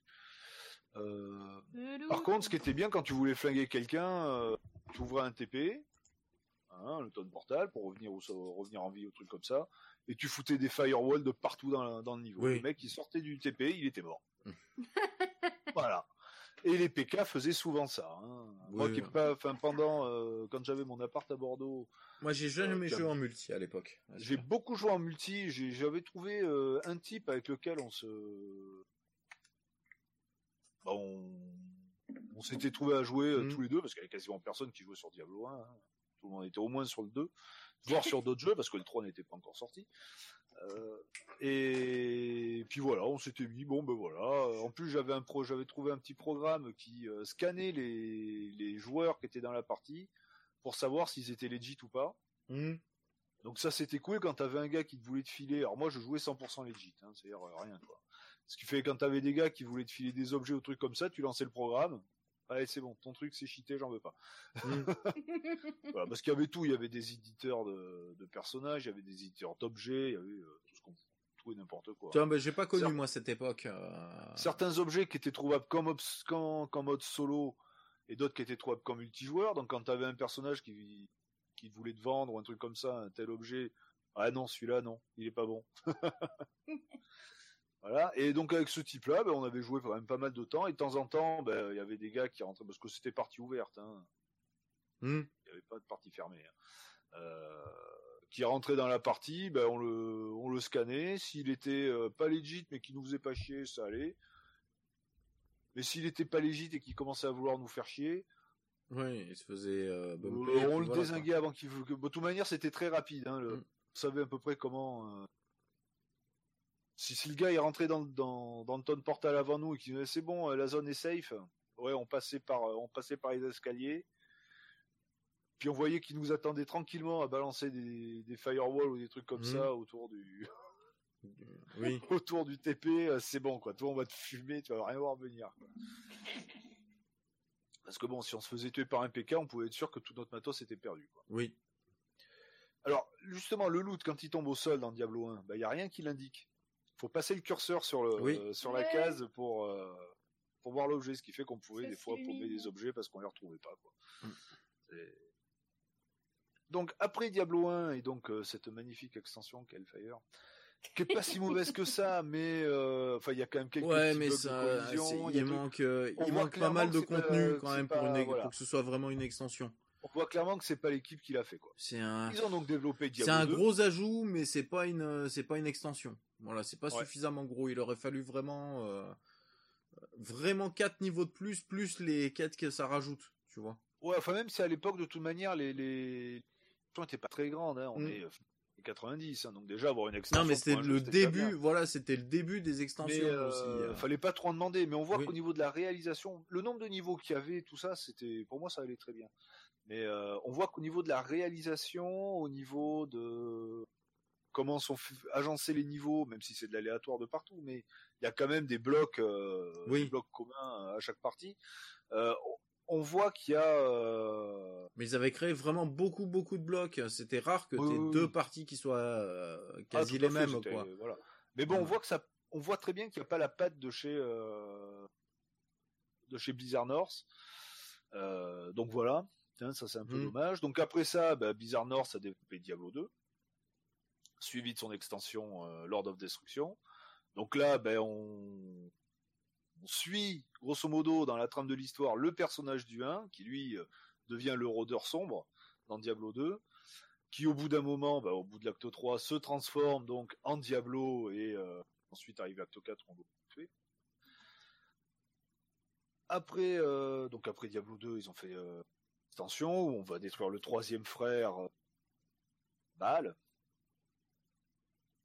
Et ça s'arrête là. Après, euh, après quelques temps, ben, l'équipe, euh, donc Max Schaeffer, Eric Schaeffer, le troisième qui s'appelle, je ne me souviens déjà plus de son nom, Blizzard North, voilà. Euh, David Brevik et puis quelques autres personnes de l'équipe, dont ben, justement le compositeur des musiques, quitte Blizzard North. Euh, peu de temps après, ben, Blizzard North est définitivement fermé, alors qu'ils étaient déjà en train de bosser sur deux jeux, dont Diablo 3. D'accord. Voilà, donc Diablo 3 avait déjà commencé Mhm. euh, bah, en 2005. Il était, dé- euh, était, était déjà commencé. Bah, étant donné que les grands papas de Diablo euh, sont partis, bah, c'est là que euh, ils ont repris à zéro le projet de Diablo 3. Et pour moi, Diablo 3 est plus un reboot euh, de l'histoire de la licence plutôt qu'une Oui, véritable suite. clairement, Parce que, oui. bon, déjà ils ont ils ont changé un peu. Il y a des, c'est plus des clins d'œil, des caméos, des, des, des Voilà, mais, eggs que du, Mais même au niveau de, de Léoric, au niveau de beaucoup de choses, ils ont tout changé. Le... Dans Diablo 3, la réincarnation, enfin celui qui a servi à réincarner Diablo dans Diablo 2 est le premier, le, le fils euh, aîné du roi Léoric, hmm. alors que dans Diablo 1, et ben, et, et- et donc Diablo 2, ben, c'est le héros du 1 qui est l'incarnation de Diablo dans, dans Diablo 2. Ils ont changé énormément de choses et puis ils ont re- remis, pour tout le moins pour le premier acte, euh, les boss de, de Diablo 1. euh, ils y sont tous quoi. hein. On retrouve le boucher, on retrouve le roi squelette, on en retrouve. Enfin bon, c'est on retrouve tout. C'est, c'est... On voit clairement que c'est Oui. pas la même équipe qui a, créé le jeu. Quoi. Ah, et Mais bon. c'est tout surboossé parce que euh, prends le, Ah le boucher de Diablo 1 et le boucher de Diablo 3. C'est pas les mêmes, hein. Honnêtement, euh, non, mais il est. C'est pas les le mêmes. boucher de Diablo 1 est Ah. quand même beaucoup plus flimant que celui de Diablo 2. Eh Euh, ben, de au Diablo final, 3, moi, pardon. oui, celui de, enfin, le, le boucher de Diablo euh, 1, moi, m'a fait beaucoup plus flipper Ah que oui. le que le Ah, boucher Diablo de 3, Diablo il est beau. 3. hein. Mais Il est beau, il est non. tout dans le visuel, il est tout dans le pattern, il est tout machin. Ouais, L'autre, juste, euh, c'est un espèce de gros quasi- bourrin qui te court après, quoi. Hein, euh, clairement. Ouais, l'autre, c'est. va, Il a, il a un seul T'es en stress de longue, hein. euh. Il court vers toi et il agite son hachoir pour te découper en, en, en tranches. Hein, Voilà. Et puis, le premier coup. Voilà, il a pas suivant. 36 patterns. hein. Il veut te défoncer la gueule, c'est tout. Voilà, Voilà, le roi squelette, euh, bah, le roi squelette, il a un peu les pattes, enfin pas, oui, ils ont rajouté un peu plus de patterns dans, dans le 3, mais euh, dans le 1, il est entouré d'une armée de squelettes déjà, Mhm. Il est au fond de sa crypte, qui est fermée, euh, et il ressuscite des squelettes. Voilà. Oui. Il te fait, il te fout un grand coup d'épée à deux mains dans la tronche, qui te fait bien mal, et euh, en général, il t'en fout pas trois, hein, quand tu, la première fois que tu arrives sur lui, que t'es pas préparé. hein. Mhm. Euh, il fout deux coups d'épée terminés, et surtout t'as des squelettes de partout, squelettes archers, squelettes guerriers, enfin t'en as dans tous les coins. Quoi. Euh, Mais par contre, il, comme c'est un mort-vivant, il est sensible au sort Holy Bolt, qui fait beaucoup plus de dégâts sur les morts-vivants, et ça Mm. c'est bien. Euh, alors que dans le 3, bon, ben, il ressuscite quelques squelettes, il a un beau pattern avec sa, avec sa masse, mais euh, ouais, il est pas plus chiant à tuer euh, qu'autre chose, quoi. Surtout que c'est le premier vrai boss du jeu, quoi. Donc, euh, ouais, non, il est, on voit clairement que c'est plus du tout la, la même équipe, mais bon, l'équipe. Ah de- si, le premier boss du jeu, c'est quand même le, le... oui, c'est le roi squelette, quoi. Bah oui, c'est le roi squelette le premier Mm. boss du jeu, c'est ce que je viens de dire. Mhm. Alors que dans Diablo 1, bah, c'est un boss aléatoire. Et dans l'ordre, c'est le troisième. enfin, c'est le deuxième, pardon. Le, le premier étant le boucher. Mais euh, ben, l'équipe qui a créé Diablo 1 et Diablo 2 s'est pas arrêtée là quand même, hein, parce qu'après avoir quitté euh, Blizzard North, ils ont monté euh, Runic Games. Et ils ont créé Torchlight 1, qui à la base devait être un MMO, mais bon, à cette époque-là, ils se sont dit non, c'est peut-être un peu tôt pour en faire un. donc, euh, on va faire Torchlight 1. Euh, donc, c'est la même équipe, euh, le même compositeur des musiques. Hein, c'est pour ça, quand on joue à Torchlight pour la, prochaine, la première fois, on se dit tiens, les musiques me rappellent quelque chose. Hein, c'est la même ambiance un peu sombre et tout ça. Ensuite, bah, avec le succès de Torchlight 1, qui est un jeu uniquement solo, bah, ils ont fait Torchlight 2 qui lui était, était jouable à plusieurs ouais, enfin, solo ou multijoueurs, mmh. euh, qui est bah, Torchlight 1 est assez proche de Diablo 1 dans le déroulement de l'histoire, à ceci près qu'à la fin, une fois qu'on a battu le boss de fin, on recommence pas le jeu, on peut pas recommencer le jeu, on est obligé de soit faire un donjon, enfin aller dans le donjon infini, où c'est qu'une succession de niveaux euh, bah, à l'infini, euh, soit mettre son personnage à la retraite, ça, c'est la première fois que je vois ça dans un jeu où le personnage peut être à la retraite et il transmet un des objets de son inventaire à son descendant. Voilà. et le truc le plus rigolo à faire, c'était ni plus ni moins que de faire une sauvegarde du personnage. On le mettait, enfin, on copiait la sauvegarde, on le mettait à la retraite, et on recopiait la sauvegarde. Ce qui fait qu'on pouvait revoir son personnage. Voilà. Et à savoir que je crois que l'objet qu'on transmettait à son descendant était un petit peu boosté par rapport à l'objet euh, qu'on avait à l'origine. Euh, ça, dans bah, Torchlight 1, voilà, hein, il y a plusieurs euh, plusieurs zones dans dans le donjon et je crois bah, crois qu'il y a 5 4 je crois que c'est pareil, c'est 4 quatre niveaux par zone. On est vraiment sur une construction très similaire à Diablo 1. Torchlight 2 est très similaire à Diablo 2. Hein. on commence dans une l'acte 1 comme dans Diablo 2, dans une plaine. L'acte 2, de l'acte 1 pardon. L'acte 2, ben, c'est du désert. L'acte 3, c'est des forêts marécageuses. Il y a que l'acte 4 où euh, dans Diablo 1, dans Diablo 2, c'est les enfers et euh, et dans dans Torchlight 2, c'est un niveau bien propre propre au jeu. Bon, ils ont on va dire qu'ils ont fait euh, ce qu'ils savaient faire depuis le début quoi. Mm. Et, puis bah, par la, enfin, après Diablo 1, bah, c'est un style de jeu qui a quand même euh,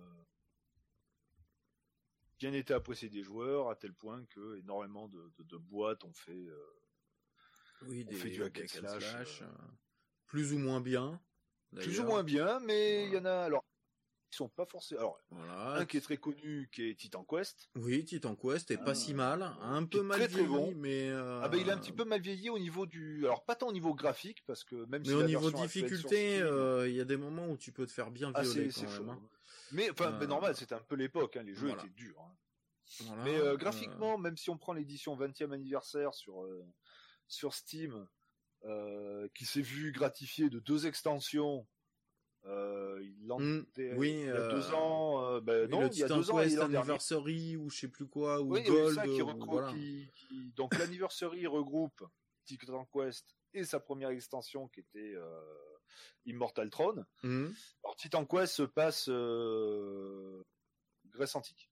Hein, voilà. Oui, c'est époque. Euh, c'est époque Grèce antique. Bon, on fait pas que la, le premier niveau, c'est la Grèce antique. Le deuxième niveau, je crois que c'est les jardins suspendus de Babylone. Le troisième niveau, c'est euh... non. Premier niveau, c'est la Grèce. Deuxième niveau, c'est l'Égypte. Troisième, troisième niveau, c'est les, les, jardins de Babylone. Euh... Quatrième niveau, je crois que c'est la Chine. Et ensuite, on passe, euh, le... Et ensuite, on passe à l'Olympe. Mm. C'est la fin d'année. Euh, L'Immortal Throne, c'est euh, on commence en Grèce et on finit dans les enfers pour aller affronter Hadès. Donc ça, c'était ce qu'il y mm. avait à l'époque. Euh, il y a quelques années, ils ont sorti ben, l'édition 20e anniversaire où ils ont regroupé les deux le, jeu plus son extension, ainsi que euh, possibilité de jouer sur les machines modernes avec les résolutions actuelles. Ils n'ont pas du tout fait de lifting au mm. niveau du, des graphismes.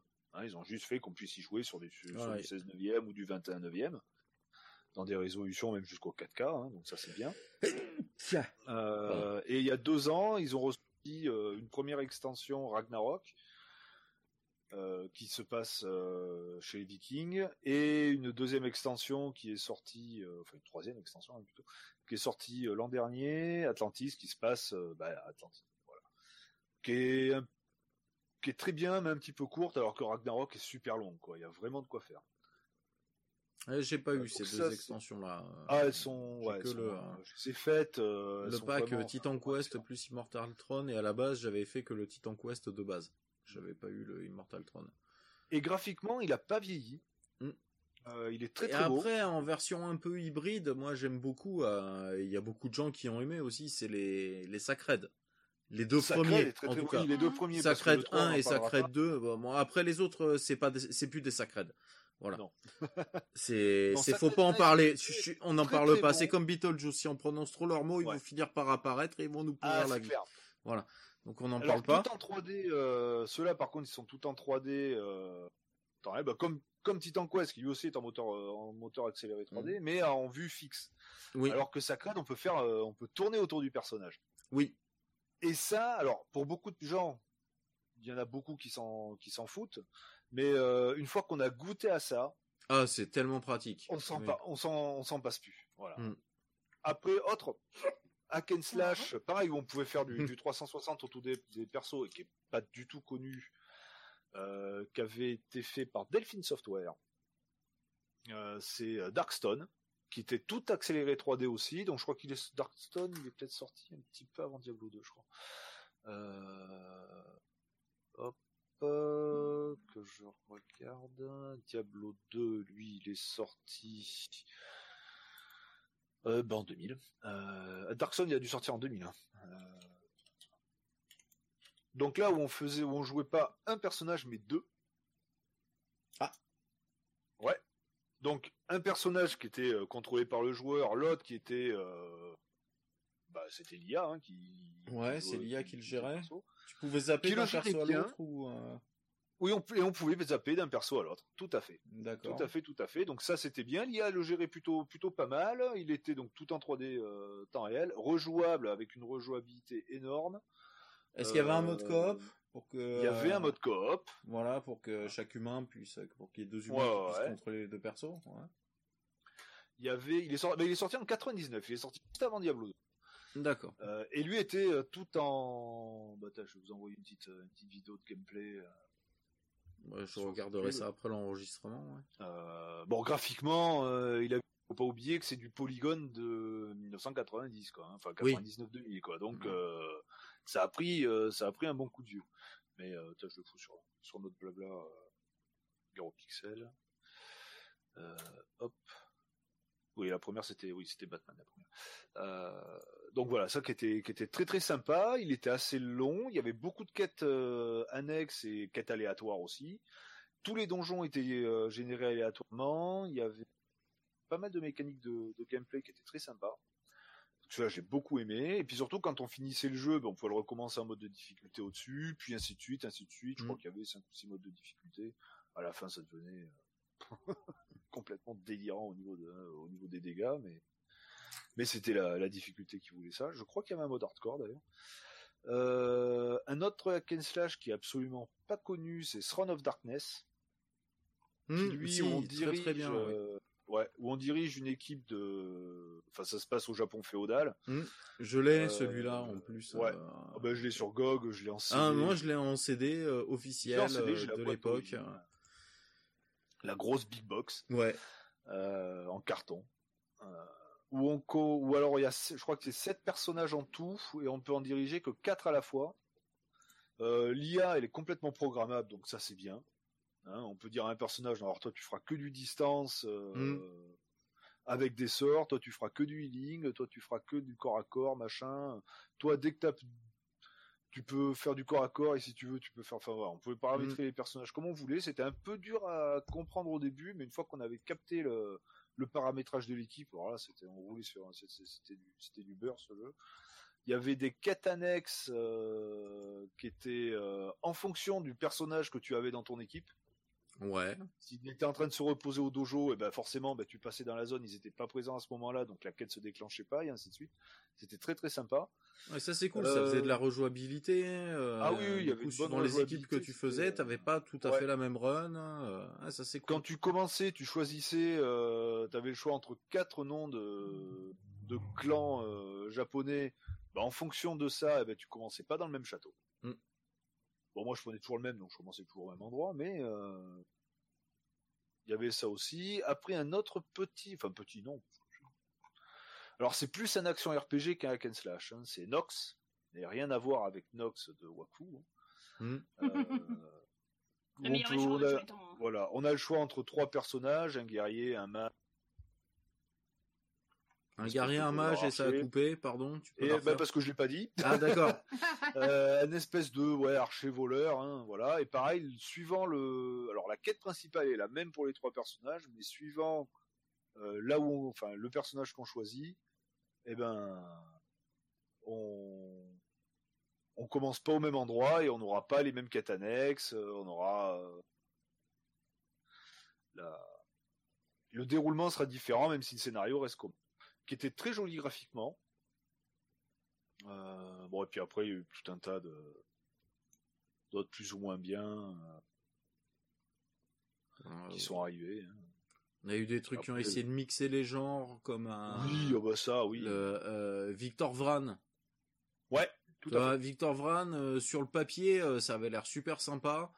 Et ben à jouer, euh, tu vois, on l'a fait avec Akilou. Et je crois que même euh, Alban l'avait l'avait chopé aussi. Qu'on y avait chopé, Bah, tout- qu'on y avait joué peut-être tous les trois à l'époque. Mais on s'est on s'est vite fait chier en fait.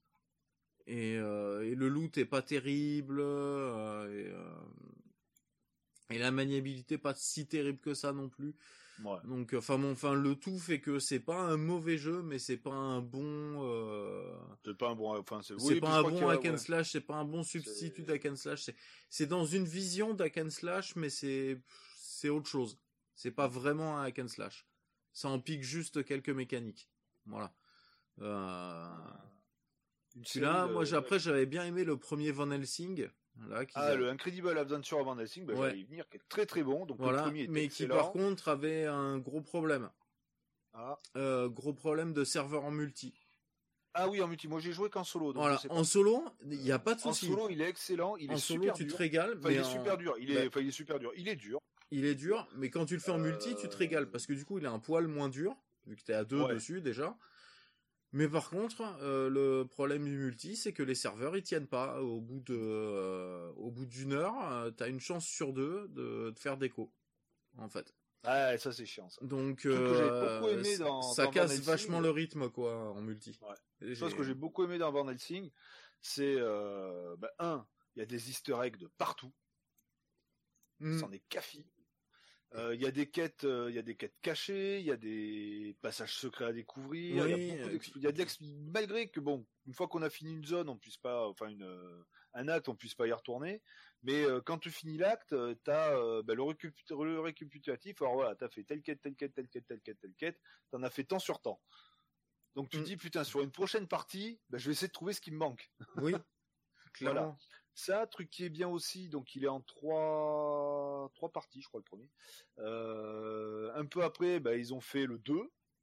Et donc, on pouvait transférer le personnage du 1 dans le 2. Ah, ça, c'est cool. bien, garder sa classe et tout.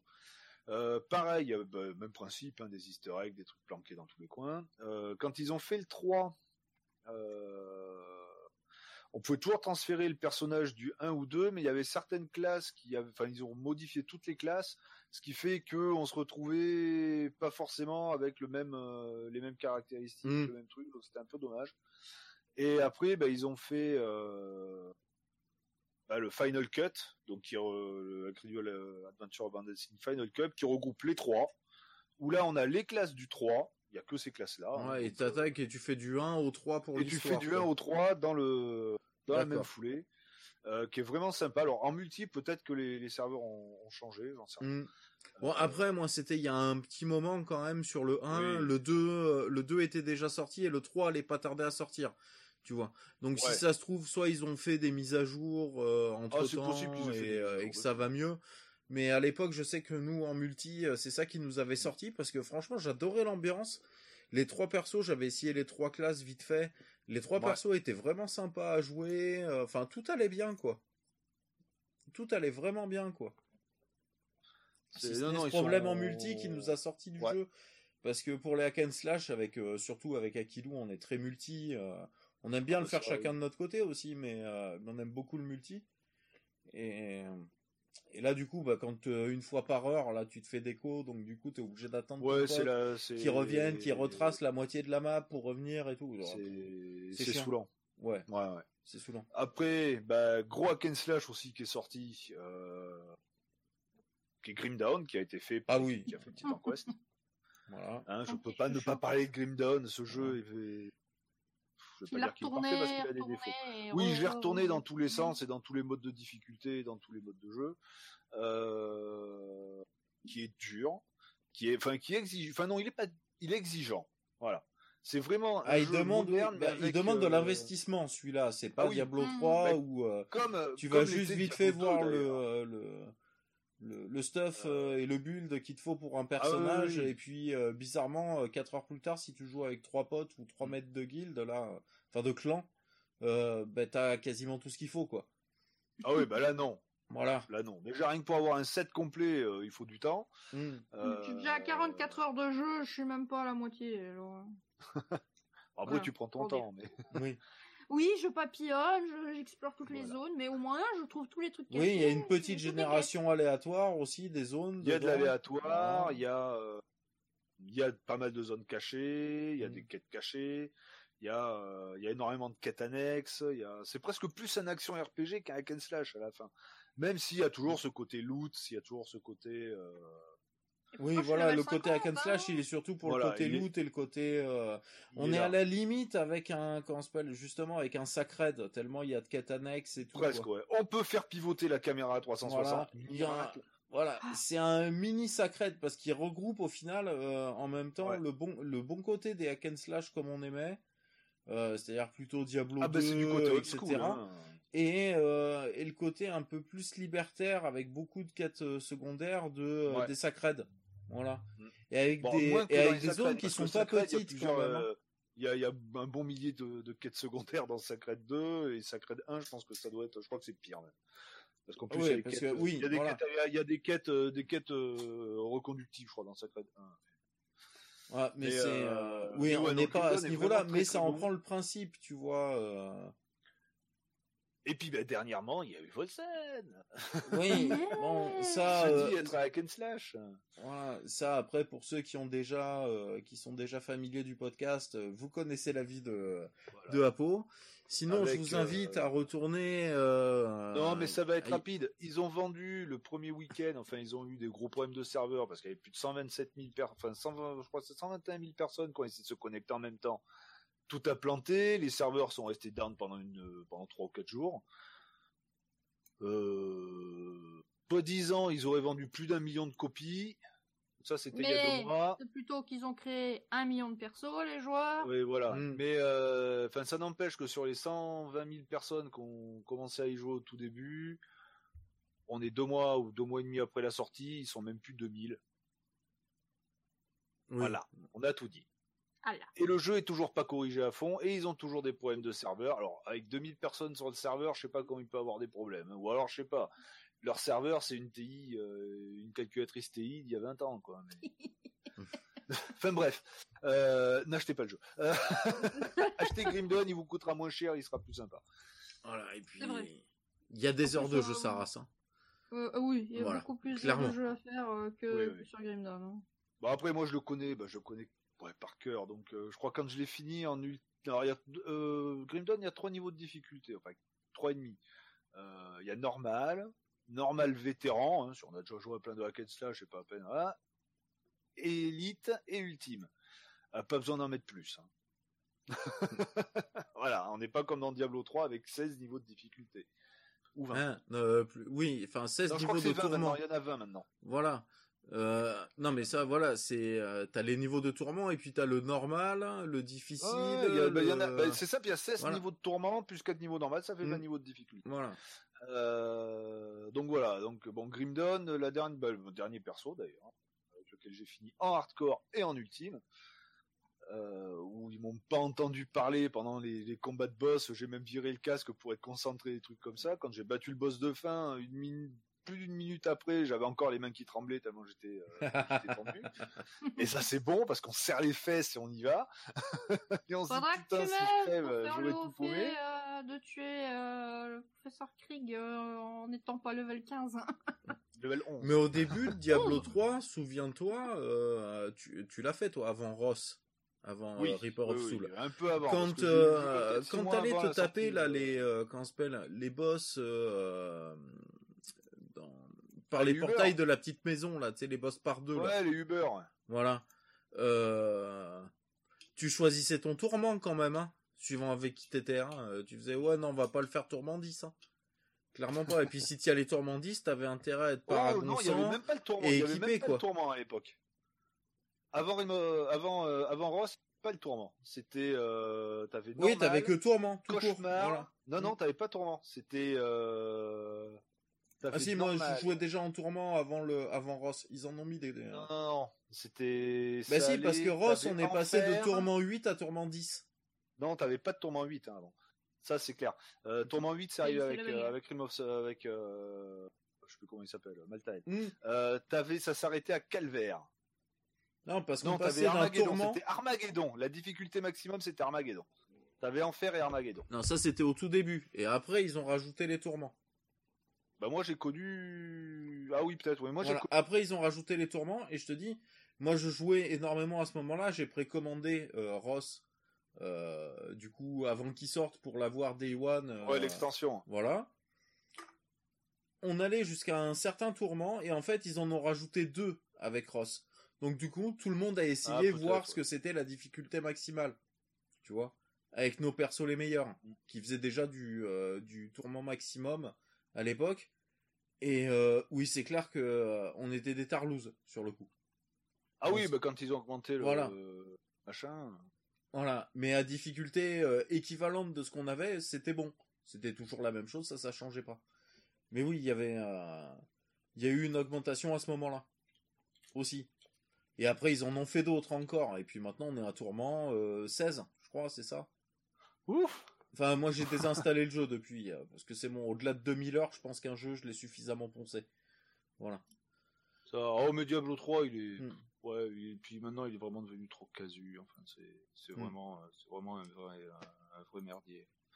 Du coup, je crois que ça nous a bien permis aussi de faire euh, le tour un peu des... euh, et on a dû en oublier, hein, sûrement des un peu obscurs et tout ça. Oh oui des- Clairement, des hack and slash, Euh, mais euh, voilà, on a fait un petit tour aussi en même temps des hack and slash. J'espère que ça vous a plu. On va Donc, passer aux remerciements maintenant. pollu, Voilà.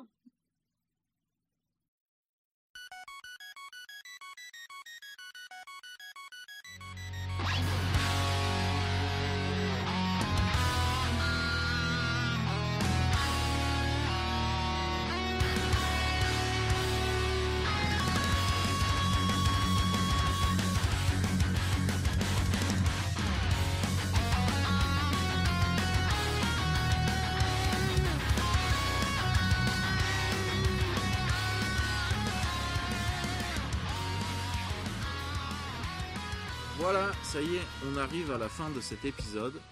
On arrive euh, aux remerciements slash fin euh, slash euh, tribune libre. euh, voilà, de- slash tout. voilà, slash rien et slash tout. Voilà, Hack and slash. voilà. Hack and slash tout. ça va bien avec ce qu'on vient de dire en plus, c'est nickel. Voilà. Donc, bah, pas grand monde à remercier encore, vu que bah de toute façon il se passe pas énormément de choses dans le monde du jeu vidéo en ce moment et tout.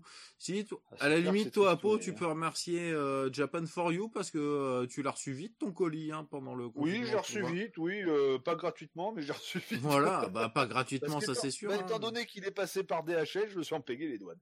Ah oui, ah, ah, oh, ça c'est sale par contre. Avec 40 balles. Euh, Ah, mais bon, oui. bah, tant pis. euh, bah, c'est pas grave. hein, avec tout ce que je commande depuis le début où j'ai jamais eu quoi vous payer un centime de douane, hein, faut bien que j'en paye un Mm. jour. Voilà. Ah bah, si c'est eh, euh, toujours la première fois qui fait la plus mal. Hein. Voilà, mais réparti à je sais pas combien de milliers d'euros de commandes depuis, depuis que je commande, Oui. euh, 40 balles, ça fait que dalle. Voilà. Euh, Moi, ça m'a fait pareil quand je me suis pris ma mon premier. C'était 25 euros de douane. Voilà. C'était par rapport à la valeur du colis. Donc, forcément, euh, il, il valait un peu moins que le tien. Donc, j'ai pris un peu moins de douane. Mais Mais bon, c'est pas la fin du monde. voilà. C'est pareil. Sur le nombre de milliers de commandes que j'ai fait au Japon. euh, Voilà, c'est pas la fin du monde. c'est Oui, clairement. là, On, on Voilà. voudra pas. Quoi. Mais bon, surtout, moi, c'est la vitesse de livraison qui m'a fait halluciner. hein.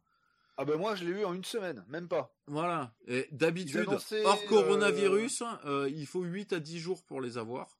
Ouais. Ce qui est relativement rapide quand même du Japon. Ouais, c'est plutôt, c'est plutôt- en ouais, Japan euh, Post en- classique, euh, en prix Japan Post classique aussi. Hein, euh, Mm. Voilà. Donc bon, euh, oui, en moins d'une semaine. euh, Bon, après, la qualité de Japan, au moins, ça correspond aux photos. On n'est pas blousé Ah oui, sur le... euh, déjà ça, et puis alors le colis, il est indestructible. Oui, après, ils peuvent le prendre à coup de pied. Hein, euh, ça sera jamais abîmé à l'intérieur. Hein. Non. Il n'y a pas de problème. Ça, euh, jamais eu à se plaindre non plus à ce niveau-là. hein. Punaise. Voilà. Ben, moi, à part ça, non, moi, j'ai, rien à rajouter, en tout cas. Vu que j'ai rien Euh, oublié en news, hein, je pense que j'ai parlé de tout. Donc, euh, Ouais, moi j'ai pas grand chose à rajouter non plus dans le dans l'absolu. Az, Euh, peut-être. Non, non, bah moi je vais remercier Apo comme ça. euh, j'ai vu euh, qu'il y avait euh, des jeux que j'aimais euh, sur PSP et que je vais pouvoir me faire plaisir. Ah oui, bah ça, des jeux sur PSP, euh, il y en a plein. hein, C'est ah vraiment pas as le problème. hein. Euh, je sens que ça va, ça va, ça va chauffer le live rétro dans ces prochaines semaines. Ah, voilà, ça, c'est Ah. une bonne nouvelle, ça. Au début c'était ce soir, après ça a été. euh, Oui, mais à vu l'heure, tu vois, c'est que vu que Ouais. maintenant il est quand même 7h30 quasiment, il y en a un autre qui va grogner qu'il a faim. Et le temps que je télécharge euh, les, les ROM et que je les installe, ben, on sera demain. Bon, bah, du coup, c'est vrai que ça fait un moment qu'on traîne, là. Je pense que cet épisode, il aurait été bien long. Euh, bah, il faut bien, ça faisait un Ah, moment qu'on il est en avait pas fait un temps, long. tu l'as, euh, tu- l'as étendu. Voilà, euh, du coup, bah, on va vous laisser. Alors, euh, j'ai présélectionné comme musique de fin euh, la musique de Diablo 1, euh, de Tristram, du village de Tristram. Parce que pour moi, c'est une des meilleures musiques dans le jeu vidéo. Voilà. Alors, certes, elle est un peu mélancolique, elle est, elle est pas très joyeuse, mais j'espère que vous l'apprécierez à sa juste valeur. Et ben, euh, bon rétro gaming. Euh, pff, oh, ça se voit que c'est la fin. Oh, ouais. les, bi- les bières ont fait leur effet.